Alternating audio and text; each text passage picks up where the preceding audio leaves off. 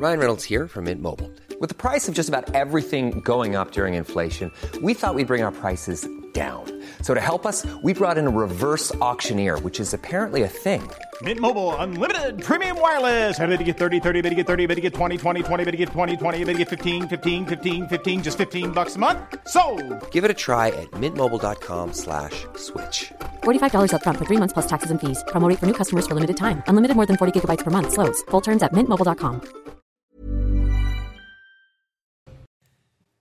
C'est News, il est 4h55. Bienvenue à tous. Merci d'être avec nous. Édition spéciale, nouvelle nuit de violence, nouvelle nuit de tension, nouvelle nuit d'émeute. On est avec Chana Lousteau, Gauthier Lebret, Célia Barotte et avec vous, euh, Lomique Guillot. Nouvelle nuit d'émeute, nouvelle nuit d'affrontement. Des magasins ont été pillés et incendiés. Des commissariats ont été attaqués. Malgré le déploiement important des, forces de l'ordre, 40 000 policiers et gendarmes sur tout le territoire, de nombreuses villes ont été soumises à la loi des émeutiers, à la loi de la meute. On va vous montrer ce qui s'est passé ces dernières heures. On sera sur le terrain, évidemment, tout au long de la, matinale. Euh, matinale entièrement consacrée, bien sûr, à cette euh, situation chaotique dans le pays. Le temps, tout d'abord, un mot du temps avec Alexandra Blanc. Regardez votre météo avec Samsonite Proxys. Légère, résistante, durable. Une nouvelle génération de bagages. Bonjour Alexandra, Bonjour, quelle est la, quel est le, programme du jour? Eh bien, des orages, des orages notamment sur les régions de l'Est. Finalement, Romain, ce week-end s'annonce particulièrement mitigé et agité. Hier, on a eu des orages notamment du côté de Saint-Etienne ou encore sur les régions du Nord. Et bien là, ce matin, les orages se décalent sur le flanc Est du pays avec des orages localement assez forts attendus entre les Alpes et la montagne Corse. Soyez bien prudents. Tandis que sur les régions de l'Ouest, retour d'un temps un petit peu plus lumineux et un petit peu plus clément. Dans l'après-midi, toujours un temps variable, toujours instable, avec des orages principalement à l'Est. Et puis, ça va commencer à s'ennuager sur le nord-ouest, signe que le week-end s'annonce particulièrement mitigé. À noter également le maintien du vent en Méditerranée, mais cela aura pour mérite de dégager le ciel. Côté température, ça reste toujours très doux pour la saison, 15 à Paris, 10 degrés en Bretagne, petite baisse quand même par rapport aux jours précédents, tandis que vous avez déjà de la grande douceur à Nice ou encore euh, du côté d'Ajaccio avec localement jusqu'à 21 degrés. Dans l'après-midi, les températures baissent sur les régions du nord. Regardez, rien à voir avec la semaine dernière, avec euh, localement 21 degrés euh, près des côtes de la Manche, 19 degrés en Bretagne,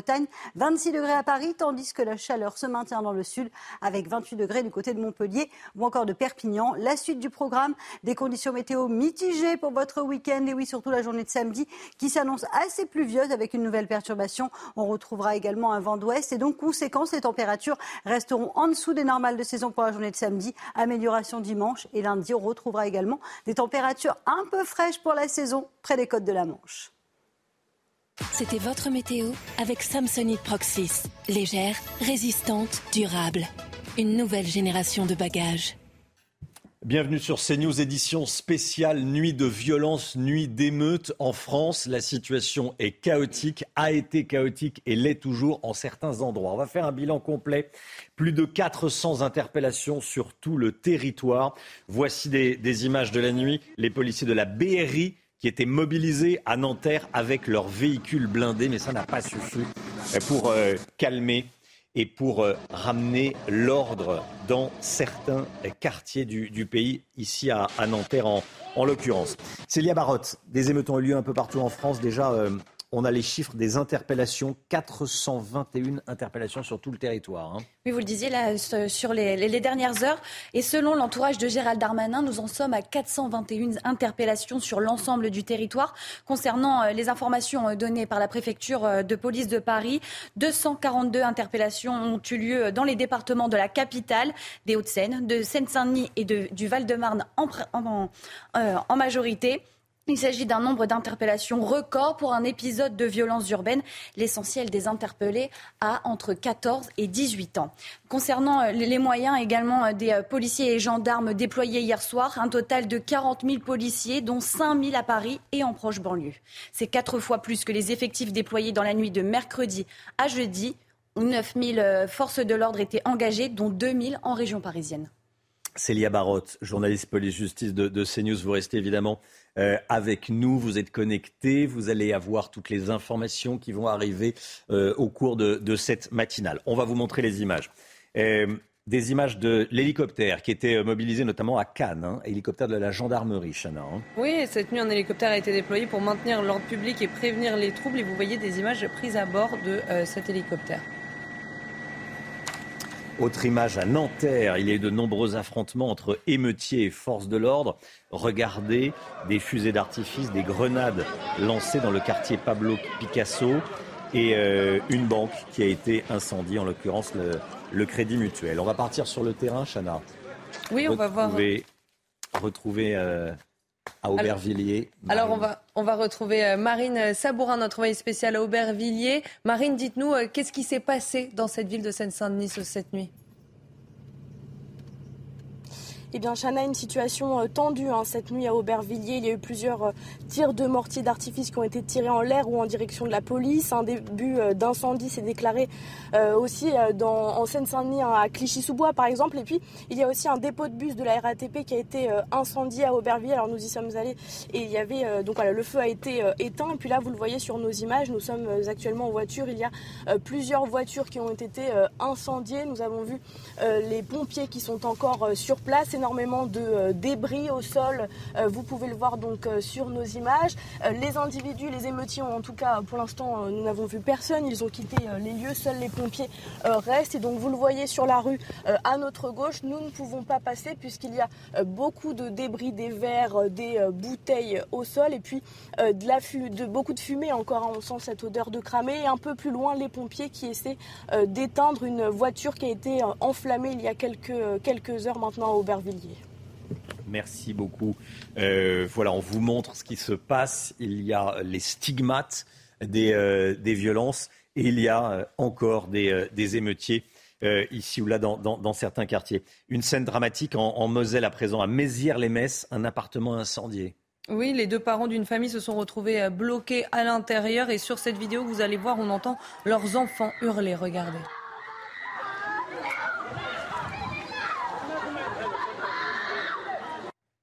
Un couple bloqué dans un appartement euh, en feu. À Reims, un chauffeur de bus a été agressé euh, par des émeutiers. Des individus ont réussi à euh, stopper le bus, à obliger le chauffeur plus précisément à, s'arrêter. Ils sont montés à l'intérieur. Regardez.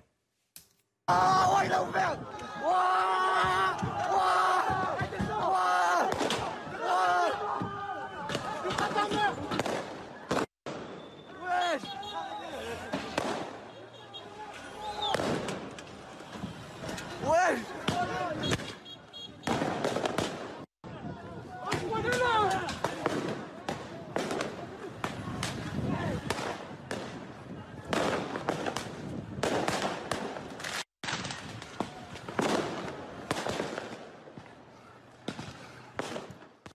Voilà, scène euh, qui s'est déroulée à, Reims euh, cette nuit.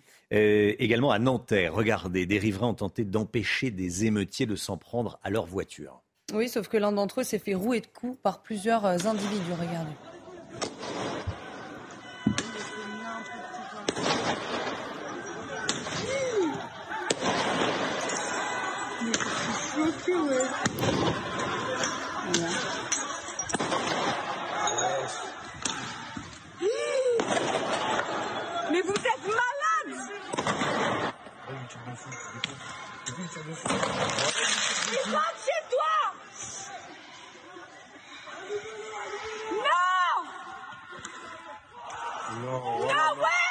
Arrêtez Ouais Et puis à Villeurbanne, une école a été euh, attaquée dans l'agglomération euh, lyonnaise. Donc des émeutiers sont entrés euh, par réfraction. Une femme a tenté de, de s'interposer. Regardez. Ils ont cassé l'école. Ils rentrent dedans.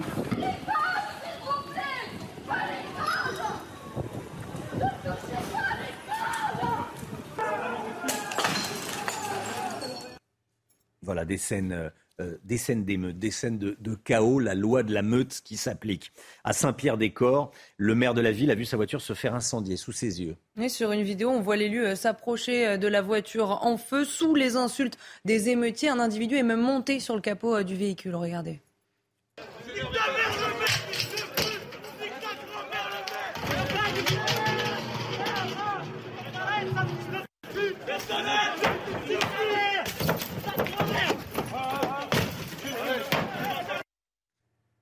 Voilà, des images euh, fortes, choquantes. Euh, le chiffre des interpellations, on va le rappeler, euh, Célia Barotte, plus de 400 interpellations. 421 hein. interpellations en France, selon l'entourage de Gérald Darmanin. La préfecture de police de Paris indique quant à elle, de son côté, 242 interpellations qui ont eu lieu dans les départements de la capitale, dans la région parisienne et principalement dans les Hauts-de-Seine, en Seine-Saint-Denis et dans le Val-de-Marne. Plus de 400 interpellations. Le raid mobilisé à Lille, Chana. Hein. oui, on va regarder euh, les images euh, des forces de l'ordre mobilisées euh, à Lille tout de suite, vous voyez. Gauthier Lebret, les réactions politiques se sont multipliées ces dernières heures. La France insoumise n'appelle, malgré ce qu'on voit, toujours pas au calme. Hein. Non, Romain, toujours pas au calme, loin de là. Euh, vous allez voir le tweet de Mathilde Panot qui dit que l'envoi des forces de l'ordre et des voltigeurs, hein, les voltigeurs qui n'existent plus depuis la mort de Malik Oussekine dans les quartiers populaires, couvre-feu, Macron ne connaît que la répression. Si le gouvernement veut la paix, qu'il commence par abandonner l'enquête contre Naël, comme si c'est le gouvernement du pays qui choisissait euh, contre qui enquêter ou non, qui était responsable des enquêtes. C'est évidemment pas comme ça que ça se passe. Jean-Luc Mélenchon euh, va plus loin. Il parle, euh, il félicite la justice qui avance, mais il dit l'assassin reste sous contrôle. Le policier, pour Jean-Luc Mélenchon, est un assassin et aurait donc prémédité euh, le refus euh, d'obtempérer et euh, le tir qu'il a commis contre le jeune Maël. Et puis évidemment, vous avez Louis Boyard, député LFI, qui quelque part justifie les violences. Il dit que ce ne sont pas des émeutes, mais une révolte, reprenant le terme utilisé notamment par Assa Traoré et la mère du jeune Naël. Mais la mère du jeune Naël, hier soir, elle a dit qu'elle en voulait à un homme, à un policier et pas à l'institution. Et évidemment, la France insoumise ferait bien de l'écouter puisqu'on le sait, elle passe son temps à, amalgamer l'ensemble des policiers. Alors vous savez que euh, notamment euh, plusieurs députés LFI se sont rendus dans des commissariats de Nanterre dès le premier soir euh, des émeutes, avec toujours ce même refus d'appeler au calme. Et puis vraiment pour vous signifier l'importance pour la France insoumise de récupérer politiquement ces émeutes, l'un de leurs députés, Carlos Martens Bilongo, a été agressé le premier soir des émeutes par des émeutiers. Eh bien, LFI minimise cette agression, refuse de la condamner pour ne pas se fâcher avec ces fameux émeutiers. Restez bien avec nous. Euh, Gauthier Lebret, d'autres images qui nous parviennent. Il y a eu des pillages, des vols dans la capitale, notamment rue de Rivoli et dans le quartier des Halles, bien connu. Un magasin de chaussures de sport a été pillé. Regardez, il y a eu euh, une attaque avec euh, les émeutiers qui ont brisé la vitre et qui sont ensuite rentrés dans le, dans le magasin. Il y a des vols et des violences. De nombreuses voitures sont euh, incendiées. On l'a malheureusement euh, vu il y a quelques instants. Le Guillaume euh, une question comme ça, comment se faire euh, indemniser quand on a une voiture incendiée? Tout dépend de votre, euh, votre assurance, Romain, et des garanties que vous avez sur votre contrat. Si vous êtes avec cette option incendie, vous pouvez être indemnisé. Après, tout dépend du montant. Si vous avez choisi d'être indemnisé au prix de la voiture neuve, du véhicule neuf, ou si vous êtes à la valeur de remplacement, ça c'est un expert qui déterminera ça selon votre contrat. Il faut de toute façon, quoi qu'il arrive, que vous alliez déposer plainte et que dans les cinq jours, vous fassiez une déclaration à l'assurance. Là où ça se complique, c'est si vous êtes assuré au tiers, car dans ces cas-là, vous n'avez droit à rien à moins, à moins que le feu ait été provoqué par une voiture stationnée à côté de la vôtre. Dans ces cas-là, c'est l'assurance de l'autre voiture qui viendra vous rembourser. Enfin, si vous n'avez rien, si vous n'avez droit à rien, vous pouvez euh, vous retourner euh, auprès de la commission d'indemnisation des victimes d'infraction. Vous aurez éventuellement, sous condition de ressources, droit à une indemnisation qui est d'un montant euh, maximum de 4 341 euros si vous remplissez ces conditions. Sachez enfin que si votre voiture a été malheureusement détruite par un incendie, vous avez tout intérêt quoi qu'il arrive, que vous soyez couvert ou non, à le signaler à votre assurance, tout simplement pour arrêter de payer la cotisation pour cette voiture qui ne roule plus. Merci Lomic. Le policier qui a tiré sur Naël a passé la nuit à la prison de la Santé, Chana. Hein. Il a été mis en examen hier pour homicide volontaire. Il a présenté ses excuses à la famille de la victime pendant euh, sa garde à vue et son avocat, maître Franck Lénard, était l'invité de Pascal Pro hier soir euh, sur CNews. Et selon lui, son client n'avait pas le choix. Écoutez. Au moment où il décide d'ouvrir le feu, le véhicule va repartir. En repartant, il va entraîner son collègue qui est dans l'habitacle. Il va l'entraîner lui, puisque lui est sur le capot. Et il risque à tout moment de percuter un piéton ou un cycliste, puisque dans les secondes précédentes, il avait manqué de percuter des piétons et des cyclistes en roulant comme un fou, comme un fou avec cette voiture hyper puissante. Donc les deux policiers se sont dit la même chose, il faut stopper cette personne. Ça a duré 30 secondes entre le moment où la voiture est arrêtée et le moment du tir. 30 secondes pendant lesquelles les policiers ont tout fait pour arrêter cette voiture autrement. Ils ont essayé de, sortir le conducteur, ils ont essayé d'arrêter le moteur, ils ont tout fait pour essayer d'arrêter cette voiture. Et quand la voiture repart, ils n'ont pas le choix. Ils n'ont pas le choix parce qu'ils risquent vraiment leur vie. D'ailleurs, il visait vers le bas, il a toujours visé vers le bas, il voulait appliquer un tir dans les jambes euh, de manière à stopper ce véhicule, et c'est le véhicule qui le pousse et qui fait remonter l'arme. Et c'est la raison pour laquelle la balle est, mortelle, c'est parce que le véhicule l'a poussé et l'a désarçonné. Donc euh, ce policier, il a, il a évidemment été dévasté par, euh, par les conséquences de son tir, mais il estime quand même qu'il ne pouvait pas faire autrement. Voilà le l'avocat du euh, policier qui a tiré, qui était hier soir chez, chez Pascal Pro. Célia Barotte avec nous. Le couvre-feu, on en parle. On en parle. L'option est sur la table. Oui, oui, plusieurs villes euh, ont, opté pour, euh, pour un couvre-feu pour éviter euh, de nouvelles tensions en marge de, de, ce drame qui a touché Naël, âgé de, de 17 ans. Alors, pour rappel, un couvre-feu est une interdiction à la population de circuler dans la rue durant une certaine période de la journée, qui est généralement la nuit ou encore tôt le matin. En Ile-de-France, c'est Clamart qui a instauré ces restrictions de déplacement pour sa population. Alors, euh, Clamart, euh, dès, interdiction de, déplacement de 21h à 6h du matin. Un couvre-feu qui euh, est en vigueur jusqu'à lundi matin. Il ne s'applique pas à tous les habitants puisque sont exemptés les personnels investis d'une mission de service public, les professions médicales et les transports en commun et des personnes telles que euh, les taxis. Pour les particuliers, seuls les déplacements liés à des motifs impérieux de santé, d'urgence médicale ou d'assistance à personnes vulnérables seront tolérés. La ville de Clamart a également décidé de procéder à la fermeture des équipements publics et à l'annulation des manifestations jusque dimanche. Clamart, euh, je vous le rappelle, a été la première commune en Ile-de-France à instaurer euh, ces restrictions. Et euh, d'autres, communes ont suivi ce modèle, comme Neuilly-sur-Marne, Savigny-le-Temple, Meudon ou encore Compiègne. Alors, euh, Meudon, plus de couvre-feu euh, jusque, jusque ce matin. Ce couvre-feu prend fin à 6 heures. Concernant Neuilly-sur-Marne, Compiègne et Savigny-le-Temple, il faudra attendre ce week-end pour reprendre un rythme normal concernant les déplacements. Merci beaucoup Célia, vous restez bien avec nous. Plus de 400 interpellations. Une nuit de violence, une nuit de chaos dans certains endroits. Même des petites villes ont été euh, frappées par les émeutiers, ont été pillées, ont été euh, volées, dégradées euh, par, des, par des délinquants. À Mézières-les-Messes, près de, près de Metz, en Moselle, il y a eu cet appartement incendié, scène dramatique. Oui, les deux parents d'une famille se sont mm. retrouvés bloqués à l'intérieur de cet appartement et vous allez voir qu'on entend leurs enfants crier. Regardez.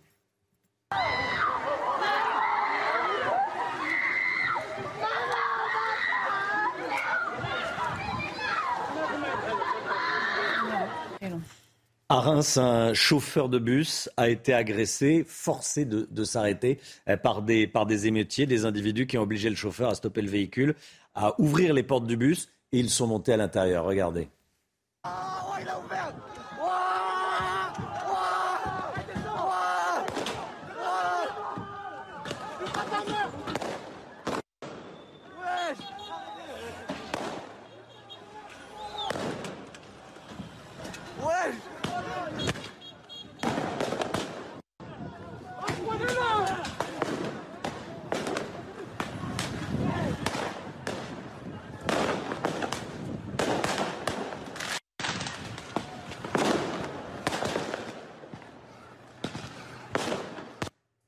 Et puis à Nanterre, des riverains ont tenté d'empêcher des émeutiers de s'en prendre à leur euh, voiture, sauf que l'un d'entre eux s'est fait rouer de coups par plusieurs individus.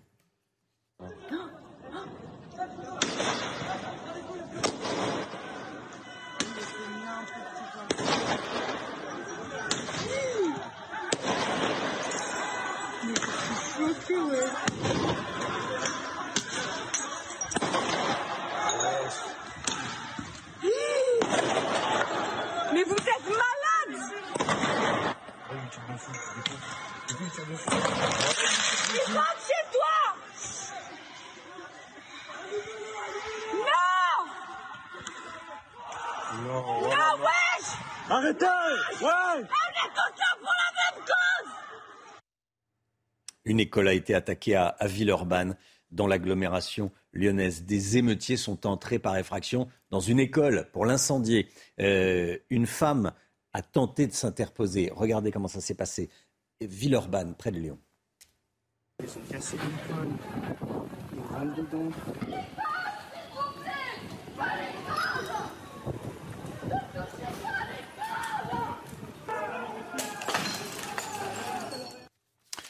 Voilà, c'était à, Villeurbanne. Et puis la, voiture d'un maire, d'un élu, d'un élu, euh, identifié comme tel, hein, puisqu'on entend des jeunes euh, qui disent ouais, c'est le maire, mm. et, l'insulter. Le maire de Saint-Pierre-des-Corps, dont la voiture a été incendiée.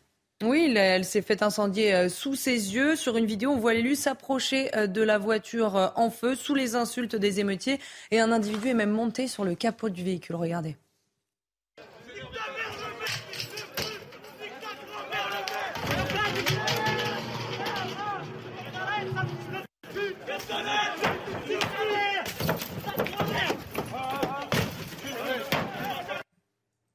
Un élu, un maire, vous l'avez vu cette scène, un élu, un maire agressé par des émeutiers, quoi, 20 ans pour les plus âgés euh, De quoi est-ce le symbole Je poserai la question, tiens, à, à Thibaut de Montbrial, qui sera avec nous à, 8h30, à Mathieu Vallet, qui sera avec nous à, 8h15.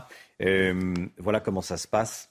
Euh, en ce moment. On va partir sur le terrain, retrouver Éloi Rochebrun en direct de l'avenue Jean Moulin. Éloi, vous êtes dans le 14e arrondissement de la, de capitale. Il y a eu des émeutiers. Euh, il y a des émeutes dans le, dans, le quartier, arrondissement du, sud de Paris, Éloi. Hein. Oui, oui, exactement, Romain. Euh, des, émeutiers se sont rendus euh, donc sur toute l'avenue Jean Moulin dans le 14e arrondissement, un quartier qui d'habitude est assez calme, je peux le dire, car j'habite dans ce quartier et j'ai vu de mes yeux, de ma fenêtre, tout, ce qui s'est passé. voilà, des, émeutiers qui ont remonté l'avenue l'avenue Jean Moulin armés de armée de mortiers d'artifice et parfois de cocktails Molotov. Voilà, en témoigne cette voiture calcinée qui a été calcinée, euh, qui a été calcinée cette nuit, et, euh, également euh, voilà des des panneaux de chantier qui ont été qui ont été utilisés pour alimenter les incendies. Voilà, donc pour vous dire, les, les, affrontements ont eu lieu entre 2h et 4h30 du matin. moi personnellement, j'ai eu une grosse frayeur car un camion qui était vraiment basé en bas de chez moi a été incendié et il menaçait de l'incendie se menaçait de se propager sur les arbres et donc après probablement sur euh, l'immeuble. Heureusement, l'intervention des pompiers a permis de euh, d'éteindre l'incendie. Voilà, ils ont fini d'éteindre l'incendie il y a à peu près une heure. voilà, tout est un peu rentré dans, le calme, mais bon, euh, à la tête des habitants qui traversent l'avenue, tout le monde est, est, sous le choc et moi en premier. Éloi, euh, vous pouvez nous montrer ce qu'il ce y a derrière vous. Euh, on est vous êtes au milieu d'une rue. Hein. Euh, la rue est de fait bloquée puisque il y a. c'est quoi? C'est une poubelle qui a été incendiée? Alors, c'est une voiture. Une voiture, oui. Voilà, vous pouvez la voir, elle est juste là. C'est une voiture qui a été incendiée au cours de la nuit par les émeutiers qui étaient, voilà, comme je vous ai dit, avec des, avec des cocktails Molotov des euh, mortiers d'artifice. Voilà, ils ont incendié une voiture, mais ils ont aussi incendié, incendié plusieurs poubelles que, que je peux pas vous montrer, mais qui sont euh, au bout de hmm. l'avenue. Ils ont incendié un camion euh, pas très loin de chez moi. Et voilà, c'est, ça a été un peu une guerre entre policiers et, émeutiers entre 1h et, et 4h du matin. Voilà, là, tout est rentré dans l'ordre, mais, mais effectivement, c'est une scène de désolation, quasiment une scène de guerre dans l'avenue Jean Moulin, un quartier qui d'habitude est très hmm. très calme, je peux le dire, car je suis de ce quartier. Oui, oui, oui. Donc, voitures incendiées en plein Paris, poubelles incendiées en plein Paris, euh, des pillages, on l'a vu il y a quelques instants. Euh, comment va faire ce, taxi qui arrive derrière vous? Est-ce que la voiture, pour l'instant, la voiture est encore là Les policiers ne sont pas intervenus. Euh, il n'y a pas eu de dépanneuses qui sont arrivées. voilà, hein, c'est comme ça, c'est la réalité. Elles doivent être peut-être dépassées par les événements, en tout cas submergées euh, d'appel. La voiture s'arrête, semble estimer, le, taxi semble estimer qu'il ne peut pas, euh, qu'il ne peut pas passer. Euh, Éloi, vous restez évidemment connecté avec nous. Gauthier Lebret, ce qui est frappant dans ce qu'on voit, c'est qu'aucune aucune zone du pays n'échappe aux violences des, des, émeutiers. Les banlieues, les centres-villes, les villes moyennes, Montargis, Montargis, ville moyenne, dans le Loiret, il y a eu des violences. d'huile, ça a fait complètement tache d'huile. C'est ce que craignait Emmanuel Macron. C'est pour ça qu'il avait parlé de drame inexplicable et inexcusable pour tenter de faire baisser la pression. Ça n'a pas du tout fonctionné. Donc hier, l'exécutif a quand même changé euh, de ton en euh, appelant les forces de l'ordre à interpeller un maximum. Hein. On a eu 421 euh, interpellations. Alors c'est un chiffre record, mais quand vous voyez les centaines d'émeutiers qui étaient partout en France, ça paraît bien faible face à ceux qui se sont livrés toute cette nuit à une nouvelle série d'exactions. Alors le gouvernement a aussi revu à la hausse considérablement son dispositif policier, passant de 9 000 à 40 000 policiers, mais l'ordre républicain n'a pas du tout été rétabli, contrairement à ce qu'a dit Gérald Darmanin par deux fois hier dans la journée. Il a promis que l'ordre républicain serait rétabli cette nuit. Ça n'a pas du tout été le cas. Donc on voit toute l'impuissance euh, du euh, gouvernement à faire euh, régner l'ordre dans le pays. Il lui reste une possibilité, augmenter les effectifs de police, c'est fait, c'est déclencher le fameux état d'urgence. Ça avait été fait en 2005. Euh, ça, évidemment, ça augmente considérablement les pouvoirs euh, de euh, l'exécutif, qui prend même le pas sur plusieurs pouvoirs du judiciaire. Mais évidemment, l'état d'urgence, c'est à manier avec précaution. Ça a été déclenché deux fois au XXIe siècle, en 2005 et en 2015, après les attentats. Merci Gauthier, vous restez avec nous. Célia Barotte, les dernières informations. Alors toujours 421 interpellations en France selon euh, l'entourage de Gérald Darmanin. La préfecture de police de Paris indique quant à elle 242 interpellations euh, dans la région parisienne, notamment dans les Hauts-de-Seine, en Seine-Saint-Denis et dans le Val-de-Marne. Et Célia Barotte, les forces de l'ordre étaient mobilisées euh, en nombre cette nuit pour faire face aux émeutiers. Oui, Gauthier l'a rappelé, 40 000 policiers et gendarmes, dont 5 000 à Paris et en proche banlieue, mobilisés pour faire face aux éventuelles violences de cette nuit. C'est quatre fois plus que les effectifs déployés dans la nuit de mercredi à jeudi, où 9000 forces de l'ordre étaient euh, engagées, dont 2000 en région parisienne. Vous le voyez à Nanterre euh, cette nuit, euh, il y avait le, déploiement de la BRI ou encore de la Bravem dans le quartier Salvador, Salvador ou encore dans la cité Pablo Picasso. Alors, c'était des, unités qui étaient en présence de la BRI, la Brigade de recherche et d'intervention. Ils ont pris possession des lieux à partir de 17 heures. Et euh, pour l'instant, D'autres, d'autres unités euh, beaucoup plus euh, importantes ont également fait preuve de se sont engagés dans d'autres régions de France. Le RAID dans les Yvelines, dans le Val d'Oise ou encore en Seine-Saint-Denis, à Nice, Marseille, Toulouse, Bordeaux, Montpellier, Rennes, Nancy, Lille, Strasbourg et Lyon.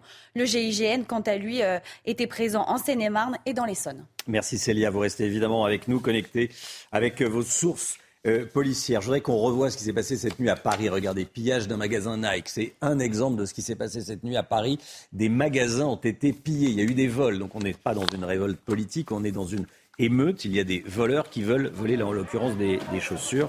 Euh, voilà comment ça s'est passé cette nuit. Et pourtant, euh, le dispositif policier avait été renforcé. Est-ce qu'on va pouvoir échapper au couvre-feu? La question est sérieusement posée ce matin. Éloi Rochebrun, toujours en direct du euh, sud de la capitale, depuis le, 14e arrondissement de, Paris, Éloi. Oui, Romain, voilà, je vous, je vous montre euh, voilà, la, réalité euh, de ce qui s'est passé cette nuit.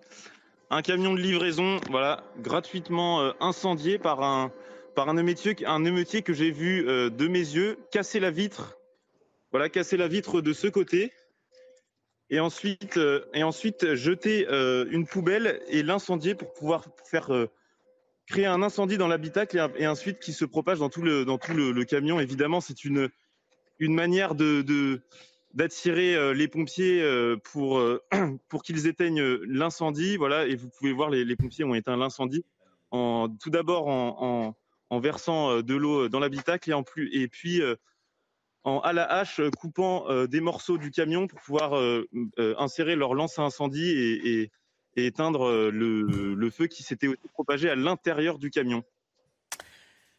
Merci beaucoup, euh, Éloi. On est dans le 14e arrondissement de la capitale. C'est le sud de, Paris, quartier calme d'habitude. Il y a cette voiture incendiée qu'Éloi euh, nous montrait il y a quelques minutes. Et puis ce camion attaqué. Édition spéciale, évidemment, sur CNews ce matin. Restez bien avec nous. À tout de suite. La suite de cette édition spéciale sur CNews, on est ensemble évidemment en direct jusqu'à 9h, euh, ensuite l'heure des pros et toute la journée bien sûr, 5h28. Avant de vous montrer ce qui s'est passé cette nuit, un mot du temps tout de suite, Alexandra Blanc. Regardez votre météo avec Samsonite Proxys. Légère, résistante, durable. Une nouvelle génération de bagages. Quel est le programme météo du jour, Alexandra? Eh bien, encore des orages, mon cher Romain, qui s'évacuent par les régions de l'Est. Attention, si vous êtes en montagne, notamment euh, sur les Alpes ou encore euh, du côté de la Corse, eh bien, les conditions météo s'annoncent particulièrement agitées euh, ce matin. On va peut-être le voir sur la carte avec donc ces orages. À l'ouest, ça va mieux avec le retour de quelques éclaircies dans l'après-midi. Très peu d'évolution. Orages sur les régions de l'Est, maintien du vent en Méditerranée, puis arrivée de quelques nuages du côté de la Bretagne. Partout ailleurs, plein soleil, notamment entre le nord, le bassin parisien ou encore le centre Côté température, un peu de fraîcheur ce matin sur la Bretagne. Nos amis bretons avec seulement 10 degrés à Rennes ou encore à Brest contre 21 degrés à Nice. Et dans l'après-midi, les températures baissent un peu. Température un peu plus respirable au nord. 19 en Bretagne, 26 à Paris et toujours 28 degrés autour du golfe du Lion. C'était votre météo avec Samsonite Proxys. Légère, résistante, durable. Une nouvelle génération de bagages. C'est News 5h29. Merci d'être avec nous. Édition spéciale. Nouvelle nuit de violence, nouvelle nuit d'émeutes. Plus de 400 interpellations à travers tout le pays. Il y a eu des pillages, il y a eu des vols, des commissariats attaqués. Le terrain tout de suite. On retrouve Marine Sabourin en direct avec nous depuis Noisy-le-Sec. Marine.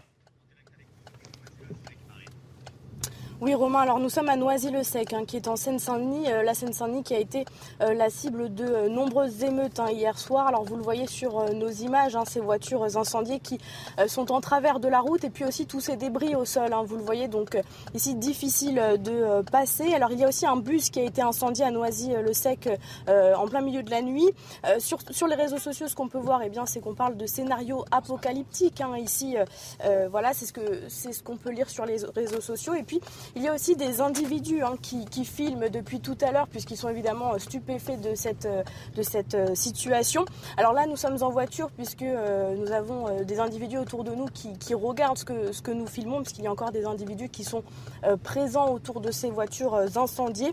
Et, et voilà, donc une situation particulièrement compliquée cette nuit à Noisy-le-Sec en Seine-Saint-Denis.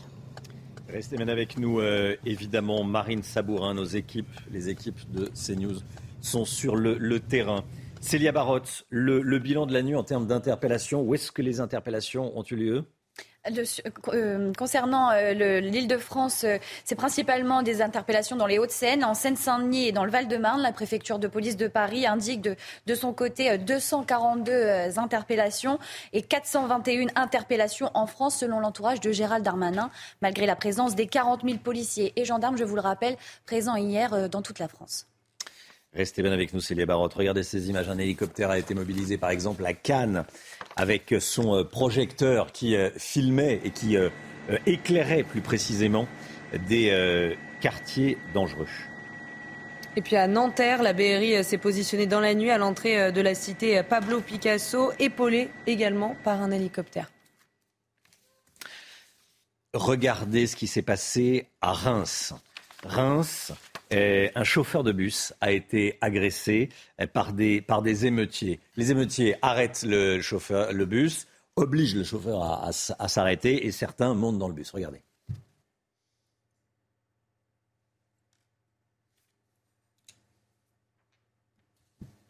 Alors, on peut aller en direct. Petit souci technique, c'est pas grave.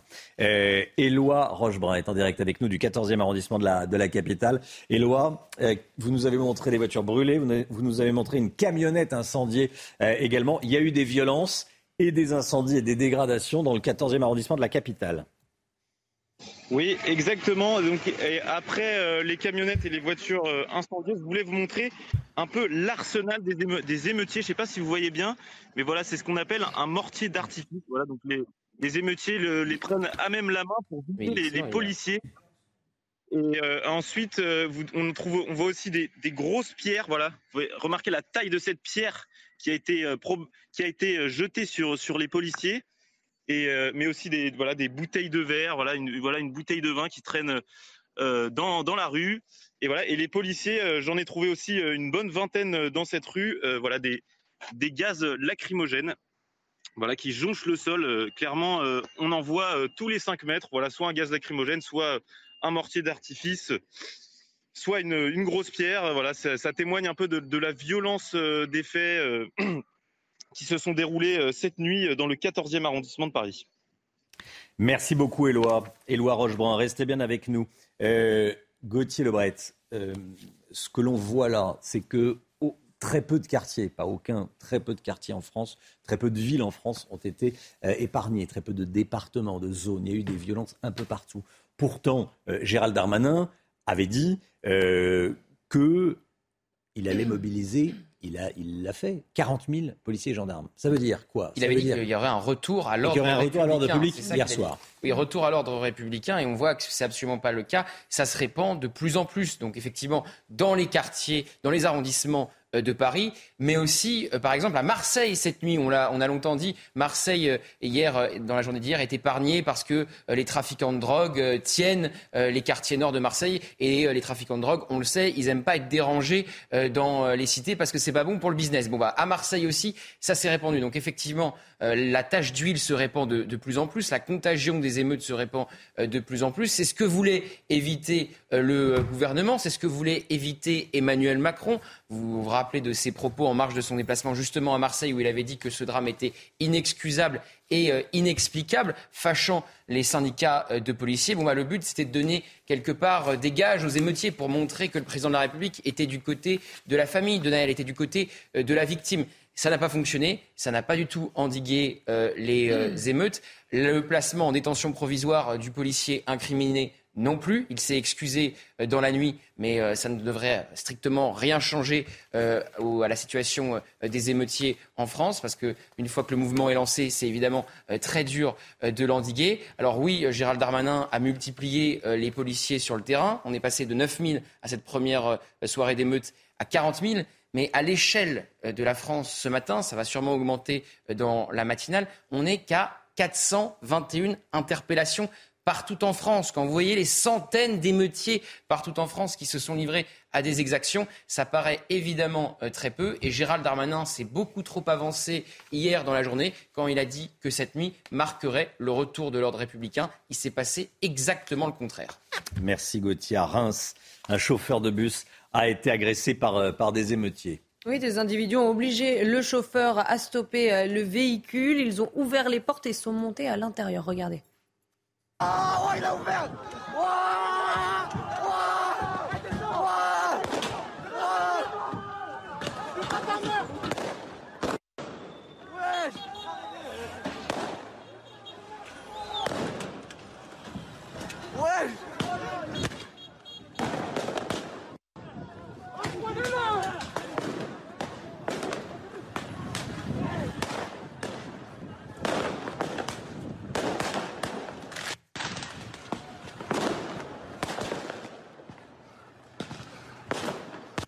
Voilà ce qui s'est passé à Reims, à Nanterre. Des riverains ont empêché des émeutiers de s'en prendre à leur voiture. Euh, sauf que l'un d'entre eux s'est fait rouer de coups par plusieurs individus. Regardez.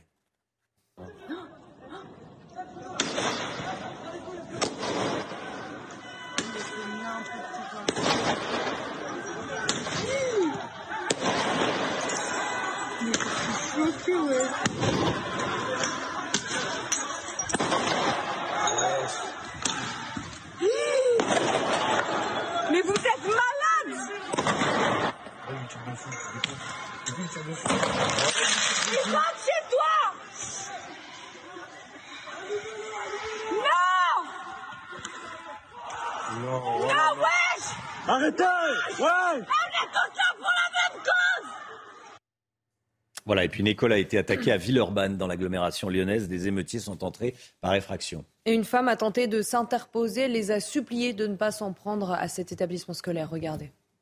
Ils rentrent dedans.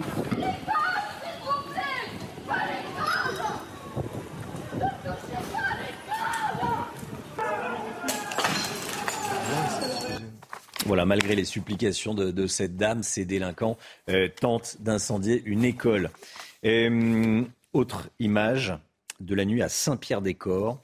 Le maire de la ville a vu sa voiture se faire incendier sous ses yeux. Et sur une vidéo, on voit l'élu euh, s'approcher de la voiture en feu sous les insultes des émeutiers. Un individu monte même sur le capot du véhicule. Regardez.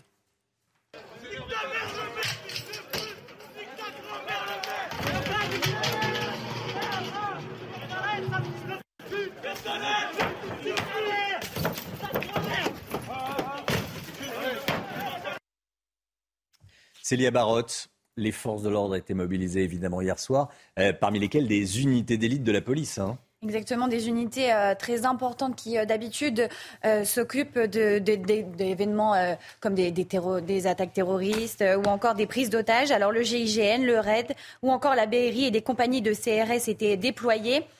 Concernant le raid, euh, on pouvait euh, trouver les équipes du raid dans les Yvelines, à Trappes et Elancourt, dans le Val d'Oise, à Garges-les-Gonesse, en Seine-Saint-Denis, notamment à Bobigny, ou encore à Nice, Marseille, Toulouse, Bordeaux, Montpellier, Rennes, Nancy, Lille, Strasbourg et Lyon. Le GIGN, euh, quant à lui, était en Seine-et-Marne et en Essonne. On va partir sur le terrain, retourner sur le terrain. Éloi Rochebrun en direct avec nous, 14e arrondissement de la, capitale. Il y a eu des dégâts, il y a eu des voitures incendiées et des magasins pillés, tentatives de pillage de magasins en tout cas. Exactement, exactement, Romain. Voilà, je suis face à un magasin de réparation de motos et voilà ce qui s'est passé. Les émeutiers ont tout simplement fracassé la vitrine et se sont introduits dans le magasin à travers ces trous. Donc, euh, je ne sais pas si vous, allez pouvoir voir, mais en tout cas, bon, euh, la qualité est pas folle, mais euh, moi, de mes yeux, je vois que voilà, ils ont renversé des motos et ils, sont, ils ont euh, éclaté des bouteilles, abîmé des, des motos. Voilà, c'est voilà un, un, magasin de motos, de réparation de motos qui, qui était qui est dans, dans l'avenue et, qui n'a rien demandé à personne et qui s'est fait complètement euh, défoncer clairement par, par les émeutiers au milieu de la nuit entre 2h et 4h du matin, sans raison, gratuitement. Éloi Rochebrun en direct. Euh, du, 14e arrondissement de la, capitale. Merci Éloi. Euh, Lomique Guillot, les, commerces pillés sont, assurés ou pas? Petite eh question en plus. Oui et non, tout dépend mm. pourquoi. En réalité, ils sont assurés en général pour les dégâts qui sont causés sur euh, les, bâtiments, les vitres cassées, les vitrines, avec une franchise. Donc ça, ils sont indemnisés. En revanche, ils sont rarement assurés pour le stock. Ça, c'est une option et la plupart du temps, les commerçants, malheureusement, ne sont pas forcément assurés sur leur stock. Et puis surtout, il y a un dernier point pour lequel ils sont assez peu assurés, c'est la perte d'exploitation. C'est-à-dire que typiquement, si ce commerçant, ce matin, ne peut pas ouvrir, il y a une perte de chiffre d'affaires et ça, il ne sera pas indemnisé s'il n'a pas souscrit une assurance spécifique. Or, il n'y a que 55% des commerces qui ont une assurance perte d'exploitation. Donc, si euh, en cas de d'émeute, de, dégâts et d'impossibilité d'ouverture, c'est une perte sèche pour la plupart d'entre eux. Merci beaucoup. Euh, on a vu cette, euh, ce magasin de, de motos. Je voudrais qu'on revoie à nouveau ce qui s'est passé dans le quartier des Halles. Euh, à Paris, euh, quartier euh, commerçant, un magasin de, chaussures, Nike en l'occurrence, qui a été pillé, attaqué par, des émeutiers. Il y a également eu des magasins rue de Rivoli qui ont été attaqués. On le voit sur, ces, images, des, des bandes. Il y a l'effet d'entraînement évidemment, mais il y a un moment on prend ses responsabilités. là, c'est plus une, une révolte, c'est plus en hommage à qui que ce soit, c'est évidemment des vols, des pillages, des émeutes. Euh, c'est le, le, chaos euh, qu'on voit là. Le gouvernement euh, est face à une grosse difficulté ce matin. Gauthier Lebret. Il lui reste une possibilité, c'est mmh. l'état d'urgence. Ça avait été le cas en 2005, hein, lors des dernières journées d'émeutes. Et je rappelle, on n'a pas encore le témoignage des policiers qui sont encore sur le terrain ou qui rentrent du terrain, mais je rappelle que pour la seule nuit d'hier, certains policiers qui étaient déjà là en 2005 expliquaient qu'ils avaient été confrontés à des violences plus importantes qu'en 2005. Alors en 2005, ça a duré euh, trois semaines. Là, on est à, trois nuits, mais on n'était pas du tout dans le même euh, moment, dans la même temporalité. Ça s'est déroulé entre octobre et novembre 2005. Là, on est au début de l'été, au moment euh, des vacances scolaires. Et on sait que ceux qui ont été majoritairement arrêtés hier sont très jeunes, entre 16 et 18 ans. Donc c'est beaucoup plus facile de les embrigader quand ils n'ont pas au moins l'autorité euh, euh, scolaire pour eh bien, faire durer euh, encore plus longtemps ces journées d'émeute. Donc c'est vraiment la crainte du gouvernement. Le climat aussi n'est pas du tout le même. en novembre 2005, les émeutes s'étaient aussi arrêtées en raison du très mauvais climat météorologique. Donc vous voyez,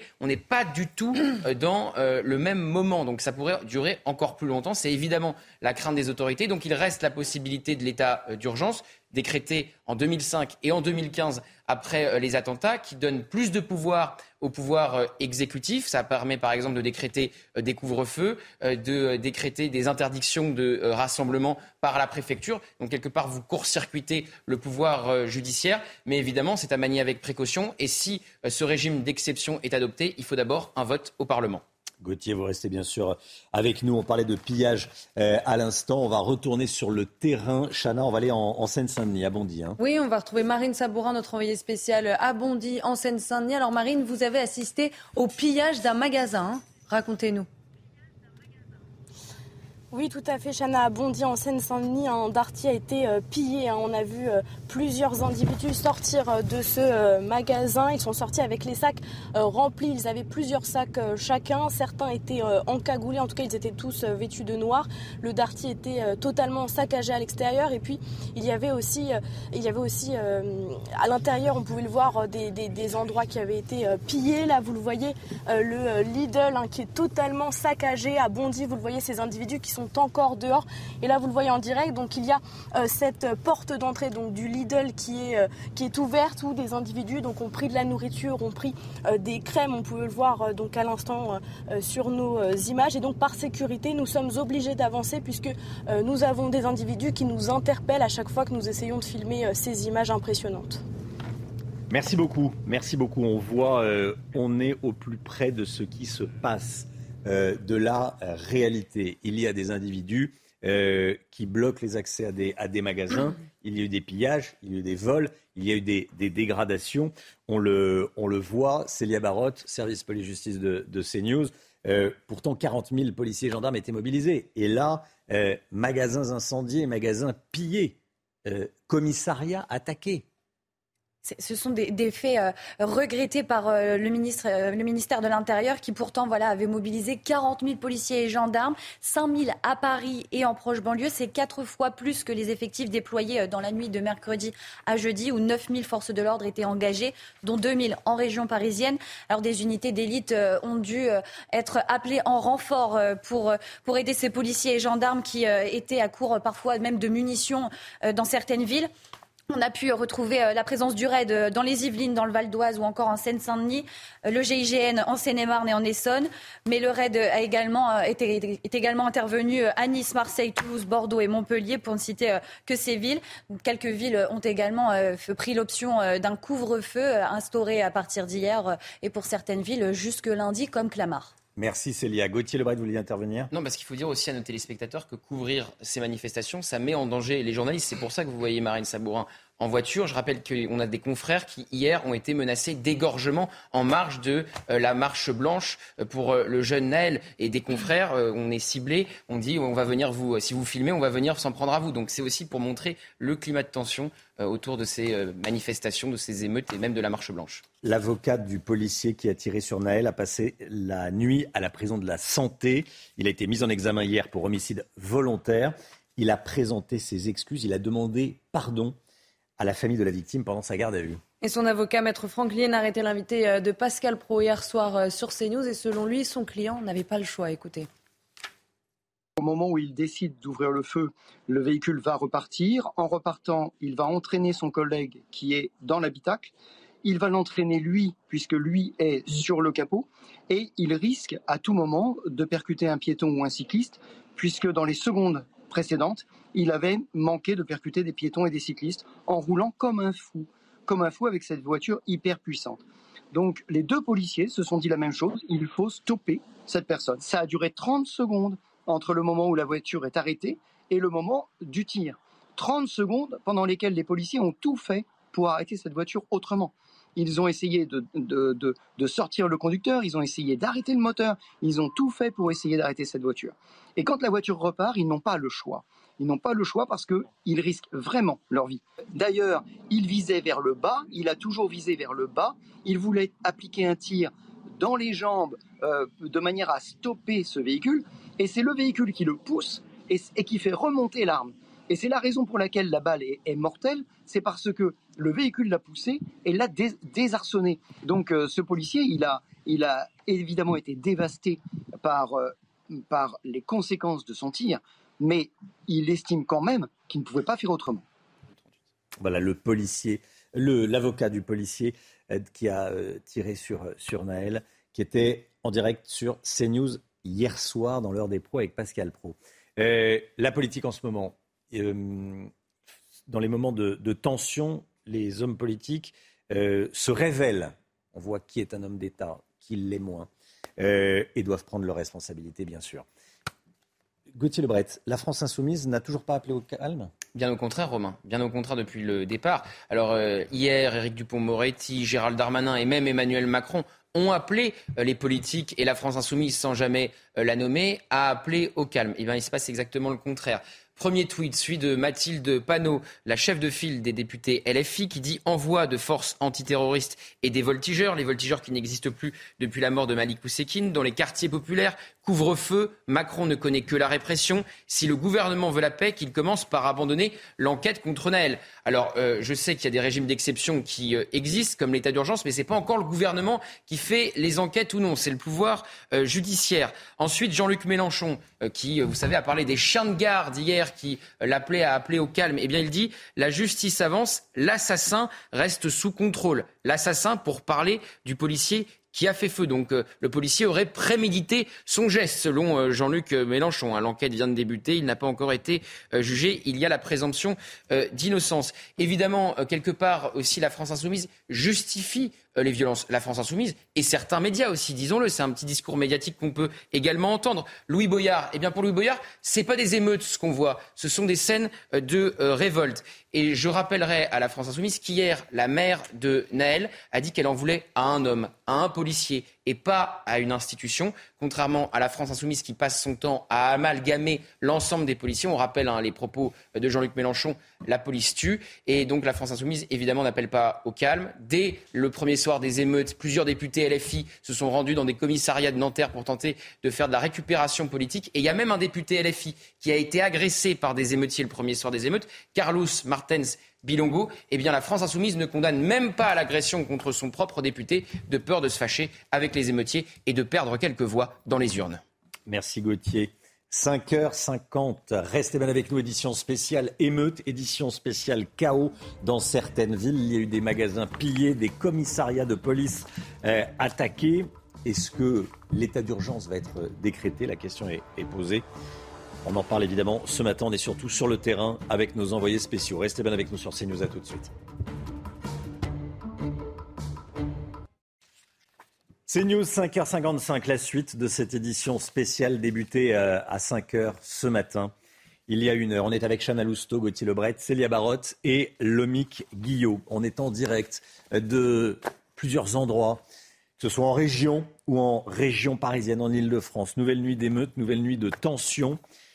Nouvelle nuit de violence, des magasins pillés, incendiés, des commissariats attaqués. Malgré le déploiement des, forces de l'ordre, de nombreuses villes ont été soumises à la loi des émeutiers. Soumises à la loi des émeutiers, à la loi de la meute. On vous montre ce qui s'est passé tout au long de la, matinale avec nos envoyés spéciaux et nos équipes euh, en plateau, connectés avec leurs sources pour les dernières informations.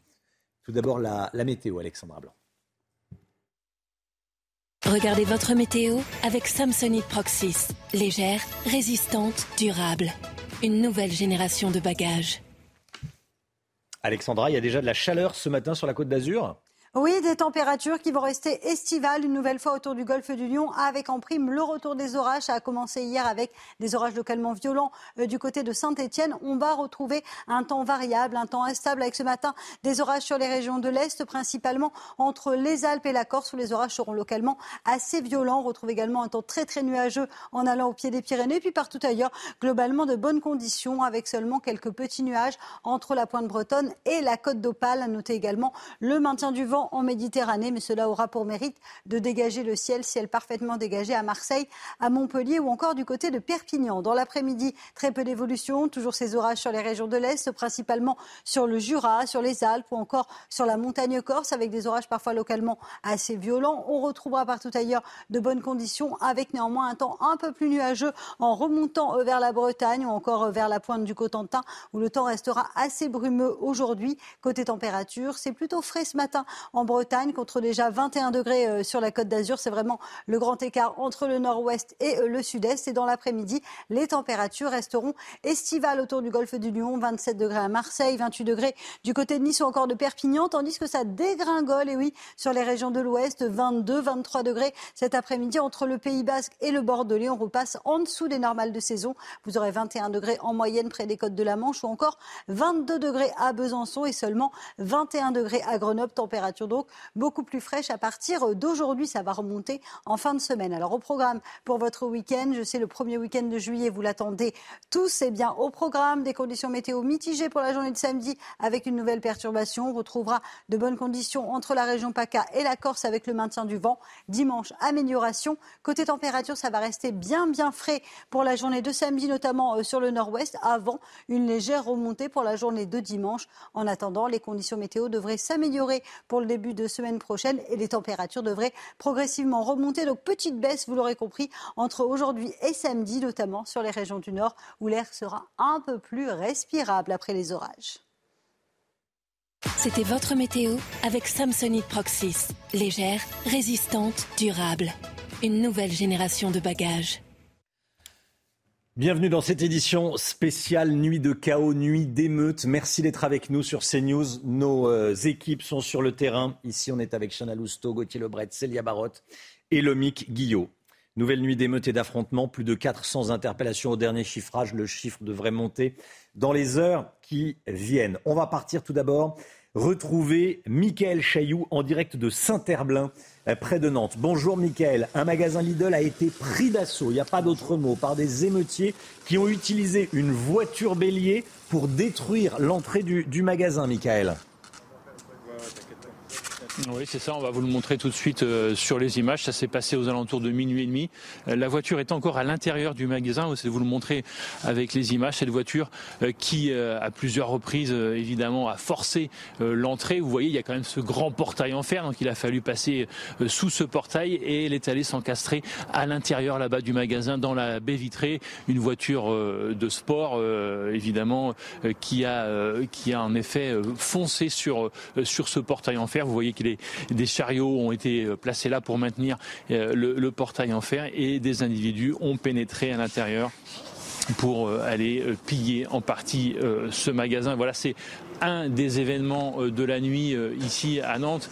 Euh, il y a eu aussi des voitures brûlées dans plusieurs quartiers de la ville. Et puis un autre événement peut-être un peu plus choquant, c'est des individus qui sont montés à bord d'un bus, qui ont demandé aux passagers qui étaient encore là de sortir à une heure tardive. Et le bus a ensuite été incendié. Voilà, on est en train de faire un petit peu encore l'état des lieux ce matin autour de la ville de Nantes. Et Michael, est-ce que euh, ces émeutiers, on peut rentrer à l'intérieur de ce magasin? On voit qu'il y a la lumière derrière vous. Est-ce que le personnel est déjà sur place?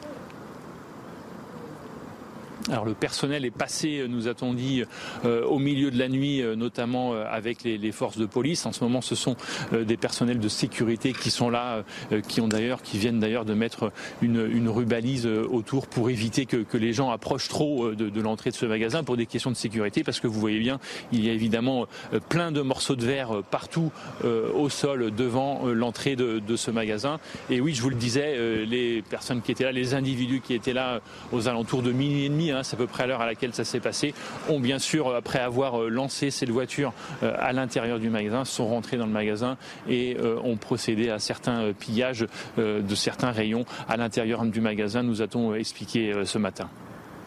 Merci beaucoup, Michael. Michael Chailloux, en direct de, Saint-Herblain sur le parking, donc devant ce, magasin Lidl pillé et, attaqué. Nouvelle nuit de, violence dans de nombreuses villes de France, notamment à Nanterre, mais pas uniquement. Le récit de la nuit avec notre envoyé spécial, Mathieu Devez. Troisième nuit de violence consécutive ici à Nanterre, de nombreuses barricades érigées par les émeutiers, des dizaines d'adolescents et jeunes adultes extrêmement déterminés à en découdre avec les forces de l'ordre. Ces dernières ont notamment été prises pour cible par des tirs réguliers de mortiers d'artifice et des lancers de pierres et autres projectiles.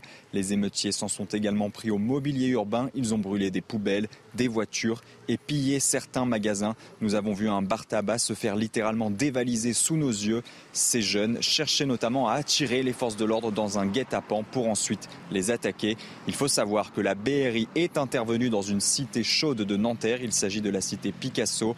La brigade de recherche et d'intervention est une unité dédiée aux interventions difficiles car pour la troisième soirée consécutive, Nanterre a bien été le théâtre de scènes d'affrontements. C'est d'ailleurs ce que redoutaient les forces de l'ordre avec un dispositif conséquent. Ils étaient 5000 policiers et gendarmes mobilisés en région parisienne, 40 000 dans tout le pays pour éviter autant que possible ces scènes de violence urbaines.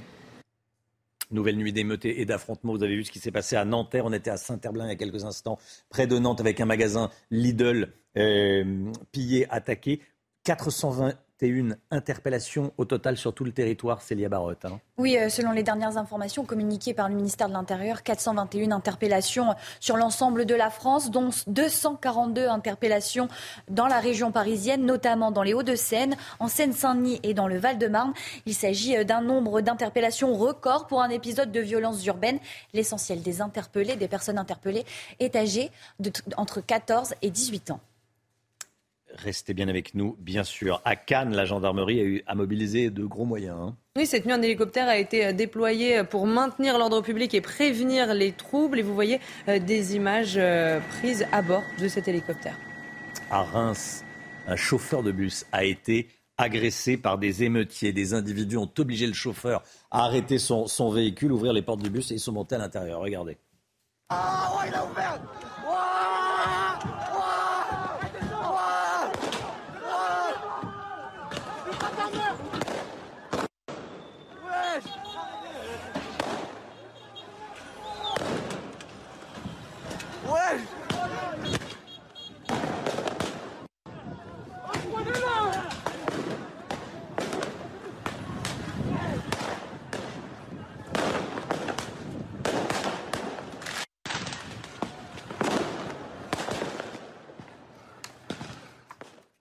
Voilà un bus attaqué à, Reims. Euh, on retourne à Nanterre, Chana. Hein. Oui, où des riverains ont tenté euh, d'empêcher des émeutiers de s'en prendre à leur voiture, sauf que l'un d'entre eux s'est fait euh, rouer de coups par plusieurs individus. Regardez.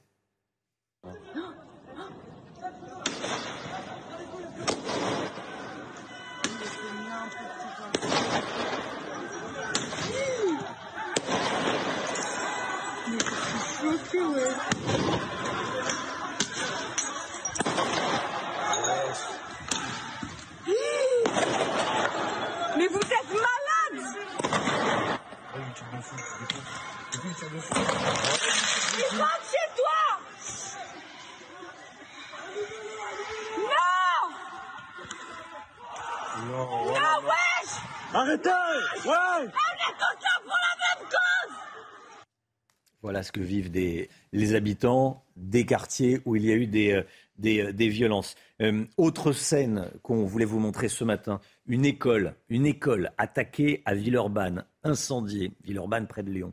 Des émeutiers sont entrés par, effraction. Une femme a cherché à, s'interposer. On imagine qu'on l'aurait tous fait. Brûlez pas l'école, regardez. Ils l'école. Ils dedans.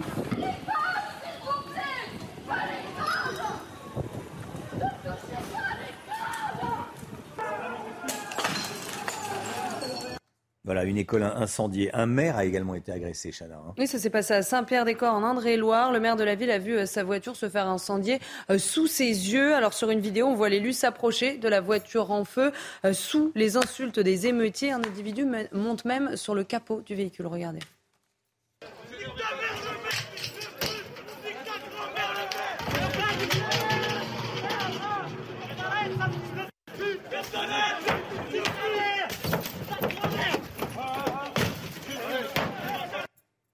Célia Barotte, service police-justice de, de CNews. Euh, les forces de l'ordre étaient mobilisées en nombre cette nuit. Hein. 40 000 policiers et gendarmes. 40 000 policiers et gendarmes, c'est quatre fois plus que les effectifs déployés dans la nuit de mercredi à jeudi, où 9 000 forces de l'ordre étaient engagées, dont 2 000 à Paris. Hier soir, 5 euh, 000 policiers et gendarmes assuraient la sécurité euh, de la capitale. Alors le RAID, la BRI et le GIGN ont été mobilisés aux côtés d'unités de CRS, notamment la CRS 8 spécialisée dans les violences urbaines. Nous pouvions retrouver les équipes du RAID dans les Yvelines dans le Val d'Oise, en Seine-Saint-Denis ou encore à Nice, Marseille, Toulouse, Bordeaux et Montpellier pour ne citer que ces villes. Au GIGN, le GIGN, excusez-moi, a été présent en Seine-et-Marne et en Essonne. Pour l'instant, 421 euh, interpellations euh, ont été effectuées en France et 242 euh, dans la région parisienne. C'est beaucoup plus que les nuits dernières et on craint de nouvelles tensions cette nuit. Merci beaucoup. Gauthier Lebret, le gouvernement sous tension, le gouvernement mobilisé. Le ministre de l'Intérieur était euh, auprès de ses troupes. Oui, il était dans la cellule de crise effectivement euh, cette nuit euh, pour constater l'intervention des forces de l'ordre et puis surtout l'ampleur évidemment des dégâts. Gérald Darmanin, il s'est avancé hein, hier dans la journée, il a dit que l'ordre républicain reviendrait en France cette nuit. Bon, bah, il s'est passé exactement le contraire. Alors, il avait mis les moyens, vous le voyez, hein, dans cette cellule de crise, le ministre de l'Intérieur, auprès évidemment de ses troupes, comme vous le disiez, Romain. Alors, il avait mis les moyens, le ministre de l'Intérieur. C'est-à-dire que, comme le disait Célia, on était passé de 9000 policiers sur euh, le terrain lors de la première nuit d'émeute à 40 euh, 000. Mais il n'y a eu pour l'heure que 421 interpellations. Ça paraît bien peu face aux centaines d'émeutiers qui, euh, partout en France, se sont livrés à des exactions. Ce qu'il faut dire, c'est que ça s'est répandu encore plus, cette fameuse tache d'huile, cette contagion euh, des émeutes. Ça s'est répondu cette fois à des arrondissements euh, de euh, la capitale. On l'a vu plus tôt dans cette édition spéciale. À Marseille, on a longtemps parlé hier de Marseille en disant que la, ville n'était pas la proie à ces émeutes puisque les trafiquants de drogue tenaient la ville, une partie des quartiers nord évidemment, et qu'ils n'aiment pas être dérangés dans leur cité. C'est pas bon pour le business. Bon bah Marseille aussi a été touché et ça montre quelque part l'impuissance de l'État à endiguer ces phénomènes et ces euh, exactions, puisqu'encore une fois, 40 000 personnes, forces de l'ordre, sur le terrain. Et ça n'a pas permis euh, de mettre euh, fin à ces exactions et de ramener l'ordre républicain. C'était pourtant la promesse du ministre de l'Intérieur. Merci Gauthier. Restez bien avec nous, bien sûr. On va repartir sur le terrain. Valérie Labonne, en direct du, quartier des Halles, devant le magasin Nike qui a été pillé hier. Valérie, qu'est-ce que vous constatez ce matin?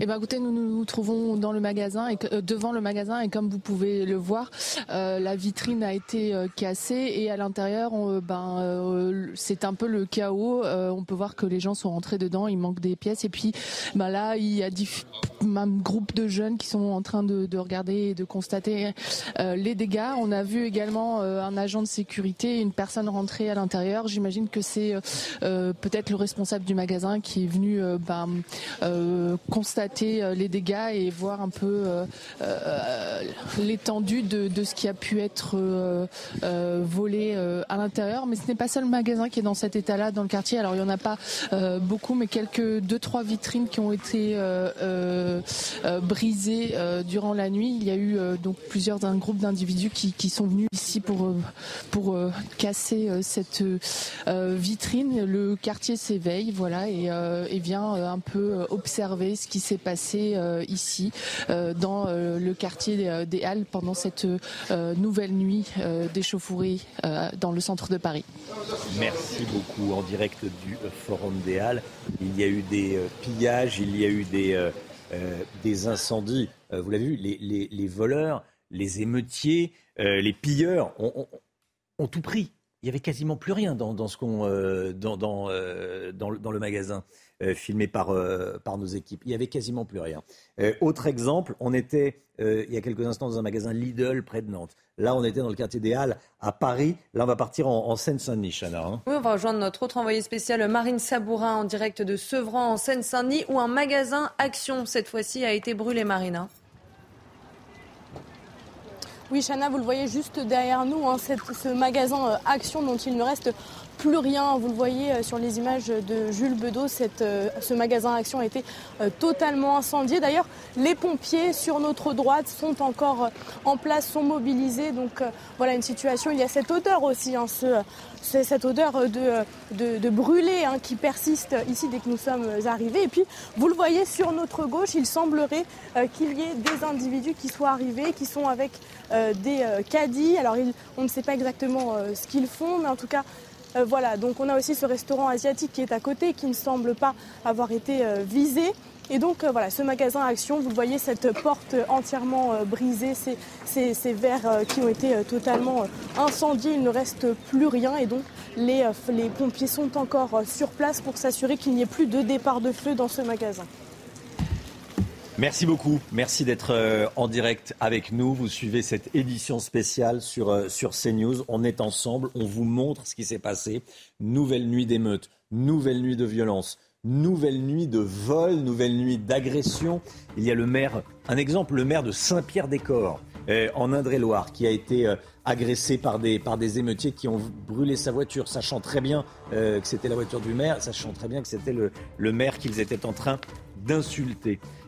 Voilà comment ça s'est passé ces dernières heures en France. Restez bien avec nous sur CNews. À tout de suite.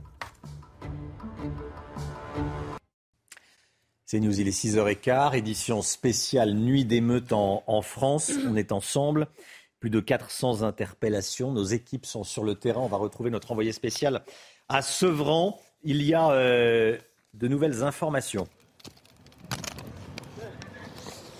Oui, Romain, donc nous étions à Sevran initialement pour euh, voir cette action qui a brûlé. Et là, vous le voyez sur nos images, nous sommes en train de filmer des individus qui sont en train de piller le magasin euh, Jiffy qui se trouve juste à côté. Alors évidemment, on ne s'en approche pas euh, évidemment trop près hein, parce que cela est dangereux. cela est dangereux et donc on voit sortir avec des ballons, des ballons de foot, des matelas gonflables. Voilà, c'est ce qu'ils sont en train de chercher. Ils sont passés tout à l'heure devant nous et là, ils vont ressortir avec euh, des objets qu'ils ont, euh, ont pris euh, dans ce Jiffy. Et donc là, nous sommes aussi à côté de cette action que, que nous avons vue tout à l'heure qui a été totalement incendiée, dont il ne reste plus rien. Donc voilà, dans cette zone commerciale de Sevran en Seine-Saint-Denis. Merci beaucoup. Merci. Voilà, nos, nos équipes sont, sont, sur place. On vous montre ce qui se passe. Il est 6h15 et voici la, la situation dans certaines villes de France. Chana. Oui, et puis maintenant, on va parler euh, des déclarations de la mère euh, de Naël hier soir. La mère de Naël qui a pris la parole chez nos confrères euh, de France 5. Elle dit qu'elle n'en veut pas à la police, mais à un seul homme. Écoutez. J'en veux pas à la police. Vous n'en voulez pas à la police J'en veux à une personne, celui qui a enlevé la vie de mon fils. Pas d'un système, un homme. Un homme. Il a vu une tête d'un arabe, d'un petit gamin. Il a voulu lui ôter sa vie. J'ai des amis policiers. Ils sont tout cœur avec moi. Ils sont tout cœur. Il n'y a rien de méchant. Ils ne sont pas d'accord de ce qu'il a fait. Ils ne sont pas d'accord. C'est important ce que dit la, mère de Naël chez nos euh, confrères de, France 5. Euh, elle dit qu'elle n'en veut pas à la police.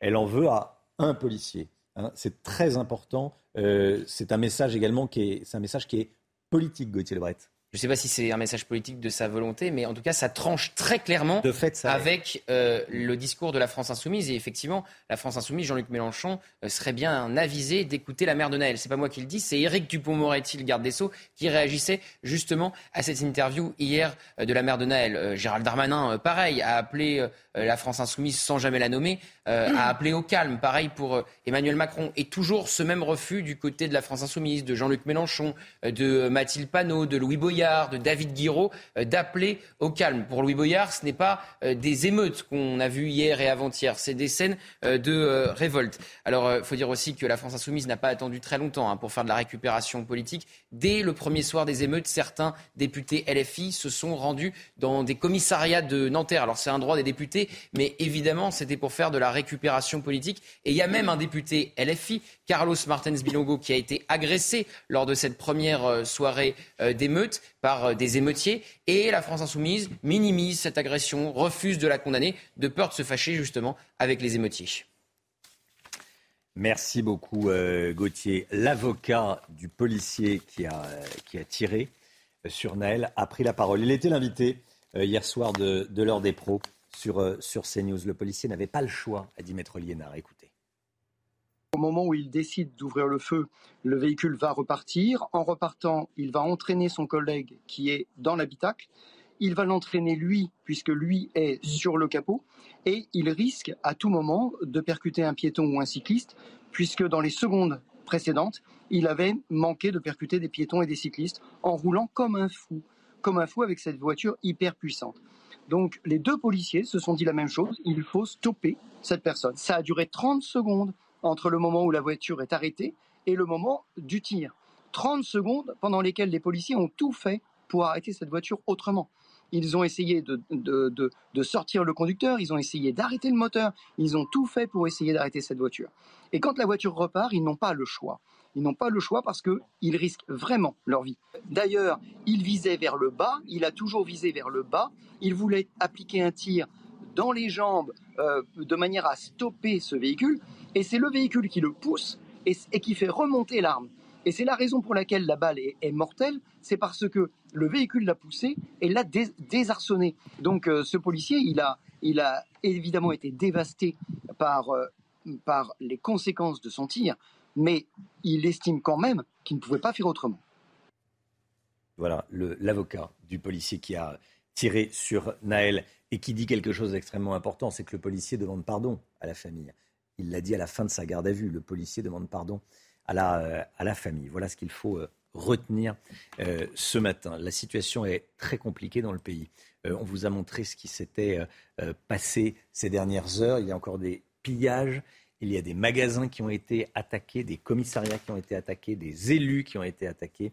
Les réactions politiques, toutes nos informations et les images et le terrain et la réalité dans cette édition spéciale. Restez bien avec nous tout de suite.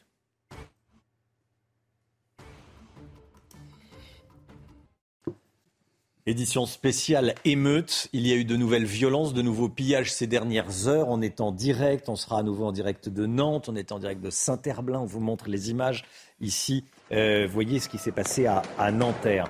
Combien ça va coûter tout ça? Combien avait coûté les émeutes de 2005 On verra ça dans un instant avec Lomi Guillot. Tout d'abord, euh, Célia Barotte, dites-nous, il y a plusieurs villes sous couvre-feu, hein, encore actuellement. Oui, principalement en Ile-de-France et c'est Clamart qui a été la première ville d'Île-de-France à, instaurer des restrictions de déplacement euh, pour sa population.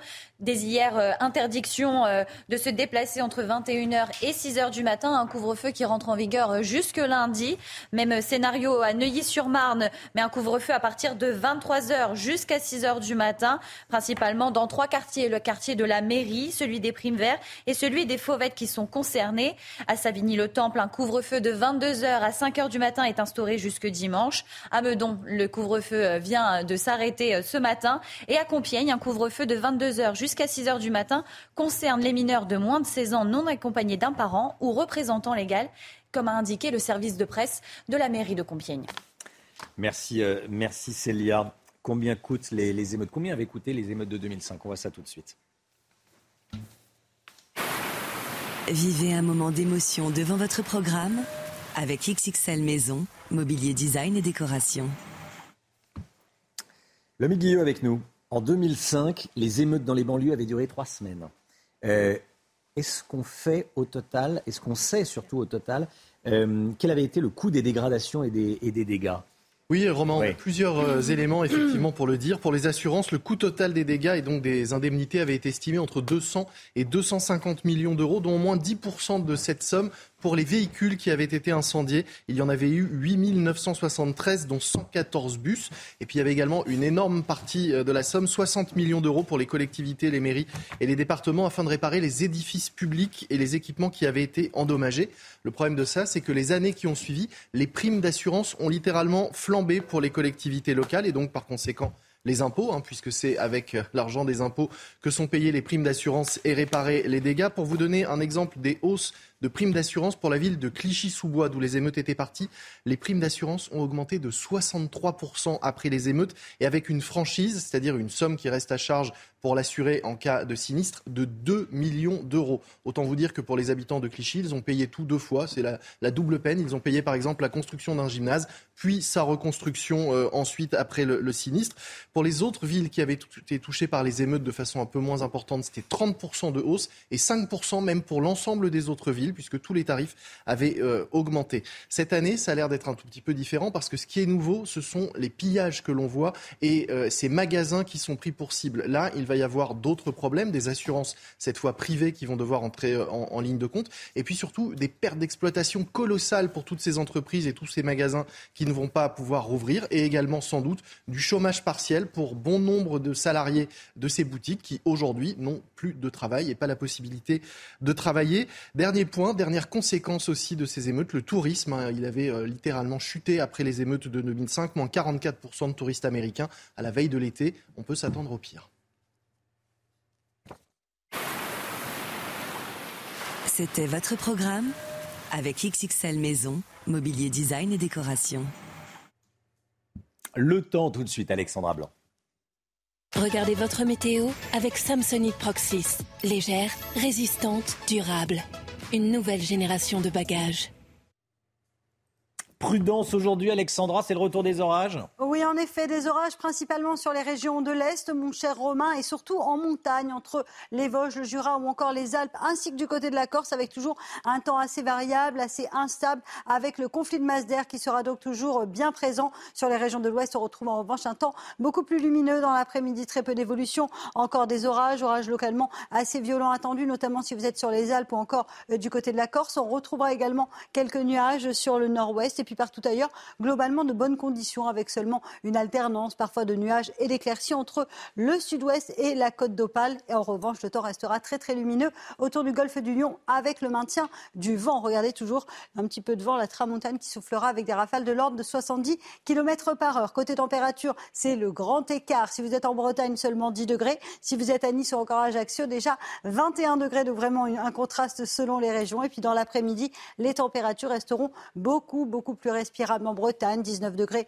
pour Brest ou encore 20 degrés à Rennes. Ça baisse également dans le sud-ouest avec 22 degrés à Biarritz ou encore du côté de Pau, tandis que la chaleur se maintient dans le sud avec 28 degrés à Nice ou encore du côté de Perpignan. Températures qui vont encore baisser pour la journée de demain. Demain sera une journée assez mitigée pour votre premier jour du mois de juillet avant une amélioration prévue à partir de dimanche et les températures qui devraient remonter. C'était votre météo avec Samsonite Proxys. Légère, résistante, durable. Une nouvelle génération de bagages. C'est News, édition spéciale Nuit d'émeute. Merci d'être avec nous. Plus de 400 interpellations. Euh, cette nuit, on est sur le terrain. On est avec Chana Lousteau, avec Gauthier Lebret, avec Célia Barotte, avec Lomic Guillot. Nouvelle nuit de, violence à, Nanterre, nouvelle nuit de violence partout dans le pays. On va tout d'abord aller à Paris où euh, un magasin a été payé, plusieurs ont été payés, notamment un magasin de chaussures dans les Halles. On retrouve notre envoyé spécial. Euh, bonjour euh, Romain, bien sûr. Alors comme vous le voyez, on se retrouve devant euh, le magasin Nike des Halles, un magasin assez grand qui a pignon sur rue. Et hier, à partir de minuit, un groupe d'individus est venu ici et à plusieurs on se sont mis à, donner des coups de pied, des coups de poing pour faire tomber les vitrines et entrer à l'intérieur du magasin. À l'intérieur, ben, c'est un peu le chaos. Il y a de nombreux vêtements par terre, des cintres. Évidemment, il a été euh, pillé et euh, de nombreux objets, vêtements ont été volés. Actuellement, il y a des employés et le responsable du magasin qui sont en train de constater les dégâts. Et puis, bah, le quartier se réveille doucement. Il y a également d'autres vitrines qui ont été brisées dans les rues alentours. Et ce qui est assez paradoxal, c'est qu'on se trouve à côté d'un commissariat. Le commissariat est actuellement fermé. Euh, et donc on nous racontait que c'est à peu près aux, alentours de minuit que les choses ont commencé et euh, le pillage aurait duré jusqu'à 4 heures du matin. Euh, des jeunes avec qui nous avons discuté qui se trouvent en face du magasin et qui sont venus un petit peu observer ce qui s'était passé ici nous ont raconté qu'ensuite les jeunes étaient partis dans une rue adjacente et s'en étaient pris à d'autres commerces qui étaient ouverts comme des tabacs.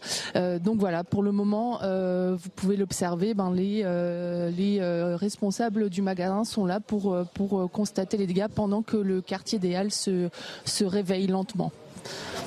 Merci beaucoup. Restez bien, euh, restez bien avec nous. Voilà le commissariat qui se trouve à côté de ce, de ce magasin qui est donc fermé. Le magasin qui a été totalement pillé, les vitres brisées. On est sur place. Vous allez voir, on est en plusieurs endroits de, de France, plusieurs lieux où il y a eu des, violences, où il y a eu des, euh, des pillages. On va partir à Nanterre à présent, Chana. Oui, où les dégâts euh, sont conséquents ce matin. Romain, euh, du mobilier urbain a été détruit et des dizaines de voitures brûlées cette nuit. Toutes les informations de notre envoyé spécial sur place. Nombreuses dégradations suite aux émeutes à Nanterre. Les rues sont parsemées de détritus en tout genre qui fument encore pour certains. Et regardez notamment ces voitures dont il ne reste que la carcasse grisâtre détruite par les flammes. Les vitres sont brisées, les moteurs émiettés, les roues euh, réduites en cendres et surtout ces voitures sont totalement retournées dans la rue en plein milieu de la chaussée. Pour circuler sur la voie, les automobilistes doivent contourner les voitures, du moins ceux qu'il en reste.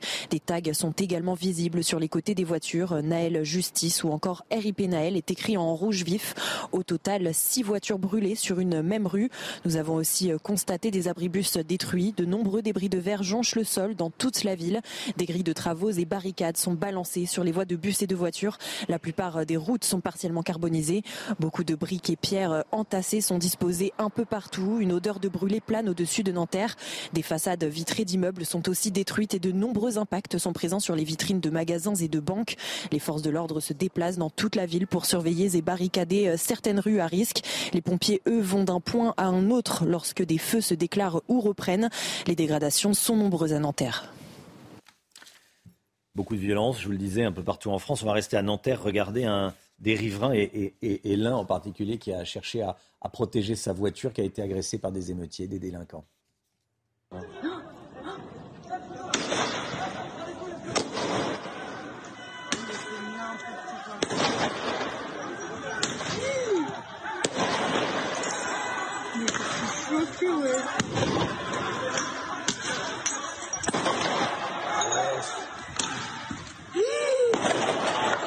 Mais vous êtes malade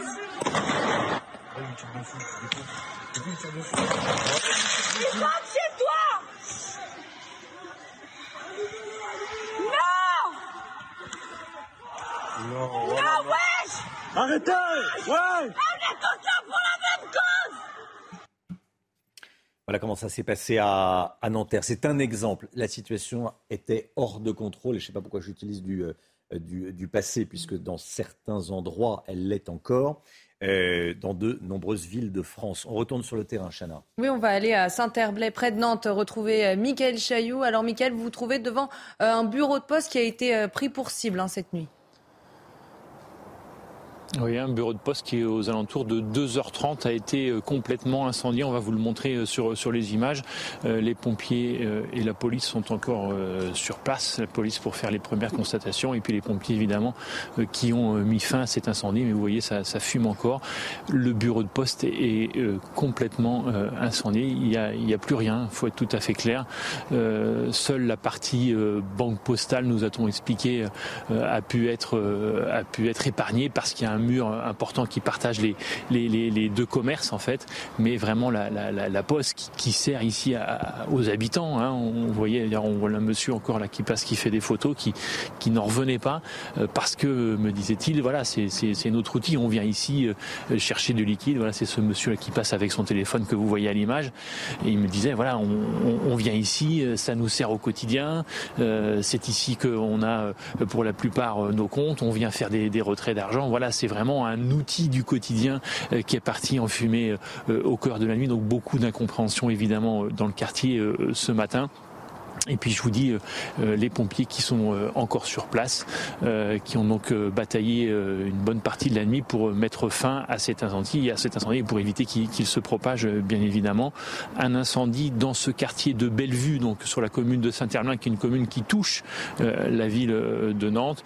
Quartier de Bellevue, qui est un quartier assez tendu, on va dire. Et c'est là aussi dans ce quartier que vous avez vu tout à l'heure ce magasin Lidl contre lequel une voiture de sport a été euh, projetée euh, avec des individus qui sont ensuite pénétrés, qui ont ensuite pénétré à l'intérieur du magasin euh, pour le, piller en partie. On a aussi appris depuis tout à l'heure qu'un bureau de poste, qu'un pardon, un bureau de tabac, excusez-moi, a aussi été incendié, mais là dans un autre quartier de Nantes. Et puis on ne compte plus évidemment les voitures brûlées. Et on sait également qu'un bus a été incendié. Des individus sont montés à l'extérieur, ont demandé aux, aux passagers pardon, de quitter le bus avant d'y mettre le feu. Merci beaucoup, Michael Chailloux, devant ce, devant ce bureau de poste. Une école attaquée à Villeurbanne, dans l'agglomération lyonnaise. Des émeutiers sont entrés par effraction et une femme a tenté de s'interposer, les suppliant de ne pas s'en prendre à, à l'établissement scolaire. Et malgré ces supplications, ils l'ont quand même incendié. Ils sont cassés l'école, ils rentrent dedans.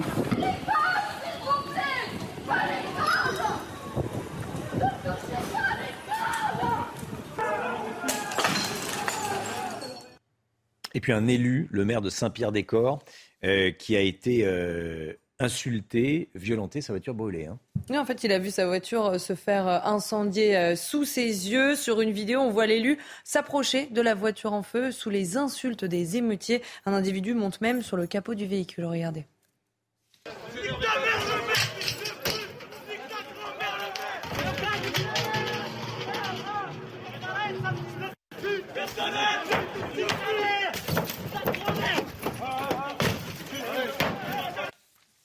Philippe Cholou est avec nous, expert en maintien de l'ordre. Bonjour Philippe Cholou, merci d'être avec nous. Euh, on a besoin de votre expertise. 40 000 policiers mobilisés. Malgré cela, et, j'ajoute, euh, on le voyait avec Célia Barotte qui nous faisait un point complet, des unités d'élite de la police mobilisées, BRI, GIGN. Malgré cela, il y a eu des pillages, il y a eu des dégradations, il y a eu des commissariats attaqués. Ça veut dire que ce n'est pas suffisant? Euh, bonjour. Non, je crois que c'est extraordinairement compliqué. Vous avez vous-même cité les lieux où ça arrive. Saint-Herblain. Euh, bon, moi, je suis breton, je sais ce que c'est que Saint-Herblain. Si vous voulez, c'est pas Chicago, quoi. Donc, effectivement, quand, on en vient à une telle, euh, je dirais, une telle expansion des émeutes, ça, devient extraordinairement compliqué. puisque pour lutter contre de tels agissements, il faut, établir des, des contrôles de zone en amont en fin d'après-midi, c'est-à-dire en fait des systèmes de réserve d'intervention et de patrouille. On tient les points clés du terrain. On a des systèmes de patrouille peut détecter dans la profondeur et, on intervient euh, dès qu'il y a quelque, chose. Voilà, mais ces systèmes de contrôle de zone, effectivement, euh, demandent un certain nombre d'effectifs. Et là, là le, nombre de points dans lesquels il y a des émeutes devient très très important. Mmh. Des commerces ont été pillés, mais ça veut dire, ce qu'on a du mal à comprendre, les, forces de l'ordre sont, sont, sont, dépassées, euh, il n'y a pas assez de, moyens. Qu'est-ce qui se passe? Non, mais je, crois qu'on a besoin d'un. Effectivement, se pose derrière euh, la question de, l'état d'urgence ou de, ce qu'on peut faire pour, euh, en amont, interdire et, pouvoir, à partir d'un moment, détecter les gens qui, si effectivement, par exemple, on restreint la liberté de circulation pendant un temps donné, on va pouvoir détecter, intervenir sur tous les gens qui arrivent dehors en amont et, mieux intervenir sur ce type de, d'agissement. Mais je crois qu'effectivement, là, on a, franchi, un pas très important. Euh, j'attire votre attention sur le fait qu'il y a un non-dit dans toutes les analyses qui sont faites. Euh, on ne parle pas des atteintes à la cohésion nationale qui sont très importantes actuellement. Euh, atteintes à la, cohésion nationale parce qu'évidemment, la, composition, je dirais, sociologique des, différents quartiers n'est pas les mêmes. Et là, il commence à avoir des, des rapports mimétiques de confrontation qui sont extraordinairement dangereux. Donc je crois qu'il faut réagir très très vite. C'est-à-dire, Philippe Cholou, qu'on soit très clair. Philippe Cholou, vous m'entendez? Oui. Oui, oui c'est-à-dire qu'on soit très clair quand vous dites, quand vous parlez de mimétisme, de composition de certains quartiers. Qu'est-ce que vous voulez dire exactement? Euh, je pense que déjà il y a une France qui travaille, il y a une France qui travaille, qui se lève tôt, qui travaille dur, euh, qui paye beaucoup d'impôts. Cette France est, je crois, fatiguée. Euh, de, de, de, fatigué euh, d'un certain nombre de manifestations, Sainte-Soline, Notre-Dame-des-Landes. Voilà. Donc ça, il y a une première atteinte à la cohésion nationale. Je pense qu'il y a une classe moyenne qui travaille dur, qui paye beaucoup d'impôts, qui, qui, est fatiguée. Voilà. Notamment quand elle voit les dégâts très importants qui, qui sont faits. Et la deuxième chose, c'est que je veux dire, c'est qu'il y a des quartiers dits difficiles, dans lesquels la, la composition sociologique, effectivement, n'est pas la même que celle des centres-villes et que et qu'effectivement il peut y avoir des mimétismes sociologiques de communautés, c'est-à-dire des affrontements communautaires, hein, très clairement. En clair, vous, nous parlez de, la, de, cette, de cette fameuse phrase de, de, de Gérard Collomb, l'ancien ministre de l'Intérieur, de qui disait que pour l'instant les Français sont côte à côte, il faut faire en sorte qu'ils ne soient pas face à face. Mais oui, je, je crois qu'il y, y, a, ce n'est pas encore le cas, mais je crois qu'il y a un vrai danger il y a un vrai, vrai danger. Qui, il ne suffit pas de, de, dire que ça ne peut pas arriver pour que ça n'arrive pas, si vous voulez. Et je crois qu'il y a un vrai, vrai danger là. Merci beaucoup Philippe Cholous. Merci d'avoir été en direct avec nous ce matin dans, Je vous en prie. dans la matinale de, de CNews. Bonne journée à vous. 6h42. Euh, Ce qu'il faut bien noter, c'est qu'il y a plusieurs villes sous couvre-feu actuellement, Célia Barotte. Hein. Oui, depuis hier, euh, quelques euh, municipalités ont fait le choix d'un couvre-feu pour éviter les tensions urbaines. Alors déjà, pour rappel, le but d'un couvre-feu est de permettre aux forces de l'ordre civil ou militaires de mieux assurer la sécurité de la zone sous couvre-feu, de limiter la libre circulation d'une certaine catégorie. Alors Clamart, comme vous le voyez à l'écran, a été la première euh, commune d'Île-de-France à instaurer euh, ces restrictions de déplacement euh, pour sa population. Neuilly-sur-Marne ou encore Savigny-le-Temple ont également fait le choix d'un couvre-feu. À Neuilly-sur-Marne, c'est un couvre-feu qui s'étend de 23h à 6h. À Savigny-le-Temple, de 22h à 5h. Pour Clamart et Neuilly-sur-Marne, il faudra attendre lundi pour un retour à la normale. Savigny-le-Temple, le couvre-feu est instauré jusque dimanche. À Meudon, le couvre-feu euh, s'est terminé ce matin et une autre commune de France, à Compiègne dans l'Oise, un couvre-feu a été euh, instauré euh, hier jusque, jusque lundi avec des restrictions de déplacement notamment pour les mineurs, les personnes âgées de moins de 16 ans non accompagnées d'un parent ou d'un représentant légal ne pourront pas se déplacer de 22h à 6h. Célia Barotte, service police-justice de CNews. Merci Célia, vous restez bien avec nous bien sûr. 7h moins le quart, la suite de l'édition spéciale euh, nuit d'émeutes, nuit de chaos, nuit d'affrontements, nuit de pillage. La situation était hors de contrôle dans plusieurs villes de France. Quelle va être la réaction euh, du gouvernement? Nos équipes sont sur le terrain. Et puis on aura les informations de, Gauthier Lebret dans, euh, dans un instant. Restez bien avec nous sur CNews. A tout de suite. Bon réveil. C'est News, il est 7h moins le quart, édition spéciale. Après cette nuit d'émeute, nuit d'affrontement, on vous montre évidemment toutes euh, les images.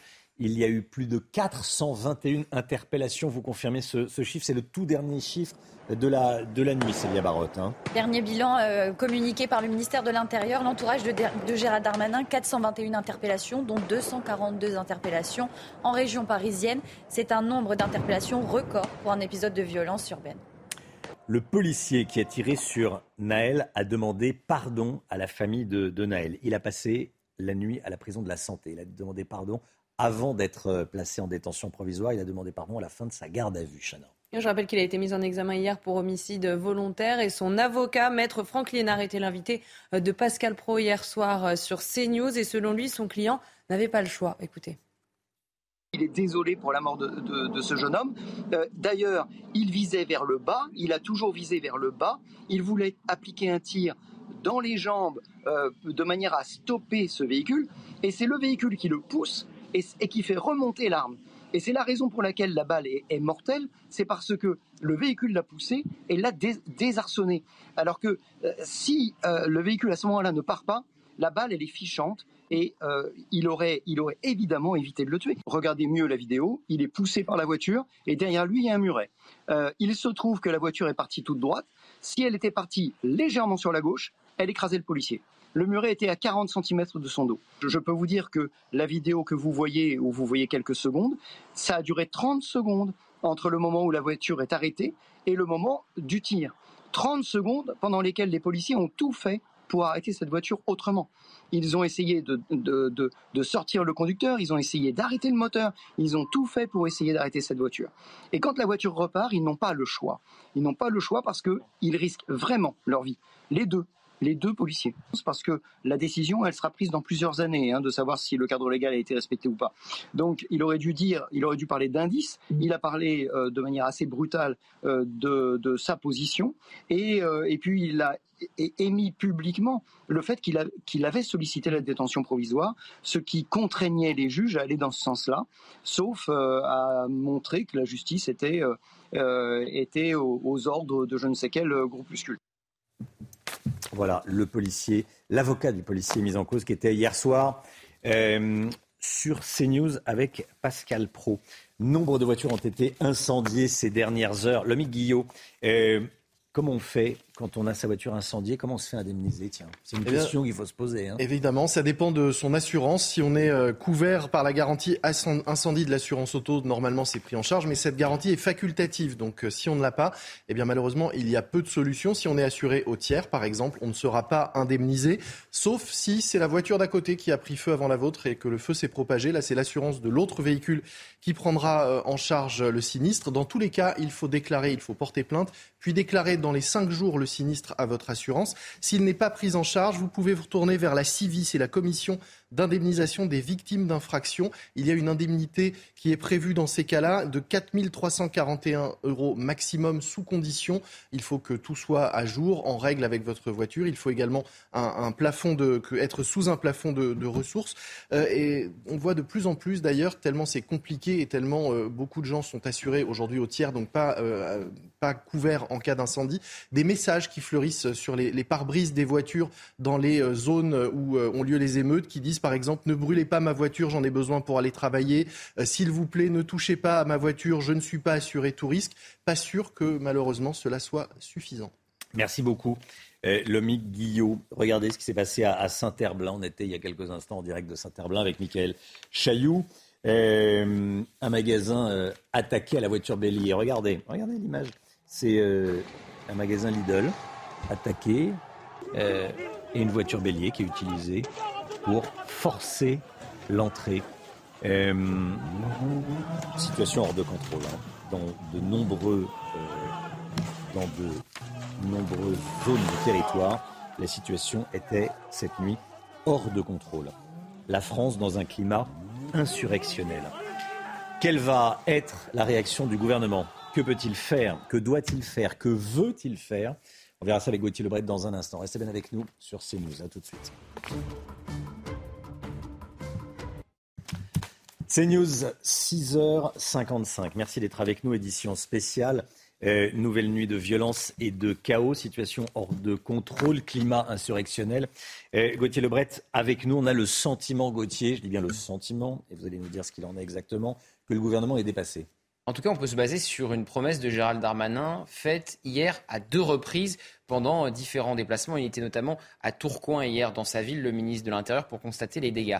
Et il a dit que ce soir, donc cette nuit, l'ordre républicain reviendrait en France. Il s'est passé exactement le contraire. Alors certes, euh, on est passé de 9000 forces de l'ordre sur le terrain à 40 000. Donc euh, vous voyez que le dispositif avait été multiplié euh, par 4 mais même avec plus de forces de l'ordre, évidemment, euh, vu que la tache d'huile s'est répandue partout sur le territoire, il y a des arrondissements de Paris qui ont été touchés cette nuit, c'est une, nouvelle. Il y a euh, Marseille qui a été également impacté, alors que la ville avait été épargnée euh, jusque-là. On avait dit que, étant donné que les trafiquants de drogue tenaient une partie des quartiers nord, eh bien on sait que les trafics de drogue, les trafiquants de drogue n'aiment pas quand la ville est dérangée, quand il y a des émeutes, parce qu'évidemment c'est pas bon pour le business. Eh bien malgré cela, Marseille a été malgré tout euh, impacté. Donc la tache d'huile se répand euh, de plus en plus et évidemment ça donne le sentiment que euh, le gouvernement, les autorités sont totalement dépassées. Et Gérald Darmanin, hier le ministre de l'Intérieur, s'est avancé bien trop vite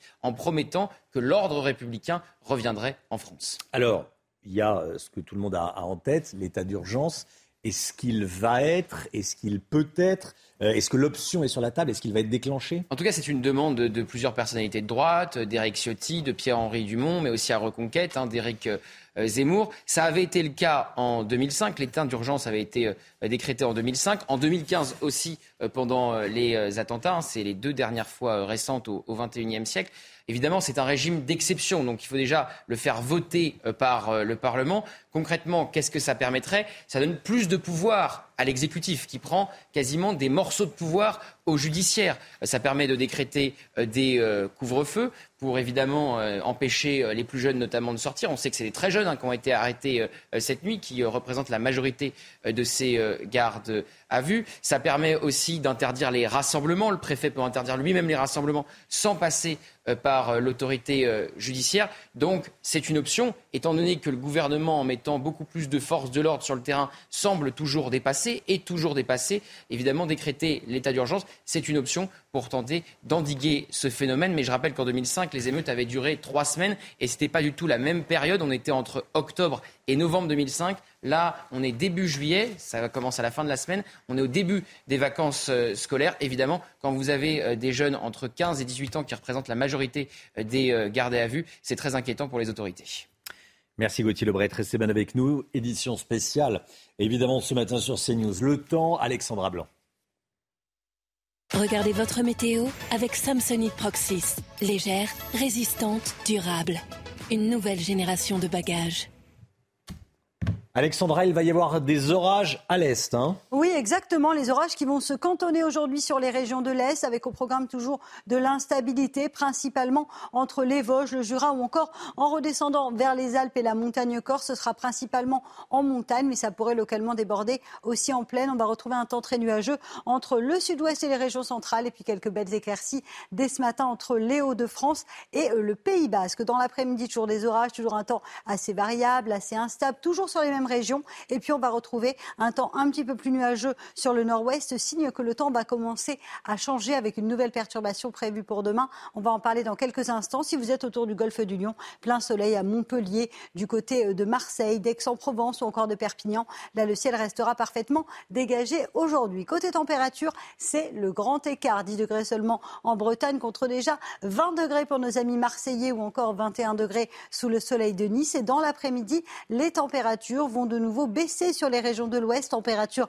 un peu plus respirable avec 19 degrés en Bretagne, 20 degrés en moyenne du côté de Rennes, vous aurez 23 degrés le long de la Garonne, on est bien loin des 30 degrés euh, d'il y a seulement euh, quelques jours, tandis que la chaleur se maintient à Montpellier ou encore à Perpignan avec 28 degrés. Un week-end en demi-teinte vous attend, surtout samedi avec une baisse des températures sur les régions du nord. C'était votre météo avec Samsonite Proxys. Légère, résistante, durable. Une nouvelle génération de bagages. C'est News, il est bientôt 7h, édition spéciale, situation chaotique en de nombreuses villes du pays. On vous montre depuis 5 heures ce matin, depuis le début de cette édition spéciale, ce qui s'est passé cette nuit. Regardez eh, ces images. La BRI était euh, mobilisée. Il y a eu des violences à Saint-Herblain, à Nanterre, à Sainte-Foy-les-Lyons, un peu partout dans le pays, euh, pour être euh, totalement. Euh, il est impossible d'être euh, complet puisqu'il y a eu des violences dans des dizaines et des dizaines de, villes. 421 interpellations au total, c'est le chiffre à l'heure qu'il est qui devrait augmenter. Il y a eu donc des, des, violences un peu partout. Le récit de la nuit, Marine Sabourin, Valérie Labonne. Regardez. Des violences et des émeutes sur tout le territoire. À Lille, alors que la préfecture avait interdit tout rassemblement, la situation était particulièrement tendue dès 21h et jusque tard dans la nuit. À de nombreuses reprises, les policiers du RAID ont dû intervenir, tout comme à Roubaix, Nanterre ou Lyon. À Vénissieux, toujours dans le Rhône, un tramway a été incendié, puis des poubelles et des voitures quelques kilomètres plus loin, à Sainte-Foy-les-Lyons. J'ai tout envoyé. Ils sont cassés. Partout en France, des écoles ont été ciblées par ces émeutiers, comme à Tourcoing ou encore ici à Villeurbanne. Alors que les pompiers interviennent sur plusieurs départs de feu à Vernon dans l'heure, des individus s'emparent de leurs camions. Des magasins et des supermarchés ont été pillés, en témoignent ces images à Paris ou encore à Nantes. Alors que 40 000 forces de l'ordre ont été déployées sur le terrain dans toute la France, les autorités craignent déjà, pour demain soir, une quatrième soirée de chaos. Emmanuel Macron. Va présider une nouvelle cellule de crise à 13h à Paris. On l'apprend euh, à l'instant, Gauthier Lebret. Oui, nouvelle cellule de crise, c'est donc la deuxième avec celle euh, d'hier, évidemment pour euh, constater euh, les dégâts en présence du ministre de l'Intérieur. Ça se passe à Place Beauvau, au ministère de l'Intérieur. Emmanuel Macron n'aura donc que quelques mètres à faire entre l'Elysée et la Place Beauvau, avec le garde des Sceaux, Éric Dupont-Moretti, avec la Première ministre, bien sûr, Elisabeth Borne constater les dégâts et peut-être adapter la réponse, puisque c'est hier en cellule de crise qu'Emmanuel Macron a fait le choix et a demandé au ministre de l'Intérieur de multiplier par quatre le nombre de forces de l'ordre sur le terrain et a demandé au ministre de l'Intérieur également de demander aux forces de l'ordre d'interpeller un maximum. Pour le moment, on est à 421 interpellations. C'est bien faible face aux centaines d'émeutiers qui étaient euh, dans la rue hier. Donc on verra si le gouvernement prend d'autres décisions, de multiplier encore un peu plus euh, les forces de l'ordre pour se euh, rapprocher des records de mobilisation euh, durant la période de Gilets jaunes. Et pourquoi pas décréter l'état d'urgence? Ça, c'est la volonté, ce sera la volonté ou non du président de la République. Il faudra qu'il y ait un vote, par contre, à l'Assemblée nationale. Voilà, cette information qui est donc tombée ce matin à l'instant. Nouvelle cellule de crise à 13h à Paris. On va repartir sur le terrain, retrouver Marine retrouver notre envoyé spécial, Chana Lousteau. Hein. Oui, on va aller euh, en Seine-Saint-Denis retrouver notre envoyé spécial à Clichy-sous-Bois où des voitures ont été euh, brûlées cette nuit et le nettoyage a commencé hein, dès ce matin.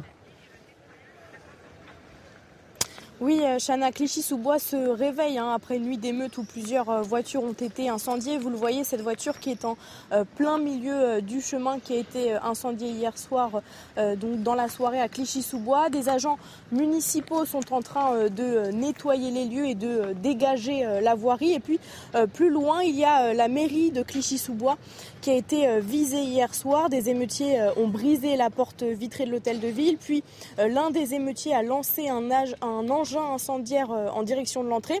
Alors cela euh, n'a pas occasionné euh, trop de dégâts, mais en tout cas il y avait ce matin des agents municipaux qui nettoyaient le devant de cette mairie. Et puis il y a aussi des magasins du centre commercial de Clichy-sous-Bois, du chêne pointu, qui ont été également endommagés toute la nuit à Clichy-sous-Bois.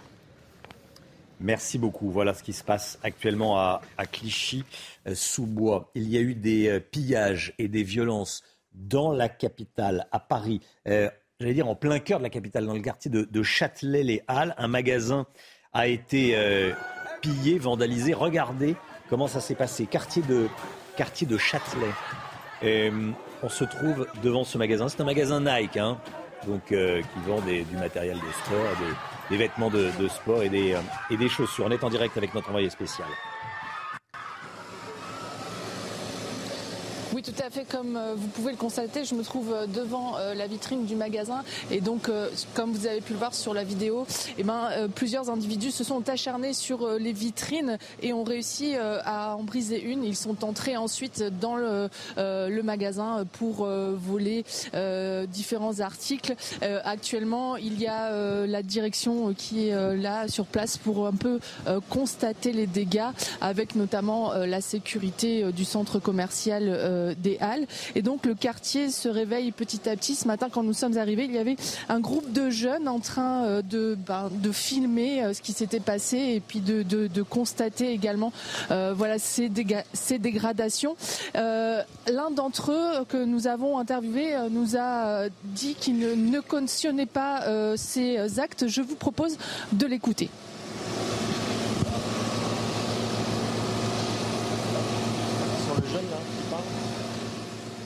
Alors, on n'a pas le, son euh, auquel fait référence. Ah on l'a pas et on l'a retrouvé. Écoutez.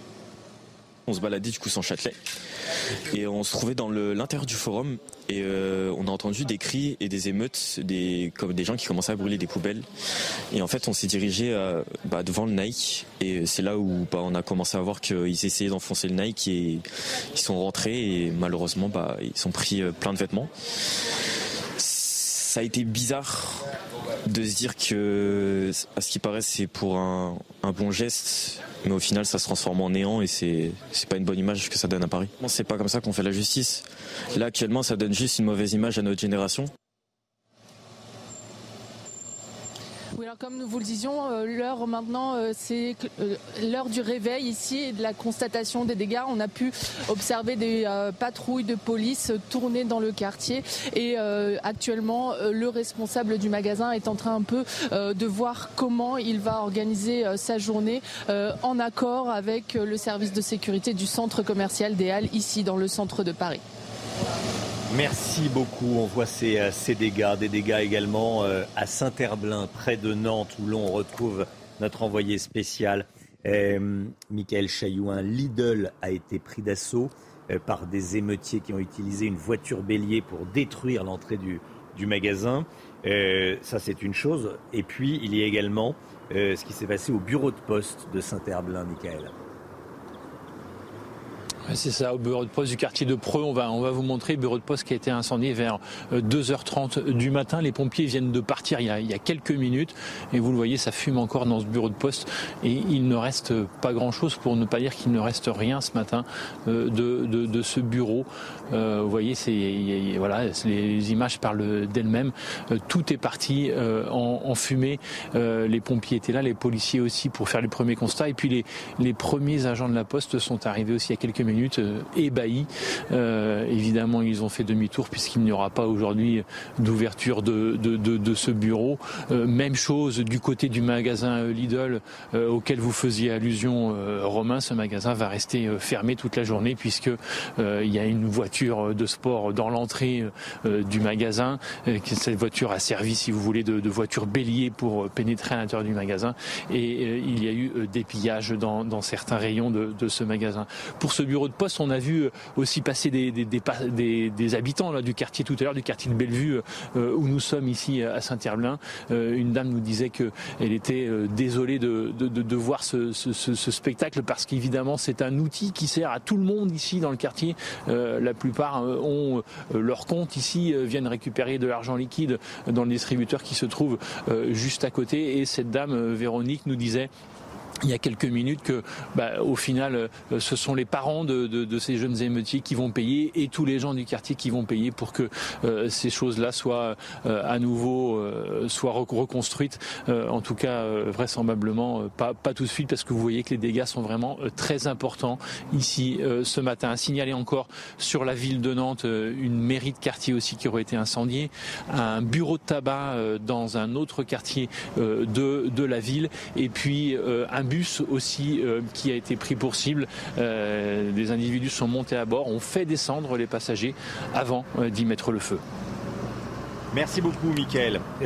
on y faisait allusion il y a quelques instants. Regardez ce qui s'est passé au Lidl de Saint-Herblain cette nuit. Voilà comment ça s'est passé.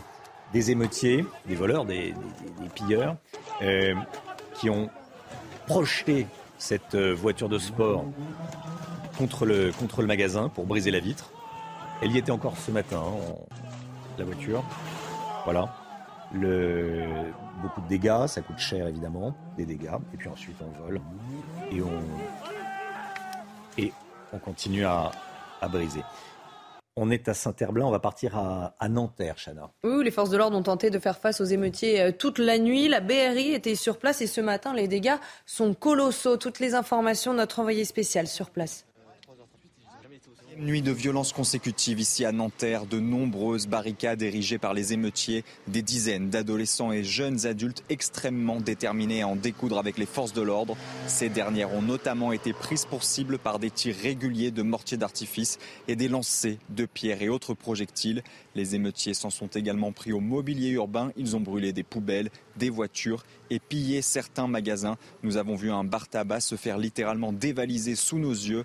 Ces jeunes cherchaient notamment à attirer les forces de l'ordre dans un guet-apens pour ensuite les attaquer. Il faut savoir que la BRI est intervenue dans une cité chaude de Nanterre. Il s'agit de la cité Picasso. La brigade de recherche et d'intervention est une unité dédiée aux interventions difficiles car pour la troisième soirée consécutive, Nanterre a bien été le théâtre de scènes d'affrontements. C'est d'ailleurs ce que redoutaient les forces de l'ordre avec un dispositif conséquent. Ils étaient 5000 policiers et gendarmes mobilisés en région parisienne. 40 000 dans tout le pays pour éviter autant que possible ces scènes de violence urbaines. Célia Barotte avec nous, service police-justice de CNews. Les dernières informations alors 421 interpellations euh, sur l'ensemble de la France. Selon l'entourage de Gérald Darmanin, la préfecture de police de Paris, quant à elle, indique 242 interpellations euh, dans euh, l'ensemble de la région parisienne, notamment dans les Hauts-de-Seine, en Seine-Saint-Denis et dans le Val-de-Marne. À Paris, 12 bus RATP auraient été brûlés dans un entrepôt. Du côté de Marseille, 56 personnes ont été interpellées et 13 policiers blessés. Il s'agit d'un nombre d'interpellations record euh, au niveau euh, national pour un épisode de violence urbaine et l'essentiel des interpellés est âgé euh, entre 14 et 18 ans. Merci beaucoup, Célia. Entre 14 et 18, ils sont très jeunes. Très jeunes, très jeunes. Très jeunes, ce sont que des mineurs. Des jeunes émeutiers, oui. Jeunes émeutiers, entre 14 et 18 ans, qui cassent, qui volent, qui, qui pillent. On va vous montrer les images, des images de la nuit. À Cannes, la gendarmerie, la gendarmerie a mobilisé un hélicoptère, Chana. Hein. Oui, cette nuit, un hélicoptère a été déployé pour euh, maintenir l'ordre public et prévenir euh, les troubles. Et vous voyez euh, des images prises directement à bord de cet hélicoptère, justement. À Reims, c'est un chauffeur de bus qui a été agressé par des émeutiers. Ils l'ont obligé à s'arrêter. Ils sont montés ensuite dans le bus. Regardez. Ah, il a ouvert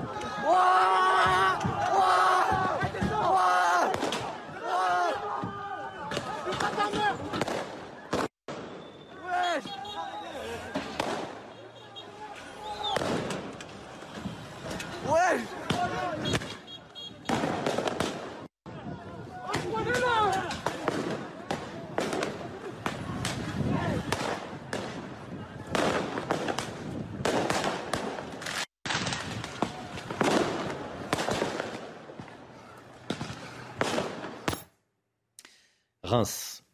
Reims cette nuit, ce que vous venez de voir. Nanterre, Nanterre, des riverains ont tenté d'empêcher des émeutiers de s'en prendre à leur voiture. Voilà comment ça s'est passé.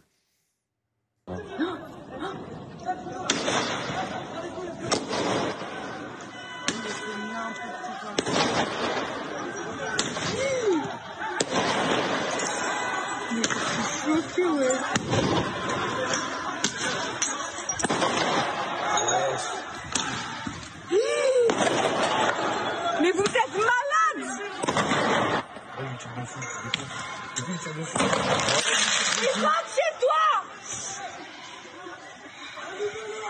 Non Non, non wesh Arrêtez Ouais On est tous là pour la même cause Voilà, des riverains euh, agressés alors qu'ils protégeaient leur voiture. Une école attaquée à Villeurbanne, près de Lyon, Chana. Hein. Oui, des émeutiers sont entrés euh, par réfraction et une femme a tenté de s'interposer, les suppliant de ne pas s'attaquer à cet établissement scolaire. Regardez. Ils ont cassé l'école. Ils rentrent dedans.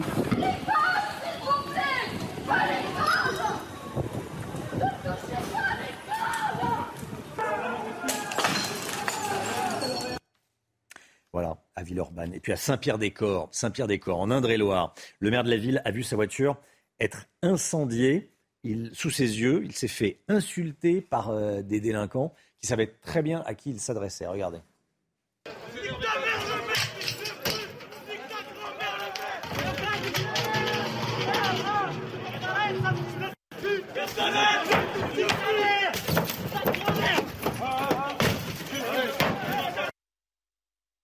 Voilà la voiture du maire euh, de la ville incendiée. C'est un symbole fort, hein, Gauthier Lebret.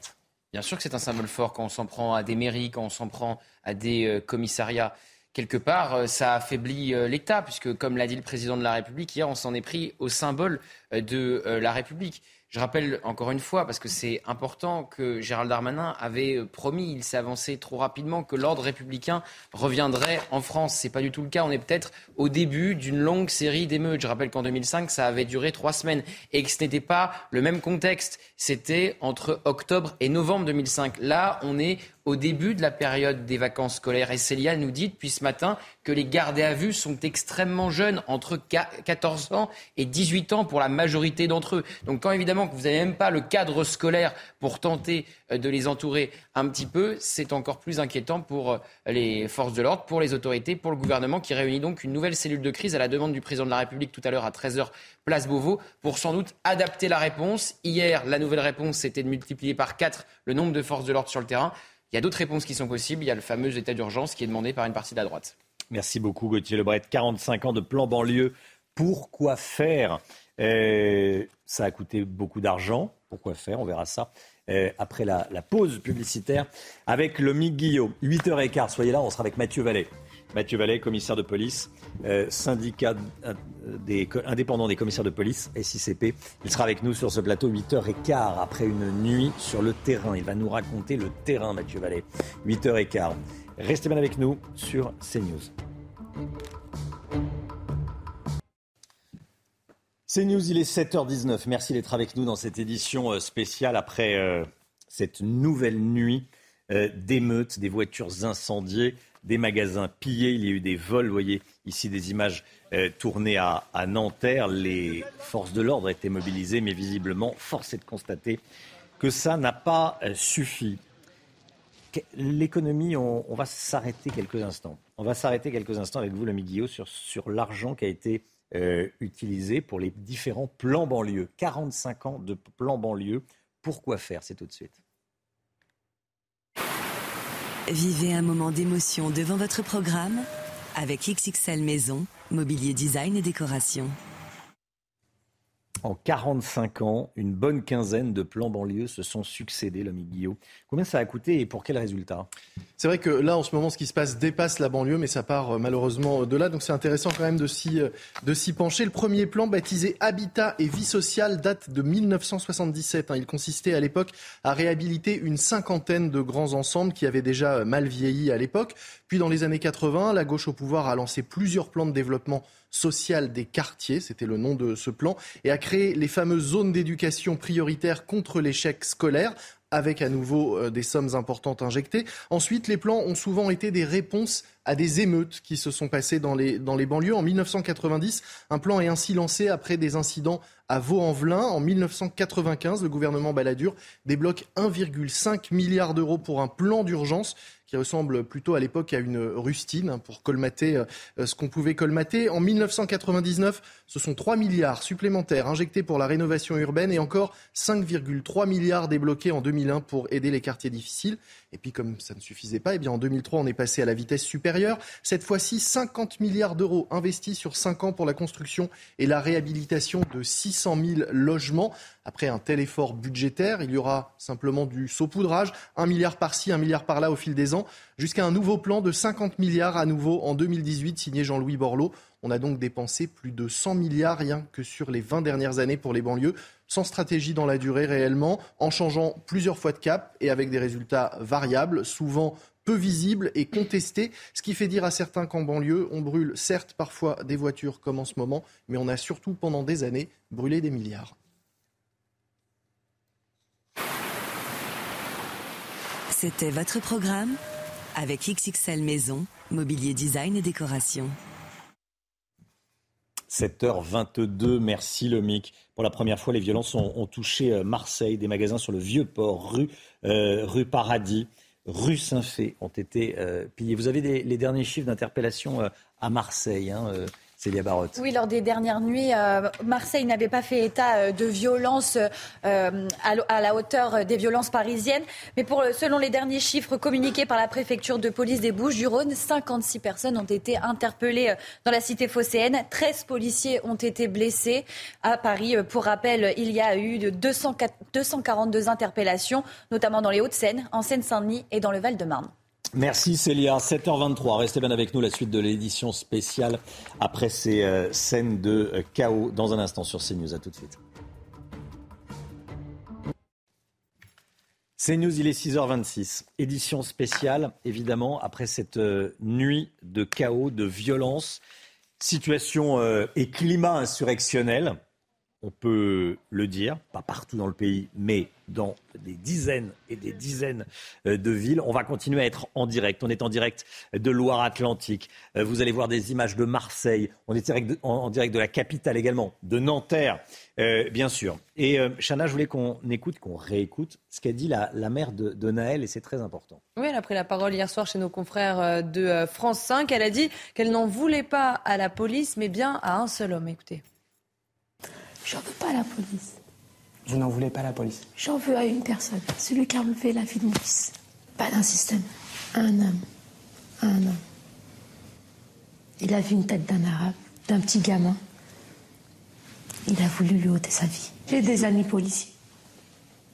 Ils sont tout cœur avec moi. Ils sont tout cœur. Il n'y a rien de méchant. Ils ne sont pas d'accord de ce qu'il a fait.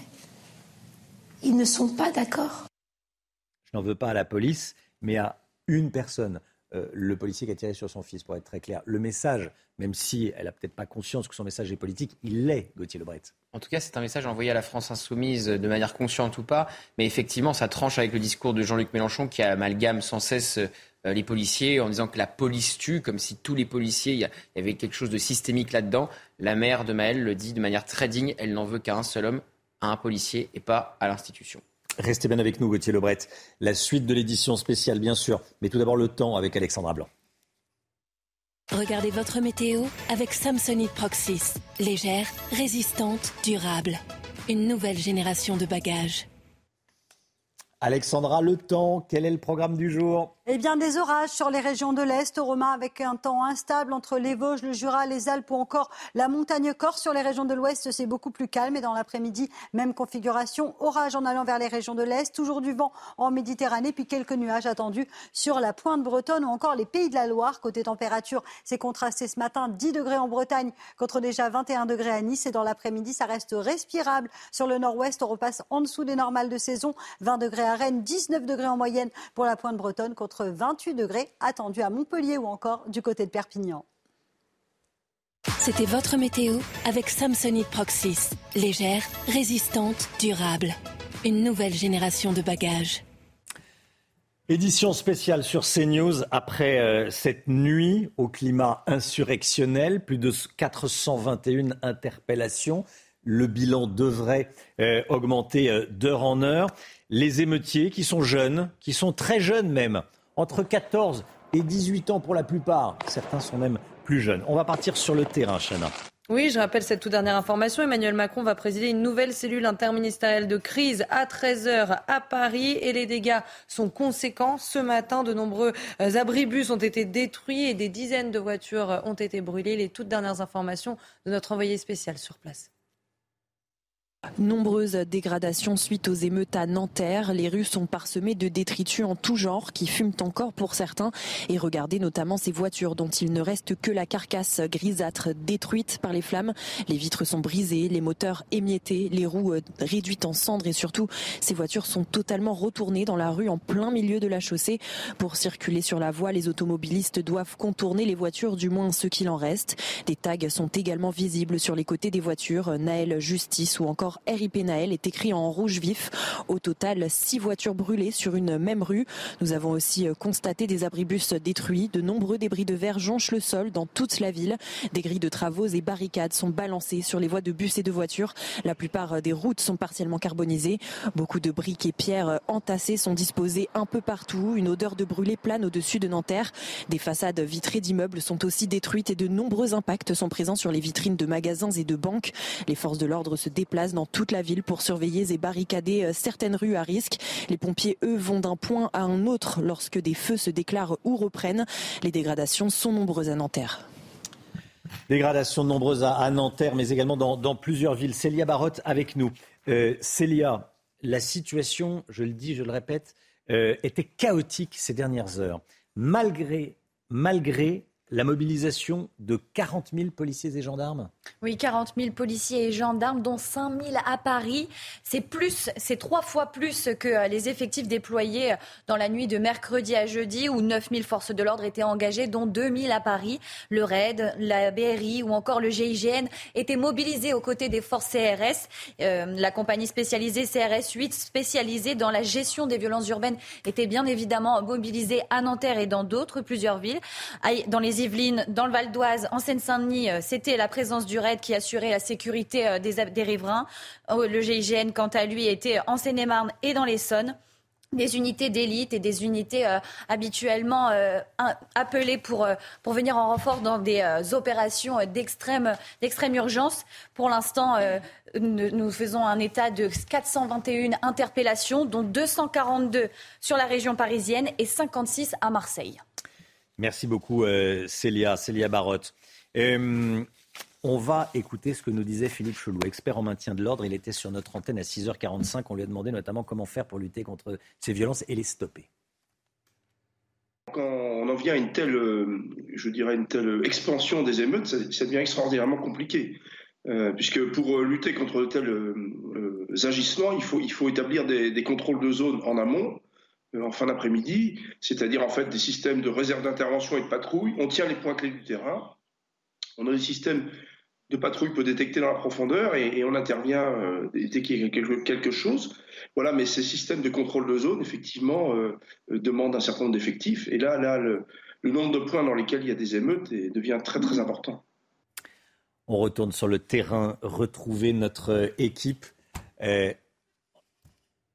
Non, il y a un petit souci euh, technique. On va regarder ce qui s'est passé cette nuit à Villeurbanne. Villeurbanne, c'est près de Lyon.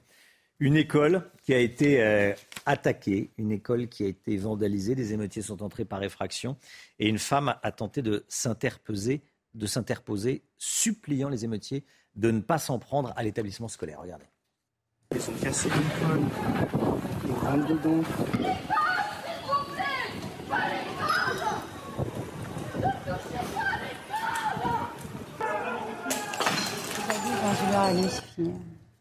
Voilà, on a récupéré notre équipe. On est en direct de Sevran avec notre envoyé spécial. Sevran, c'est en Seine-Saint-Denis.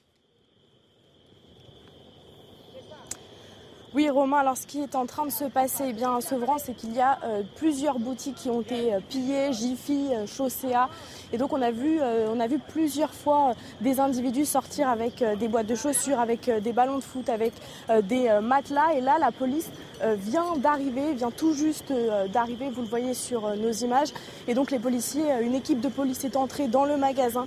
certains individus ont été évacués, certains eh bien, sont en train tout simplement de filmer cette scène surréaliste. Un petit peu, certains sont amusés, d'autres sont consternés. Et donc vous le voyez, eh bien, ces images, ces magasins totalement pillés, vous le voyez, il y a énormément de chaussures, de boîtes de chaussures hein, qui sont vidées. Les individus sont arrivés avec plusieurs sacs à la main. Vous le voyez, des paires de chaussures qui valent une centaine d'euros à chaque fois. Vous voyez, donc là, ce sont seulement les paires qui ont été vidées, mais on a vu des dizaines d'individus traverser ce parking avec leur voiture. Ils venaient en bande pillée. Donc vous le voyez sur nos images, l'intérieur de ce centre commercial totalement pillé, une scène totalement surréaliste hein, ici à Sevran, en Seine-Saint-Denis. Et on entend la, ce qu'on entend, c'est la, c'est une, une alarme. Hein. C'est ça, c'est une alarme puisque donc ce que l'on voit euh, depuis euh, notre position, eh c'est euh, un magasin de chaussures qui a été pillé ainsi qu'un Jiffy. Mais on peut supposer que d'autres boutiques ont été pillées. Et là, les forces de l'ordre, on ne les voit pas sur notre image, elles viennent de partir, mais sont en train d'analyser par magasin par magasin pour voir s'il reste des individus à l'intérieur du centre commercial. Merci beaucoup. On a compris ce qui s'était passé hein, en voyant ces images. Euh, ces boîtes de chaussures, effectivement, notre envoyé spécial a raison. Hein, des, des, chaussures à une centaine d'euros. On a vu, les, les, les, marques, scène de pillage, des vols. La situation est hors de contrôle dans certains endroits. Force est de le constater. Situation hors de contrôle dans le pays. Climat insurrectionnel. Euh, on va regarder ce qui s'est passé à Saint-Pierre-des-Corps, tiens, Chana. Oui, le maire de la ville a vu euh, sa voiture se faire incendier euh, sous ses yeux. Sur une vidéo, on voit l'élu s'approcher de la voiture en feu sous les insultes des émeutiers et un individu monte même sur le capot du véhicule. Regardez.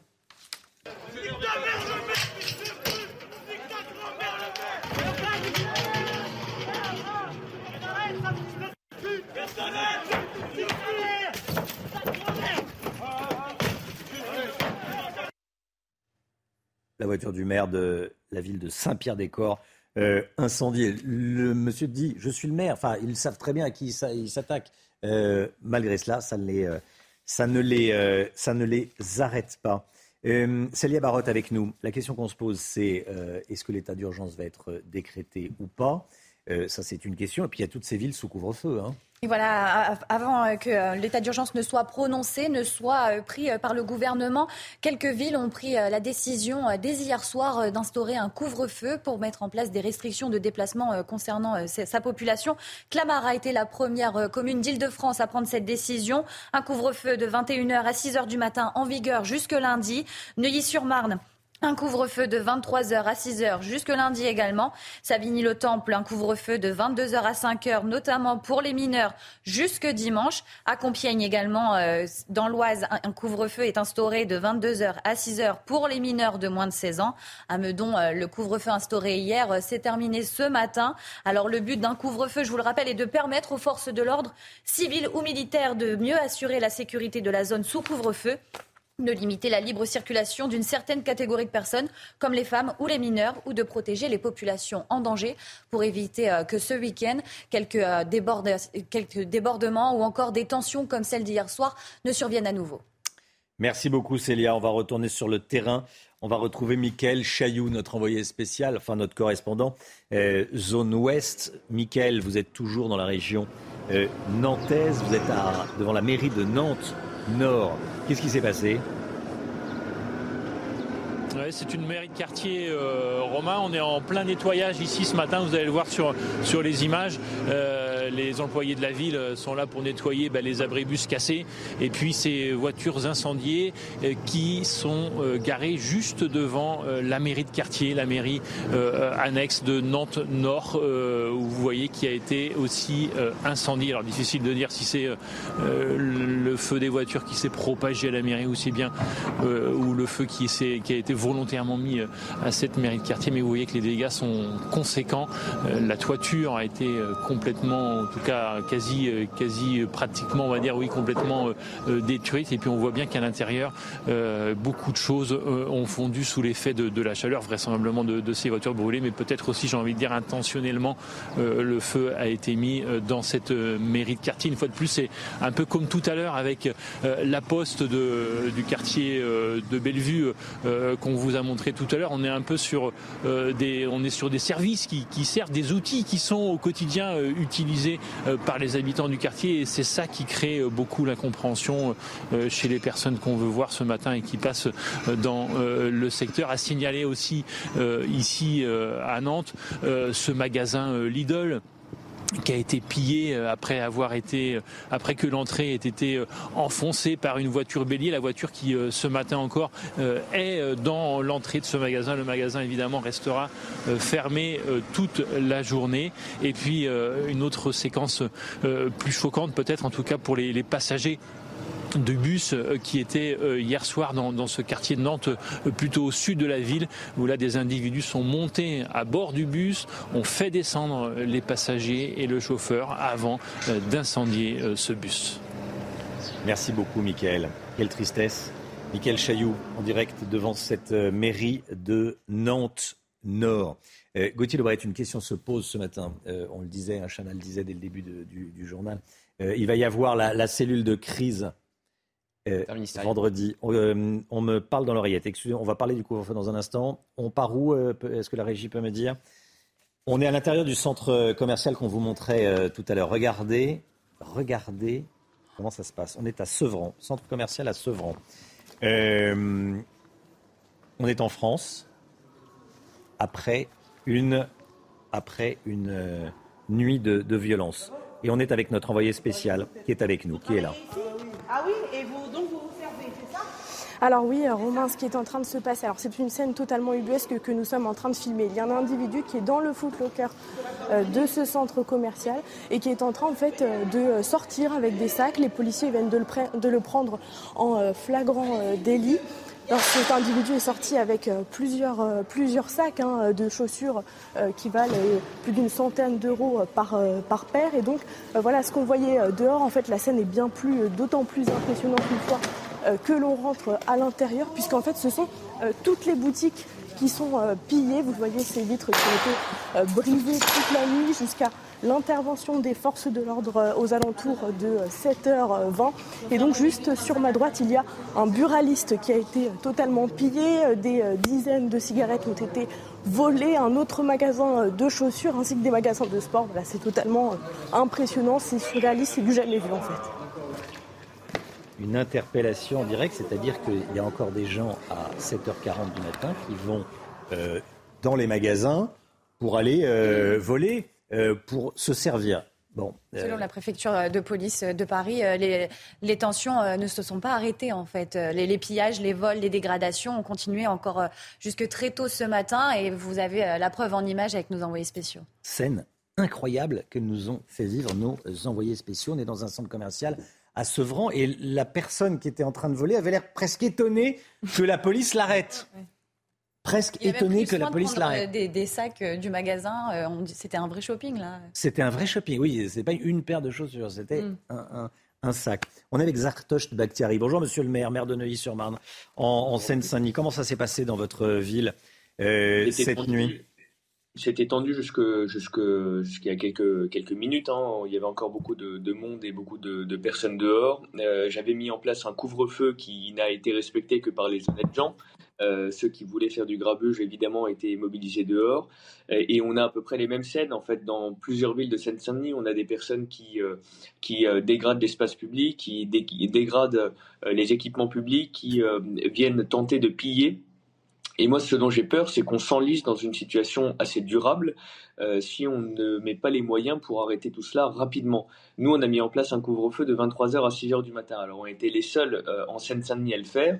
Euh, je pense que pour pouvoir faire asseoir cette, l'autorité de l'État, il faudrait peut-être prendre des mesures au niveau de tout le département, déployer des forces de manière statique et importante de manière à, apaiser les choses dans les quartiers, mais il faut le faire vite parce qu'on commence vraiment à s'enliser dans quelque chose de durable. Et, si on ne met pas le, si on ne déploie pas les forces tout de suite, euh, on risque d'avoir euh, une répétition et une aggravation jour après jour de, ces émeutes. Le couvre-feu, c'est très important ce que vous êtes en train de dire. C'est que vous avez décidé d'un couvre-feu, mais il est respecté que par les honnêtes gens. C'est-à-dire que les voyous, les délinquants, les voleurs sortent et s'en fichent comme leur première chaussette. C'est moi l'expression. Et, exactement. Donc, euh, je, je, pense qu'en plus d'une, enfin, en plus de, de, n'être respecté que par les honnêtes gens, euh, le couvre-feu euh, ne, ne, ne, contraint les, les, déplacements que par ceux qui veulent vraiment, vraiment respecter les choses. Moi, je pense qu'il faut le pouvoir être en mesure de le faire respecter le couvre-feu. Aujourd'hui, hier soir, on avait euh, des, besoins de renfort à plusieurs, euh, à plusieurs moments de la nuit. Moi, j'ai eu euh, plusieurs agents municipaux parce qu'on a organisé une veille sur toute la ville. J'ai eu des agents municipaux qui m'ont appelé de 4h à 5h30 du matin en disant ça brûle et il n'y a toujours personne. Donc, donc, en fait, on est dans une difficulté qui est réelle, c'est qu'il n'y a pas assez d'effectifs déployés. Et ce que je peux comprendre hein, quand on a des effectifs mobiles qui doivent aller d'un bout à l'autre du département en quelques minutes, c'est compliqué de faire respecter les choses. Maintenant, euh, s'il y a un couvre-feu de manière plus générale qui est mis en place, euh, étant donné en plus que les transports sont arrêtés à 21h, ce qui pourrait se comprendre. Et encore une fois, le couvre-feu permet à celles et ceux qui travaillent et qui sont honnêtes ou qui ont des problèmes médicaux euh, et autres de, pouvoir sortir. Donc je pense qu'il faut les mettre en place rapidement de manière à ce qu'on puisse euh, atteindre une sérénité aussi, aussi rapide. Merci beaucoup, monsieur le maire maire de Neuilly-sur-Marne, Zartocht Bakhtiari. Voilà, nouvelle nuit de, de, pillage, des vols. On en a vécu un en direct Hein, euh, en direct sur, euh, sur CNews, quelqu'un qui était presque étonné de se faire, de se faire euh, interpeller par la police dans un magasin de chaussures à, Sevran. Une toute dernière information, Gauthier Lebret Oui, le ministre de l'Intérieur vient de tweeter. Vous savez que le ministre de l'Intérieur va réunir avec le président de la République une cellule interministérielle de crise. Il dit cette nuit, nos policiers, gendarmes et sapeurs-pompiers ont encore fait face avec courage à une rare violence, violence qu'on constate depuis le début de la matinale. Conformément à mes instructions de fermeté, ils ont procédé à 600 67 interpellations.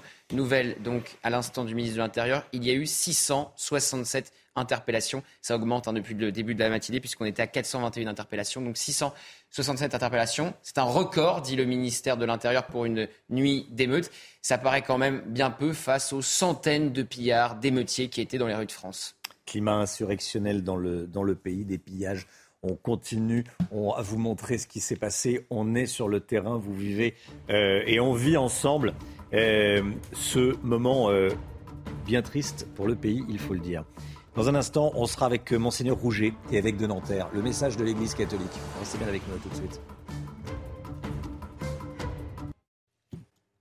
Édition spéciale sur CNews après cette nouvelle nuit de pillage il y a eu des euh, vols partout en France, des dégradations. On vous montre ce qui s'est, euh, passé, euh, des émeutes en France. Ici, nous étions dans, un magasin. Regardez comment ça s'est passé à Paris, Châtelet-Les le magasin Nike a été pillé. Il y a eu des scènes comme celle-ci dans toute la France. Peut-être qu'on va voir les jeunes qui s'attaquent à la devanture. Euh, il y avait des dizaines et des dizaines de, personnes qui ont attaqué hein, euh, pour piller euh, ce, magasin. Comment les magasins sont-ils protégés? Est-ce qu'ils sont assurés ou pas? On va voir ça dans quelques secondes. Vivez un moment d'émotion devant votre programme avec XXL Maison, mobilier design et décoration. Le Guillot, comment sont indemnisés les magasins en cas de pillage? C'est vrai que la question se pose, parce que là, c'est assez euh, inédit euh, ce qui se passe. Ces dernières euh, semaines, quand il y a eu ces derniers mois des, manifestations, c'était simplement des dégâts matériels. Là, il y a plusieurs problèmes. Il y a les dégâts matériels et les pillages. Alors, si on prend dans l'ordre les dégâts matériels, les magasins sont, comme à peu près tout le monde, toute, habitation, tout logement, tout commerce, sont assurés contre ces dégâts, ou en tout cas pour indemniser ces, ces sinistres. Ils auront donc une indemnité. Après, reste à savoir son montant en fonction de la franchise Et si le commerce a connu, par exemple, plusieurs bris de glace successifs, plusieurs bris de vitrines euh, à cause de manifestations euh, passées, il pourrait ne pas être indemnisé, mais globalement, les dégâts matériels vont être pris en charge. Ensuite, il y a la question euh, des produits volés, du stock du magasin. Là, tous les magasins ne sont pas assurés de la même façon voire pas assurés pour le stock, ça va pouvoir poser de gros problèmes. Et enfin, dernier point, il y a la perte d'exploitation. Là, certains se sont rendus compte, notamment pendant le Covid, qu'ils n'étaient pas du tout assurés contre ça. Hein, si l'activité s'arrête, il n'y a pas d'indemnité prévue s'ils n'ont pas souscrit cette garantie. Quand on regarde les chiffres, hein, en France, selon Bercy, 95% des acteurs de la grande distribution sont assurés contre la euh, perte d'exploitation. 70% des PME, mais seulement, seulement 55% des commerçants. Pour cela, si leur outil de travail est détruit, si leur magasin a été attaqué et vandalisé, ils ne vont plus pouvoir travailler, c'est une perte sèche et leurs salariés vont se retrouver au chômage partiel. C'était votre programme avec XXL Maison, Mobilier Design et Décoration. 667 interpellations au total, c'est le tout dernier chiffre fourni par le ministre de l'Intérieur. Restez bien avec nous, édition spéciale évidemment ce matin sur, sur CNews. Après tous ces pillages, toutes ces violences, on sera avec monseigneur Mathieu Rouget, évêque de Nanterre, en direct avec nous. Euh, bonjour monseigneur et à tout de suite.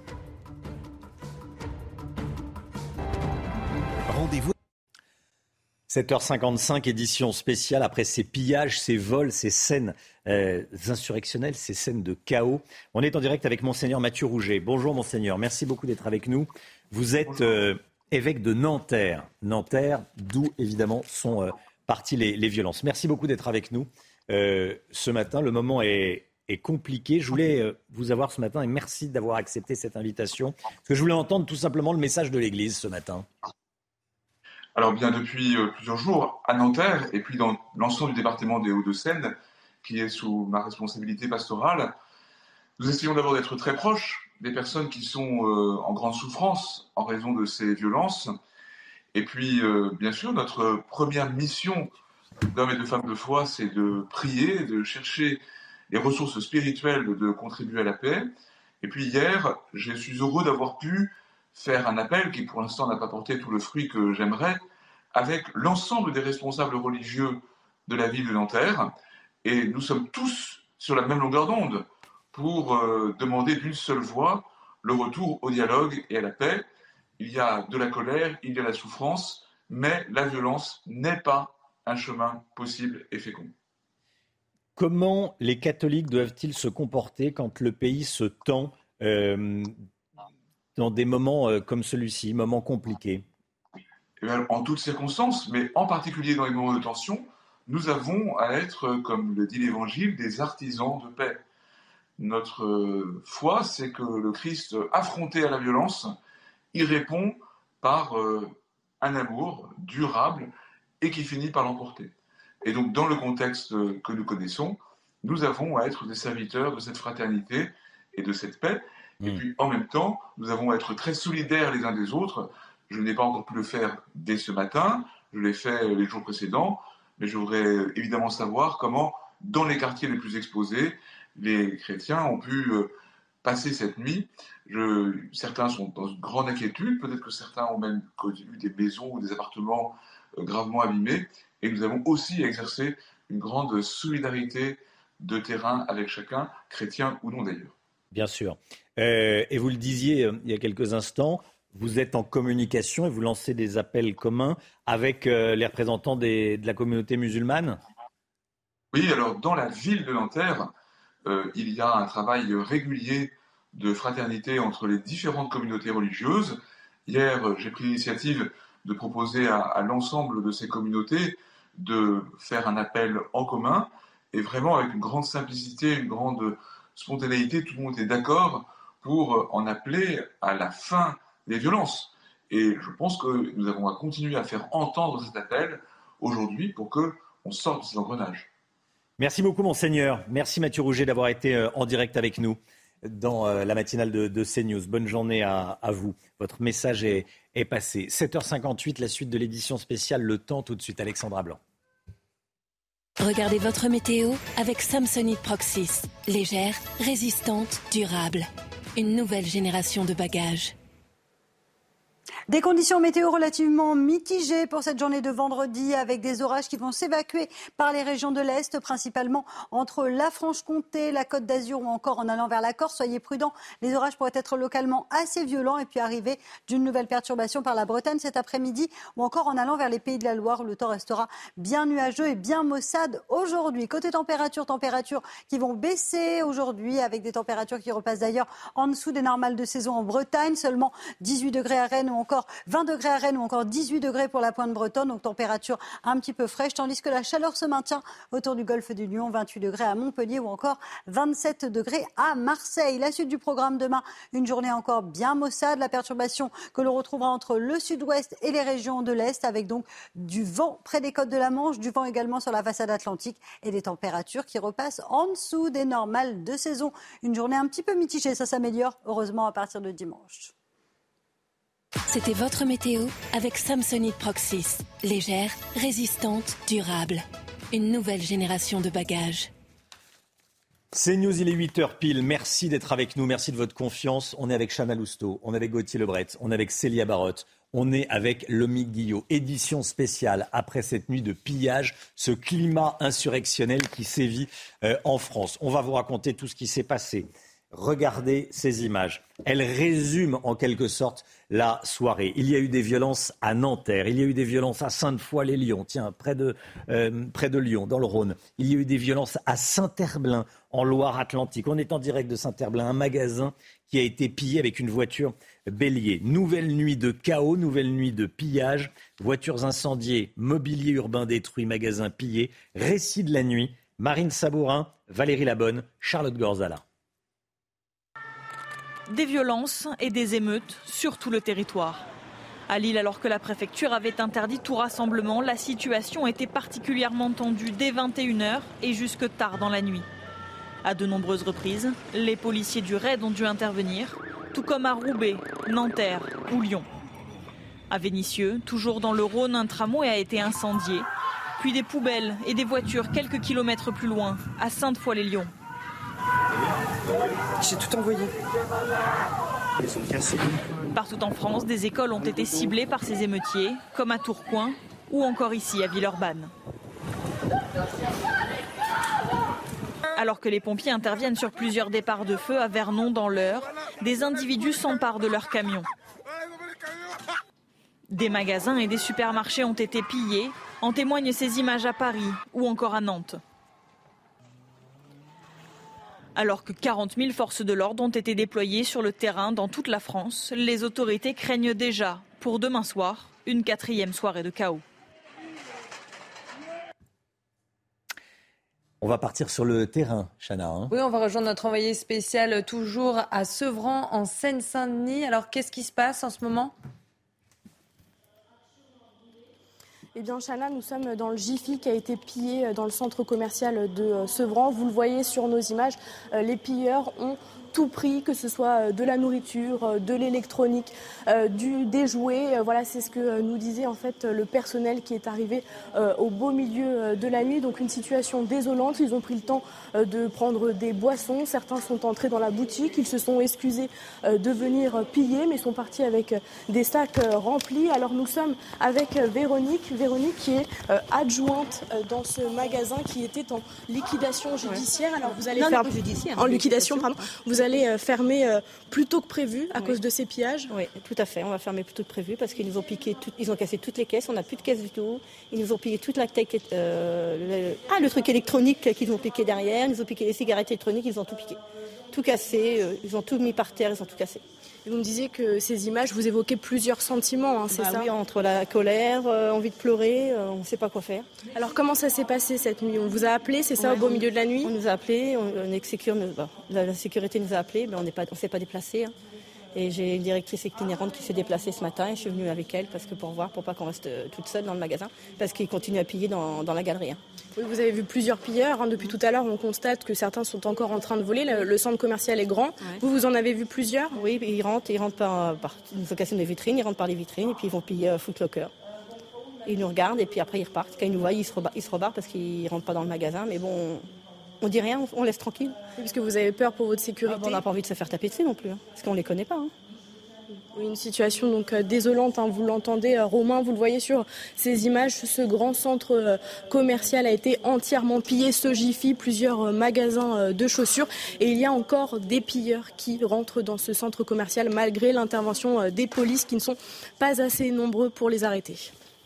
Merci beaucoup, merci beaucoup de nous faire vivre la, réalité. C'est un, un cauchemar, ce qu'on est en train de, de vivre. Gauthier Lebret, à 13h, il va y avoir une nouvelle cellule de crise qui a été convoquée par l'Elysée. Hein. La deuxième en deux jours, puisque vous savez que la première cellule de crise, c'était hier.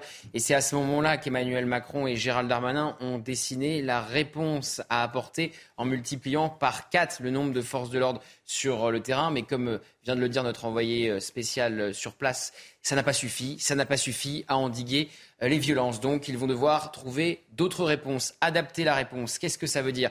Il y a l'état d'urgence qui est euh, sur la table. C'est une demande de la droite, notamment euh, d'Éric Ciotti des euh, Républicains. C'est un état d'exception, hein, l'état d'urgence. C'est arrivé en 2005 lors des dernières grandes émeutes. C'est arrivé lors des attentats de 2015. Ça donne plus de pouvoir au pouvoir exécutif qui prend quelque part une part de pouvoir au judiciaire. Ça permet de décréter des couvre-feux notamment. Pourquoi pas élargir euh, les couvre-feux? On sait que plusieurs villes ont pris cette décision, notamment euh, pour euh, les plus jeunes, parce qu'il y a énormément de mineurs qui ont été arrêtés la nuit dernière. On sait que principalement les gardés à vue ont entre 14 et 18 ans.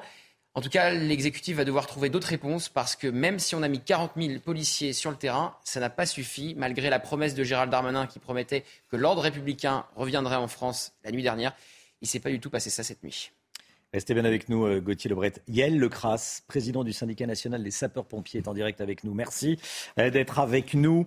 Euh, comment s'est passée la nuit? Quelles sont les informations qui vous sont remontées, Yael Lecras? Écoutez, les, informations qui nous remontent sont, des informations de, violence, comme vous pouvez le constater vous-même sur les images. les sapeurs-pompiers ont une, ont une mission d'assistance, de, secours, de protection des, biens et des personnes. Et à ce titre-là, nous nous intervenons aux côtés des forces de l'ordre pour préserver euh, ce qui peut l'être euh, en assurant la sécurité euh, des personnels au maximum. Et les, nuits ont été tendues sur Paris avec nos collègues de la brigade, mais également dans, les, dans les régions, comme vous le, savez. Oui, vos équipes sont prises à partie. C'est-à-dire qu'il y a des pilleurs, des émeutiers qui s'attaquent aux pompiers. Écoutez, les émeutiers s'attaquent à tout ce qui représente l'ordre et, la, République, je dirais. Et à ce titre-là, il y a peu de distinctions qui sont opérées entre un uniforme de policier ou un uniforme de sapeur-pompier. Et euh, c'est le, symbole qui est attaqué. Et euh, il y a malheureusement des sapeurs-pompiers qui sont pris à partie étant assimilés euh, tout simplement par le, port de l'uniforme euh, à, la, police. Euh, et nous condamnons évidemment cet, amalgame. Il est anormal de, s'en prendre aux forces de l'ordre et aux sapeurs-pompiers. et nous apportons notre, soutien à l'ensemble de ces professions qui essayent de maintenir une situation la plus normale possible dans les territoires. Merci beaucoup Yael Lecras. Merci d'avoir été en direct avec nous. On va retourner sur le terrain, Chana. Hein. Oui, on va aller euh, en bas de la Samaritaine à Paris. C'est rue euh, de Rivoli. Retrouver notre envoyé spécial. Cette rue qui a également été euh, pillée cette nuit. Hein. Oui, c'est tout à fait ça. Nous étions donc euh, au Hall et là, euh, nous nous sommes déplacés euh, à quelques centaines de mètres rue de Rivoli et comme vous pouvez le constater, au pied des magasins de la Samaritaine qui ont été rénovés récemment, eh ben, vous pouvez voir l'entrée de ce magasin Zara dont la porte a été totalement éventrée. On peut voir des cintres par terre et les premiers portants du magasin ont littéralement été vidés. C'est le cas également de, de plusieurs vitrines qui se trouvent euh, aux alentours. On a pu voir euh, également dans un magasin qui se trouve sur le trottoir d'en face euh, les policiers venir faire des constatations après que le responsable, la responsable les ait appelés pour leur dire que les portes avaient été ouvertes. Alors un petit peu plus tôt, on a discuté notamment avec Max, une personne qui travaille dans un hôtel à proximité et qui nous disait avoir eu peur parce que il avait sous sa responsabilité une centaine de touristes qui logeaient dans l'hôtel et il était, il est descendu dans la rue pour filmer et voir ce qui s'était passé. Il a vu des dizaines d'individus courir dans la rue, jeter des poubelles par terre, en, incendier certaines et taper contre ses vitrines. On a également échangé notamment avec le responsable sécurité de la Samaritaine qui nous disait qu'il avait dû œuvrer toute la nuit pour essayer de, sauver ce qui pouvait l'être et, euh, et qu'il avait été euh, très inquiet. Et donc là, actuellement, bah, on voit la vie reprendre dans le quartier, des gens filmer euh, ces vitrines explosées et également les services de nettoyage de la mairie de Paris qui sont à l'œuvre pour ramasser les, stigmates de, de cette soirée d'émeute ici à Paris. Merci beaucoup. voilà, en plein cœur de la, de la, de la capitale des pillages un peu partout en France. Regardez comment ça s'est passé dans ce magasin Lidl de Saint-Herblain, c'est la banlieue de Nantes. Une voiture bélier qui a été jetée contre ce magasin Lidl devant des, euh, des émeutiers, des pillards qui euh, attendaient de pouvoir rentrer dans le, magasin pour voler de la, de la marchandise. Édition spéciale qui continue évidemment sur CNews. Dans un instant, on est avec Mathieu Vallet qui sera avec nous sur ce plateau. À tout de suite.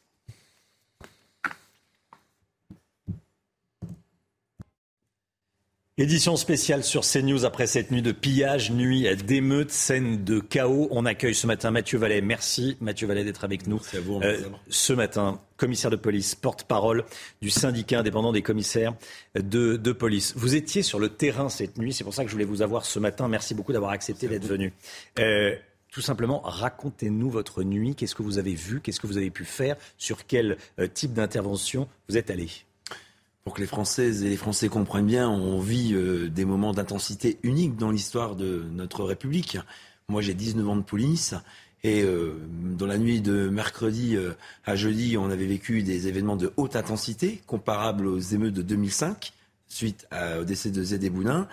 Et la nuit dernière, c'était des scènes non plus d'insurrection, mais d'apocalypse.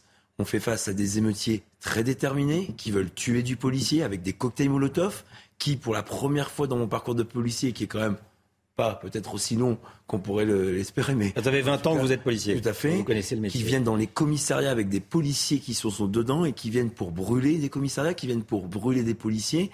Et c'est bien là ce qui nous inquiète, c'est qu'aujourd'hui, ces émeutiers qui n'ont rien à voir avec l'affaire de Nanterre sont déterminés à s'en prendre à nos institutions de la République. Tous les bâtiments y passent. Les mairies, les crèches, les écoles, les centres municipaux, les commissariats tout ce qui représente notre République est à abattre pour ces individus. On le voit, ils sont déterminés, ils sont organisés, les réseaux sociaux jouent un rôle absolument important et c'est vrai que c'est très très inquiétant pour l'avenir. Ce que vous me décrivez, c'est une insurrection. On est sur des scènes insurrectionnelles. Moi, euh, hier, par exemple, sur euh, des communes comme euh, Choisy-le-Roi ou alentour, on a des smirmorques qui sont volés et qui sont dépouillés en temps réel. On a un smirmorque qui transportait du gaz qui a été victime d'une tentative de vol pour que les individus mettent le feu. On voit qu'aujourd'hui, on est face à des émeutiers qui n'ont plus peur de rien, donc plus rien ne les arrêtera. Et c'est bien, c'est, bien ce qui nous inquiète. Mmh. Vous dites qu'ils sont organisés. Vous pensez qu'il y a une organisation euh, que c'est pas euh, uniquement le fait du, dire, du, hasard et, euh, l'occasion qui fait le larron. Non, alors les profils s'organisent, on le voit sur les réseaux sociaux, il y a des appels à des rassemblements, il y a des appels à s'organiser pour piller des boutiques, pour incendier des bâtiments, et on voit qu'ils sont cachés, ils sont gantés, ils ont tout l'équipement nécessaire pour pas être identifiés. On voit qu'ils sont très mobiles, qu'ils s'adaptent à la réponse policière, à la réponse sécuritaire. Et malgré cela, on a des policiers, des gendarmes qui, au péril de leur vie, et les mots sont faibles, sont déterminés aussi à les interpeller. Mais on a tellement de magasins pillés, on a tellement de institution de bâtiments dégradés qu'on n'arrive pas à répondre à toutes les sollicitations, notamment des appels police-secours, parce qu'aujourd'hui, l'intensité de l'engagement de nos forces est supérieure à ce qu'on peut apporter en termes de réponse sécuritaire. C'est d'ailleurs pourquoi le ministre de l'Intérieur, en moins de deux nuits, a augmenté de 2000 à 40 000 au niveau national les forces de sécurité intérieure qui étaient engagées. On va aller sur euh, vos, capacités. Euh, déjà, sur les, consignes, est-ce qu'elles sont claires? Quelles sont les consignes du, ministre du ministère de l'Intérieur? Soyons honnêtes, lors de la première nuit, l'idée, c'était pas de rajouter euh, du, feu au feu, si j'ose mmh. dire, ou de mettre euh, le feu aux poudres. Et euh, on nous demandait de faire preuve de pusillanimité, de sécuriser les bâtiments institutionnels, d'intervenir pour assister les pompiers ou qu'en cas d'événements de haute intensité. Hier, les consignes ont changé. Il fallait interpeller, il fallait aller au contact des casseurs, des émeutiers, il fallait empêcher par tout moyen la possibilité qu'ils avaient d'incender des bâtiments publics. Et effectivement, vous le voyez, on est à plus de 600 interpellations ce matin, ce qui n'était pas du tout le chiffre d'il y a deux jours lorsqu'on était engagé sur le terrain. Gérald Darmanin dit qu'il y avait une consigne qui a été donnée aux policiers de mener des interventions systématiques euh, aux forces de l'ordre. Euh, ça veut dire quoi? Mener des interventions systématiques euh, aux forces de l'ordre. la consigne est claire, il faut intervenir systématiquement, c'est ça? Il faut intervenir systématiquement, mais sur des scènes de guérilla urbaine. Hmm. Vous avez des émeutiers déterminés qui nous accueillent à coups de cocktail Molotov, de pluies de projectiles, de tirs de mortier. C'est très intense. Moi, hier, sur plusieurs interventions dans des cités du Val-de-Marne, on a été pris sous le feu de tirs de mortier qui peuvent nous brûler grièvement. Et donc, c'est vrai que on a fait beaucoup d'interpellations. Elles sont très difficiles. Et c'est pour ça que moi, je rends hommage aux policiers hmm. et aux gendarmes. Vous savez que notre institution, tout le monde est sur le pont. Les commissaires, les officiers, les gradés gardiens de la paix. Il y a beaucoup de policiers qui reviennent sur leur repos. Il y a beaucoup de volontaires qui viennent épauler leurs collègues dans les commissariats. Il y a un moment de fraternité, de solidarité dans les policiers et les gendarmes qui est unique, sachant qu'aujourd'hui, on est en première ligne et on est leur premier objectif pour ces émeutiers, je vous le dis, ceux de tuer du flic et du gendarme. 40 000 policiers et gendarmes mobilisés, plus la BRI, plus le GIGN. Est-ce qu'on était hier soir au maximum de nos capacités? Ce qui est inquiétant, mais à la fois, ce qui nous permet d'être appuyés sur le terrain, c'est qu'on a le RAID, on a la brigade de recherche et d'intervention de la police judiciaire, on a dans le secteur gendarmerie le GIGN, qui sont engagés, d'abord parce qu'il y a un risque d'usage d'armes à feu par des individus pour blesser, voire tuer des policiers, ça c'est un vrai risque en 2007 lors des événements de Villers-le-Bel, ces émeutes qui étaient intervenues à la suite du décès de Moussine Larami qui avait été percuté par un véhicule de police. On avait eu des individus qui avaient voulu tuer des policiers en tirant avec un fusil à pompe. Là, on a la BRI qui, hier soir, par exemple, à Nanterre, a permis d'évacuer les barricades, a permis d'accompagner la progression des forces de sécurité intérieure sur le terrain. Et on voit que c'est efficace ça impressionne dans un premier temps. Et d'ailleurs, quand euh, ces forces se retirent, on voit que nos collègues sont beaucoup plus exposés que quand ils sont présents. Mmh. Euh, à, quoi sert un camion blindé de la BRI On, l'a vu à, Nanterre notamment. Je me suis posé la question dans, dans, dans, ces, dans ce cas d'émeutes de pillage. Bah, dégager. C'est impressionnant. Bien sûr, tout à fait. À dégager les routes, à dégager les accès, à faire bouger les carcasses de véhicules, à hmm. faire bouger tout ce qui peut servir de barricade et de projectiles. Et d'ailleurs, on l'avait fait pour les gilets jaunes. Les véhicules blindés à roues de la gendarmerie, par exemple, sont, seraient très utiles pour pouvoir faire progresser les forces parce qu'on voit que ces émeutiers organisés, par exemple, moi je l'ai vu hier soir à Valenton dans le Val-de-Marne, ils avaient voulu incendier la mairie et pour nous gêner dans notre progression, d'abord on avait des émeutiers hmm. qui étaient en embuscade pour nous prendre un guet-apens avec des mortiers, avec des cocktails Molotov et des jets de projectiles et on a eu du mal à progresser parce qu'il y avait des carcasses de de véhicules du centre technique municipal donc, qui étaient volés et brûlés pour nous empêcher d'arriver rapidement sur la mairie que les émeutiers de tenter d'incendier avec un véhicule blindé. C'est beaucoup plus simple de progresser, d'être protégé et d'évacuer le chemin qui permet d'aller à l'objectif qui nous est assigné. Mathieu Vallet, ce qui frappe, c'est la jeunesse des émeutiers, des pillards. Euh, ils ont, nous dit-on, et vous allez me le confirmer, entre 14 et 18 ans. C'est ce que vous avez constaté Ou ils sont un peu plus vieux, un peu plus jeunes? Tout à fait. Les profils sont très très jeunes. D'ailleurs, on se demande ce que font. Essentiellement des mineurs. Tout à fait. Beaucoup de mineurs. On se demande ce que font les parents tous ces gamins qui sont dans la rue et qui s'adonnent à des comportements d'émeutiers, avec pour certains des instincts criminels, puisqu'ils veulent s'en prendre à des policiers et des gendarmes en jetant des armes de guerre que sont les cocktails Molotov. Et vous savez, J'entendais certaines voix dire que lorsque on n'était pas d'accord sur la réponse pénale et qu'on avait le malheur de critiquer ceux qui sont censés rendre la justice au du peuple français, on faisait du populisme. Hmm. Mais aujourd'hui, les faits me donnent raison.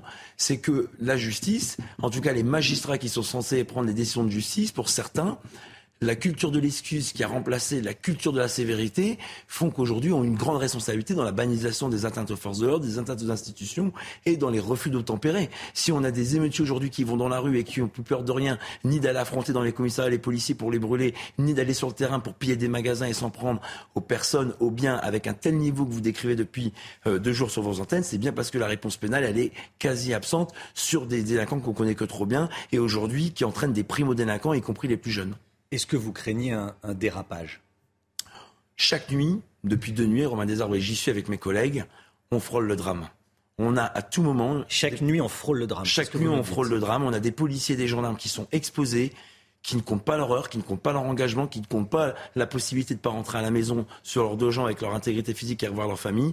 Et c'est grâce au professionnalisme, au sang-froid, à l'engagement des policiers et des gendarmes qu'on voit que notre République aujourd'hui, elle tient debout parce que c'est ces femmes et ces hommes qui ont embrasser la carrière du pays, embrasser le drapeau pour protéger la veuve et l'orphelin et protéger autrui. Les habitants d'ailleurs et les citoyens français voient que chaque nuit, ceux qui sont en première ligne, ce n'est pas ceux qui font des promesses, c'est ceux qui agissent et qui font vivre notre République au quotidien.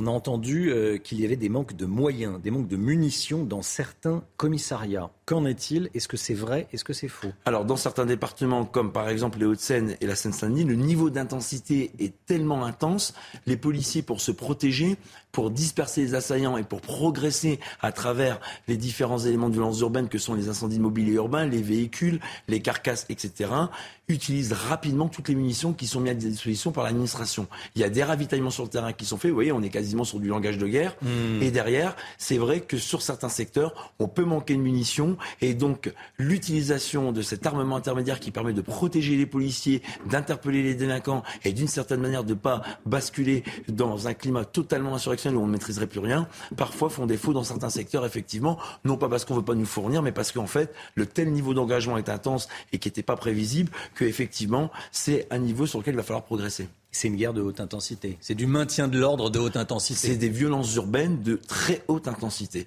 Moi, je vous ai dit, je n'ai jamais vu ça. Il y a effectivement. En 20 ans de terrain, vous n'avez jamais vu ça Non, il y a une réponse politique, effectivement, qui devra être attendue de manière beaucoup plus forte, parce que ce qu'on va se demander aujourd'hui, c'est combien de temps ça va durer.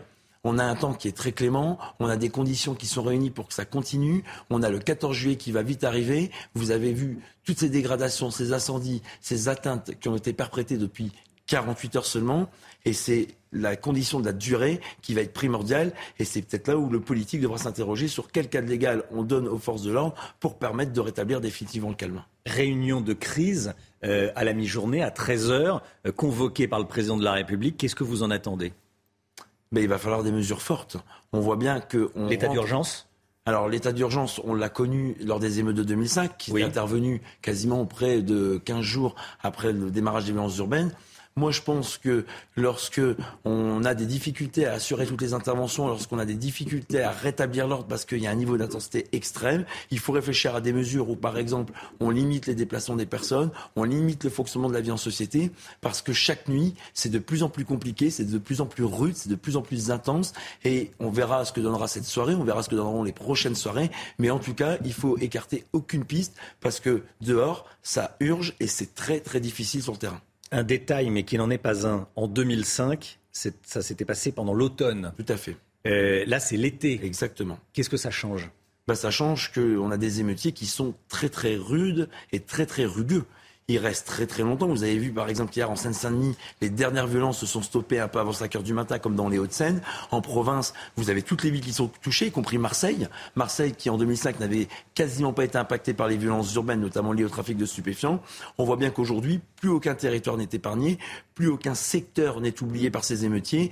Et en réalité, ils n'ont plus aucune limite. Vous avez vu des engins de chantier qui ont été dérobés pour dégrader des magasins, pour piller des magasins, pour attaquer des bâtiments institutionnels. On voit bien que aujourd'hui, il y a un vrai sujet de sécurité sur ces événements qu'on n'avait quasiment jamais rencontrés dans cette intensité aussi forte, que ce soit en mai 68 que ça soit en 2005, que ça soit en 2007. Là, avec les réseaux sociaux, avec des profils de plus en plus jeunes, on voit bien qu'on va devoir s'adapter en permanence, qu'il va falloir tenir sûrement dans le temps. Et c'est bien ça qui nous inquiète, parce que quand c'est sporadique, quand c'est une fois, par exemple, comme les Gilets jaunes par semaine, où c'était pas du tout le même niveau d'intensité, ça pouvait s'organiser. Là, on constate que malheureusement, mmh. depuis le début de la semaine, depuis mardi soir, avec une augmentation très forte, ça ne faiblit pas, au contraire, ça s'intensifie. Quand on a des responsabilités, quelles qu'elles soient, médiatiques, policières, euh, politiques, on doit faire attention à ce que l'on dit. Euh, la France insoumise ne veut pas appeler au calme et Jean-Luc Mélenchon, qui n'est plus élu, mais qui est le leader euh, charismatique de la, de la France insoumise, avec ses troupes, parle de policiers meurtriers. Qu'est-ce que ça vous inspire Mais ça m'inspire qu'ils mettent de l'huile sur le feu. on a besoin de l'unanimité de la classe politique pour maintenir la République debout. C'est ça aujourd'hui qui est en jeu. Et que lorsqu'on veut nous faire croire que ces émeutiers s'insurgent contre le décès d'un conducteur âgé de 17 ans dans le cadre d'une opération de police, c'est encore une fois ces partis politiques qui font le lit de la haine anti-flic, leur fonds de commerce et qu'en réalité, ils n'ont rien à voir avec la cause qu'ils prétendent défendre. Ils viennent pour faire de l'argent facile, pour se faire du flic, pour défier nos institutions. Et finalement, quand on constate que ces profils majoritairement issus des quartiers difficiles, ça donne à ces exactions, à ces violences, à ces pillages, ça n'a rien à voir avec une cause quelle qu'elle soit. Au contraire, il la dévoie. Et en tout cas, c'est pas la France que moi j'aime, puisque la France que j'aime, c'est celle qui est fraternelle, c'est celle qui respecte les femmes et les hommes qui s'engagent pour la protéger, c'est celle qui respecte les lois, qui font qu'on puisse vivre ensemble. Parce que là, aujourd'hui, le vrai sujet politique, parce qu'à mon sens, on rentre dans une crise politique, c'est celui du vivre ensemble et du respect qu'on a pour notre République, parce que c'est celle qui fait tenir tout notre système debout et qui nous permet de vivre en liberté. Des commissariats ont été attaqués, c'est ce que vous nous disiez tout à l'heure. Combien de commissariats euh, déjà? Ah mais on les compte plus, euh, Romain Desabres. Dans chaque département, que ce soit en Ile-de-France, que ce soit en plusieurs province. Dizaines, plusieurs hier, centaines. Hier à Reims, vous avez un commissariat qui a été ravagé avec des tenues de police qui ont été volées, avec des équipements, notamment des casques de maintien de l'ordre, avec des tenues qui ont été dérobées. Mais à Goussainville, dans le Val d'Oise, c'est pareil. En fait, tout le territoire n'est plus épargné. Dès qu'ils peuvent avoir l'occasion, en, préméditant leur attaque, de s'attaquer à des commissariats à coups de cocktail Molotov, hier par exemple, au Crémin-Blicette, dans le Val-de-Marne, on a des individus qui sont allés jusqu'à l'accueil dans le commissariat, qui ont aspergé d'essence la partie du commissariat, qui ont essayé d'y mettre le feu. Et c'est encore une fois l'intervention rapide de nos collègues qui a permis de pouvoir éviter un drame. Dans quel état d'esprit sont vos collègues dans les commissariats, justement? Ils sont admirables. Ils sont courageux. Quand j'entends les déclarations, euh, notamment de ce policier qui est mis en examen, notamment l'exécutif, le président de la République, la première ministre, qui ont euh, méconnu la présomption d'innocence, je pense qu'aujourd'hui ils se rendent compte que les femmes et les hommes qu'ils ont l'honneur de diriger et qui servent la République sont ceux aujourd'hui qui sont la colonne vertébrale de notre République. Et en réalité, moi, je suis très admiratif de voir qu'ils sont, je dis toujours là pour les gens et non pas pour l'argent, et qu'ils ne pensent à aucun moment à leur petite personne et qui pensent au bien-être commun et au fait que toutes les Françaises et les Français puissent être protégés contre l'arbitraire, la loi du plus fort et la loi du talion. Parce que si on a une république, si on a une société, c'est pour que vous, moi, les mamies, les gens les plus faibles, ceux qui n'ont pas la chance de payer une sécurité privée, puissent vivre en toute tranquillité, en toute sécurité, parce que la sécurité, c'est la première des libertés. S'il n'y a pas de sécurité, il n'y a pas de vie en société, il n'y a pas de vie commerciale, rien n'est possible. Mathieu Vallet, commissaire de police, était avec nous ce matin. Merci d'être venu euh, sur le plateau euh, de la matinale de CNews, porte-parole du syndicat indépendant des commissaires de police. Merci beaucoup d'être euh, venu ce matin. La suite de cette édition spéciale après cette nuit de pillage, cette nuit d'émeute sur, sur CNews. Tout de suite, on sera avec Thibaut de Montbrial. À tout de suite.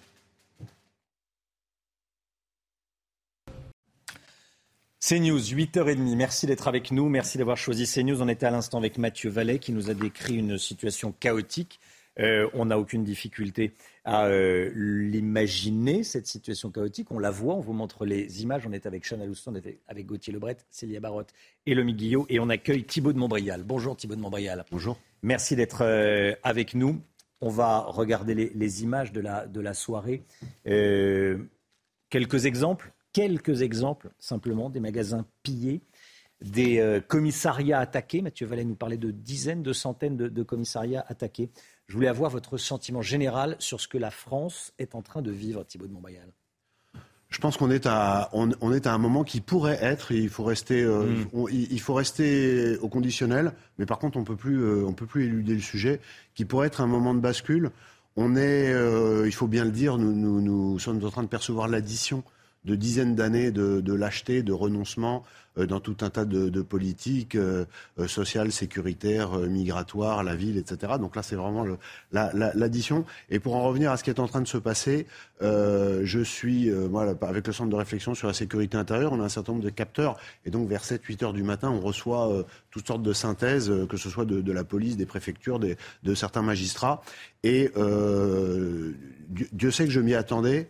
Mais ce matin, je suis quand même sidéré. Euh, la seule bonne nouvelle, c'est qu'il n'y a pas de mort. Mais à part ça, euh, franchement, c'est très inquiétant pour plusieurs raisons. La première, c'est qu'il n'y a pas un endroit du territoire, il n'y a pas un département qui soit épargné, et c'est d'ores et déjà une différence considérable avec ce qui s'est passé en 2005. La deuxième, Mathieu Vallet vous l'a dit, mais quand on, quand on reçoit les messages individuels et, et qu'on se rend compte qu'il y en a des dizaines, c'est-à-dire que le téléphone vous annonce 80-90 notifications et qui vous racontent tous peu ou prou la même chose, c'est que, contrairement à 2005, les voyous sortent. C'est-à-dire qu'ils ne restent pas dans le quartier à prendre à partie les forces de l'ordre à, la, frontière du quartier, mais ils vont au contact. Et euh, quand Mathieu Vallet euh, vient de vous dire qu'il y a des dizaines de commissariats attaqués, euh, je le confirme. Et il y a trois des commissariats centraux parisiens qui ont été attaqués cette nuit, le 12e, le 13e et le 14e. Il y a eu des émeutes jusque dans le 17e, alors on n'en parle pas beaucoup. Mais ça veut dire que la contagion n'épargne absolument personne. Il y a deux problèmes qui vont se poser euh, dans les 48 heures qui viennent. Le premier, c'est euh, l'usure, la fatigue. C'est-à-dire que euh, les, collègues, les policiers, les gendarmes sont d'ores et déjà très fatigués, puisque ça fait trois nuits qu'ils sont sollicités, ça fait trois nuits qu'ils doivent se défendre sans, aller beaucoup au contact. Hein. Ils, sont beaucoup dans une posture défensive. Le gouvernement l'a dit, il faut faire attention, il ne faut, pas, il faut, il, faut, il faut pas ajouter un drame à la situation. Mais le problème, c'est qu'à force de subir, euh, eh bien, la, fatigue va faire, va faire son office. Et le la deuxième problématique, vous l'avez dit... Et un policier fatigué et, la deuxième problématique, et ça va avec la fatigue, mmh. c'est la, baisse des stocks de munitions de force intermédiaire, c'est-à-dire de LBD, de grenades de désencerclement et de lacrymogènes. Et quand il n'y en aura plus, il n'y en aura plus. Nuit de violence à Lyon, à Grenoble, à Annecy, à, Saint-Étienne, nouvelle nuit de chaos, nouvelle nuit de, euh, de pillage, Chana. Hein. Oui, des voitures ont été incendiées, des mobiliers urbains euh, détruits et des magasins pillés. On vous montre les images depuis le début de la matinale. Le récit de la nuit est signé Marine Sabourin, Valérie Labonne et Charlotte Gorzala. Des violences et des émeutes sur tout le territoire. À Lille, alors que la préfecture avait interdit tout rassemblement, la situation était particulièrement tendue dès 21h et jusque tard dans la nuit. À de nombreuses reprises, les policiers du raid ont dû intervenir, tout comme à Roubaix, Nanterre ou Lyon. À Vénissieux, toujours dans le Rhône, un tramway a été incendié, puis des poubelles et des voitures quelques kilomètres plus loin, à Sainte-Foy-les-Lyons. J'ai tout envoyé. Ils sont cassés. Partout en France, des écoles ont été ciblées par ces émeutiers, comme à Tourcoing ou encore ici à Villeurbanne. Alors que les pompiers interviennent sur plusieurs départs de feu à Vernon dans l'Eure, des individus s'emparent de leurs camions. Des magasins et des supermarchés ont été pillés, en témoignent ces images à Paris ou encore à Nantes. Alors que 40 000 forces de l'ordre ont été déployées sur le terrain dans toute la France, les autorités craignent déjà, pour demain soir, une quatrième soirée de chaos.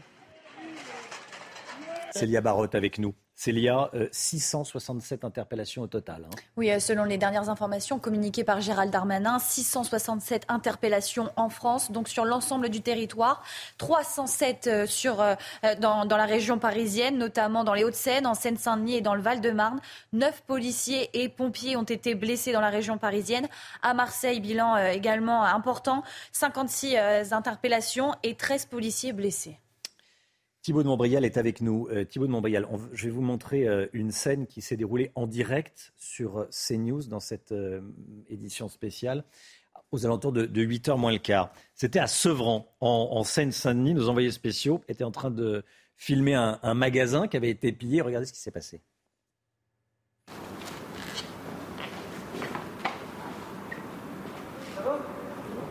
Travaillez ici peut-être Vous travaillez ici ah oui. ah oui, et vous, donc vous vous servez, c'est ça C'est ça, monsieur C'est pas moi qui C'est qui C'est pas vous qui quoi C'est pas moi qui Et toi, tu travailles ici Venez, avec les venez avec ça. Allez-y, venez. Venez Passez.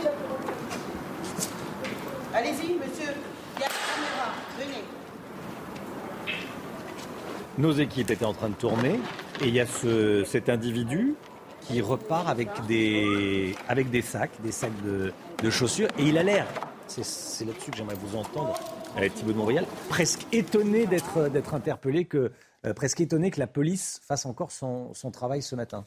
Et peut-être aussi un peu de fatigue, parce que c'est la fin de la nuit. Euh, écoutez, je, je, pense que tous les repères, tous les repères sont en train de sauter. Et euh, je disais il y a un instant que, que jusqu'à maintenant, on a quand même un maintien de l'ordre euh, qui est très défensif, c'est-à-dire que les forces de l'ordre ne vont pas au contact, elles tentent de limiter euh, et notamment de protéger euh, autant que possible les, les personnes, mais il n'y a, a pas de maintien de l'ordre euh, qui, qui, qui, qui serait dans une logique d'éteindre ce qui est en train de se passer, ce qui va être sans doute la, les questions dans, dans, dans, les, dans les heures et dans les jours à venir. Donc forcément, quand ça fait trois nuits que vous pouvez vous balader, euh, piller, euh, harceler, etc.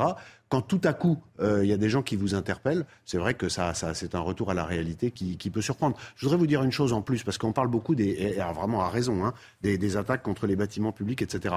Il y a euh, des choses qui se passent en ce moment qui vont avoir des conséquences pratiques pour tous les gens qui nous regardent d'ores et déjà. C'est que euh, le dépôt de bus d'Aubervilliers a brûlé. Il y a des dizaines de bus qui ont brûlé. Il y a des tramways qui ont brûlé. C'est-à-dire que dans les transports, dans la vie quotidienne des gens en Ile-de-France, d'ores et déjà, on sait que dans les semaines qui viennent, la, vie normale ne, pourra pas reprendre euh, selon le, rythme habituel, ce qui aura un impact sur la vie de chacun, sur l'économie, etc. Donc ça amène quand même à une réflexion euh, urgente sur qu'est-ce qu'on fait maintenant. Est-ce que, euh, parce que tout le monde a bien compris que ça n'allait pas euh, diminuer d'intensité, ça augmente de façon exponentielle de nuit en nuit, ça s'étend sur tout le territoire. Donc le gouvernement maintenant va se trouver devant un choix. Ce choix, c'est état d'urgence ou non, c'est une question juridique, mais au-delà de la question juridique, c'est est-ce qu'on reste dans une posture qui consiste à contenir mais sans aller au contact, ou est-ce qu'on va au contact pour faire cesser euh, ce qui est en train de s'étendre et si on n'y va pas, ça ne cessera pas et ça va finir par toucher les habitations et les particuliers. C'est ça qui va arriver. Vous savez, l'augmentation de l'intensité, c'est qu'on s'en prend aux biens, on s'en prend aux policiers, et puis après, on va finir par s'en prendre aux gens dans, les pavillons. Donc, à un moment donné, il va falloir passer en mode plus offensif et il va falloir assumer la force légitime et les conséquences qui vont aller avec. Et là, il va y falloir du courage politique. Moi, j'appelle à un soutien inconditionnel de nos forces de sécurité intérieure dans les heures et dans les jours qui viennent, parce que si ça n'est pas le cas, les conséquences politiques au sens propre, c'est-à-dire sur l'avenir même, non seulement du gouvernement, mais de la Ve République, vont être absolument terribles. Et c'est la raison pour laquelle, d'ailleurs, des gens comme les députés ou, les, ou, les, ou pas les députés d'ailleurs, mais les gens de, la France insoumise sont dans un comportement aussi irréprochable et soufflent sur les braises, c'est parce que toute cette clique d'extrême gauche n'attend qu'une chose, c'est la chute de la Ve République. Et je pense sincèrement que sur les trois ou quatre jours qui viennent, ça va être l'enjeu. Thibault de Montbrial. Ils sont irresponsables, c'est ce que vous nous dites. euh, Irresponsables, mais oui, totalement oui, irresponsables. Oui. Mais ils sont dans la logique qui est la leur euh, depuis, depuis des mois. Vous le disiez il y a quelques instants, euh, la grande différence par rapport aux émeutes de 2005, c'est qu'il y a des violences et des pillages dans les centres-villes. Hein, euh, pas uniquement dans les quartiers, mais également dans les centres-villes, notamment dans le centre-ville de la capitale. Regardez comment ça s'est passé euh, cette nuit au Halles. Euh, des dizaines et des dizaines de pillards, d'émeutiers qui sont allés voler.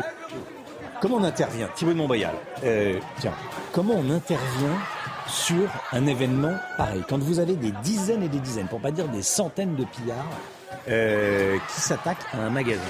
Non mais là, oui, là, là, oui, vous pouvez pas intervenir.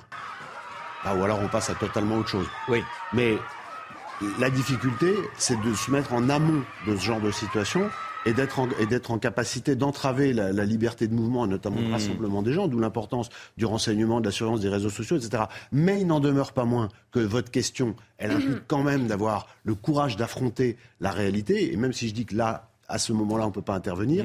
Quand, si on est juste en amont et que les centaines de, de, gens arrivent de façon très agressive et pour certains armés et viennent au contact, eh ben, il faut aller au contact aussi, de façon proportionnée.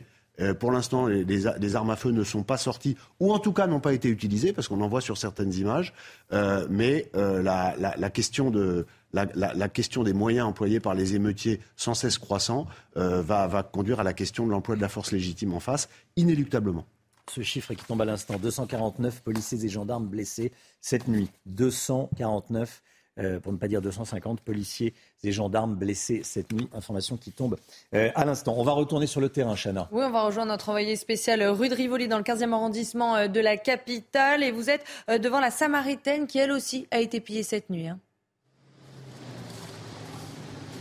Oui, tout à fait. Là, je me trouve au pied des bâtiments de la Samaritaine qui ont été rénovés récemment. Et comme vous pouvez le voir, la vitrine de ce magasin Zara, de ce magasin de vêtements, a été également éventrée par des pilleurs. À l'entrée, on trouve des tas de cintres jetés par terre et les premiers portants qui avaient été vidés viennent d'être remplis de nouveau par les employés du magasin qui, depuis ce matin, s'affairent à la tâche pour essayer de retrouver un semblant de normalité dans le magasin. C'est le cas également de, plusieurs autres vitrines de d'enseignes qui se trouvent aux alentours et on a pu voir de plusieurs patrouilles de police appelées par notamment les gérants de ces magasins venir constater les les dégâts. Et puis là, dans le quartier, ben, c'est l'heure où les gens vont au travail, donc de nombreuses personnes passent ici, les touristes également, et viennent observer un petit peu les, les conséquences de cette nuit d'émeute qu'il y a eu ici dans le centre de Paris. Ils sont tous un peu étonnés. On prend des photos et aussi on voit sur leur tête un air un peu dépité de constater un peu les dégâts ici dans le centre de la ville. Et l'heure est également au nettoyage. On voit les équipes de la mairie de Paris en train de, ramasser et de nettoyer les stigmates de, ce qui s'est passé lors de cette troisième nuit d'émeute ici dans le centre de la capitale. Merci beaucoup.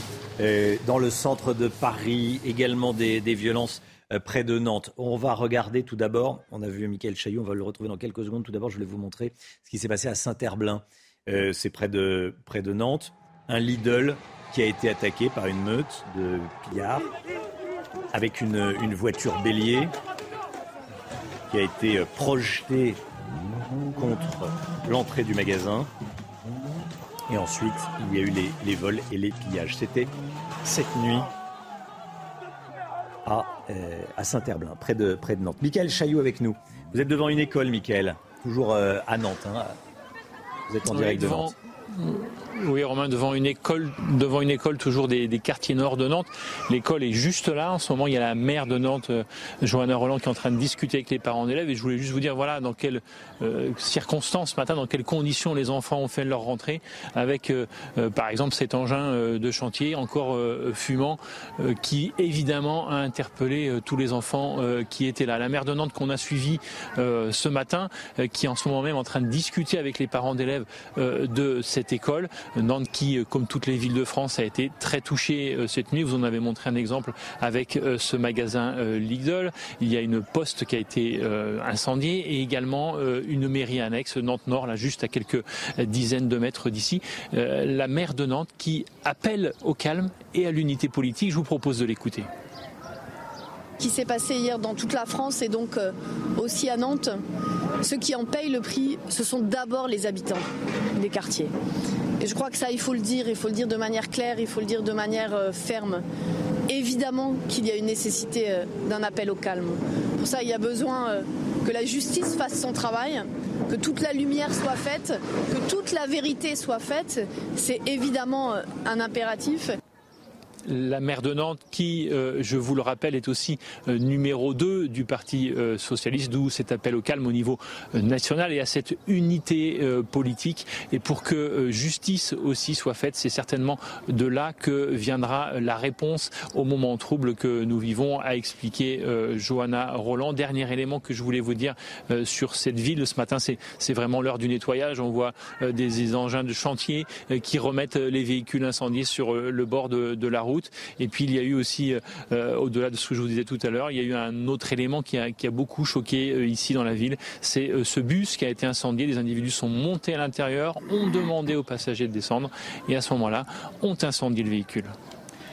Michael Chailloux, merci beaucoup euh, Michael. 8h47, Thibaut de Montbrial toujours avec nous. Est-ce que vous craignez, comme le, le craignait lui aussi, en tout cas euh, Gérard Collomb, que après une France euh, côte à côte, on assiste à une France face à face Vous parliez il y a quelques instants de certaines habitations qui pourraient être euh, pillées, après les magasins, après les commissariats, des habitations. C'est clairement l'enjeu. Euh, l'en- le- l'enjeu, il est double. C'est-à-dire qu'il ne faut pas qu'il y, ait- des conséquences euh, économiques et que le, pays soit paralysé. Et, surtout, il ne faut pas que, s'en être pris aux institutions, aux policiers et aux gendarmes, euh, les, émeutiers s'en prennent aux gens, ce qui est, ce qui la suite inéluctable. Hein. Donc, tout l'enjeu des deux ou trois jours qui viennent de la part du gouvernement, ça va être de trouver la meilleure formule. Et la meilleure formule, quelle qu'elle soit juridiquement état d'urgence ou non, elle passera nécessairement par euh, le, rétablissement de l'ordre et le fait d'assumer, d'avoir le courage d'assumer, parce que c'est ce que 80% de la population attend, le rétablissement de l'ordre en utilisant dans les règles de proportionnalité et du droit la force légitime. C'est un test de courage politique, mais si ce test de courage politique est raté, les, semaines qui viennent vont être catastrophiques et impacteront la vie quotidienne des gens. Et, et je voudrais dire que compte tenu de cet enjeu, qui est un enjeu considérable, j'apporte évidemment tout mon soutien euh, à nos forces de sécurité intérieure, qui sont le dernier cordon avant le chaos. La cellule interministérielle de crise va se réunir à nouveau à 13h. Gauthier, quelles sont vos informations? Qu'est-ce qu'on peut en attendre? Eh ben, Justement, l'exécutif va hmm. essayer de trouver la bonne formule, puisque c'est dans cette cellule interministérielle de crise hier que Gérald Darmanin et Emmanuel Macron ont fait le choix de multiplier par 4 le nombre de forces de l'ordre sur le terrain cette nuit. On a bien vu que ça n'a pas suffi, donc effectivement, il va falloir aller plus loin. État d'urgence, couvre-feu qui pourrait être étendu. On sait que plusieurs villes ont pris la décision d'instaurer un couvre-feu euh, cette nuit. Y aura-t-il un couvre-feu étendu? C'est différentes pistes qui vont devoir être étudiées par euh, le ministre de l'Intérieur et évidemment par Emmanuel Macron. Donc sur cette deuxième cellule de crise interministérielle en deux jours, présidée par le chef de l'État à 13h. Voilà, des mesures sont déjà prises. Par exemple, dans le Loiret, vous voyez, euh, réglementation de l'achat, de la vente, de l'enlèvement, du transport de carburant, d'artifices de divertissement, de combustible, gaz, produits euh, inflammables. C'est réglementé. Il y a des décisions qui commencent à être, euh, à être prises. Merci d'avoir suivi cette édition spéciale. Elle continue avec Pascal Pro et ses invités sur CNews. Tout de suite, Pascal Pro dans l'heure des pros.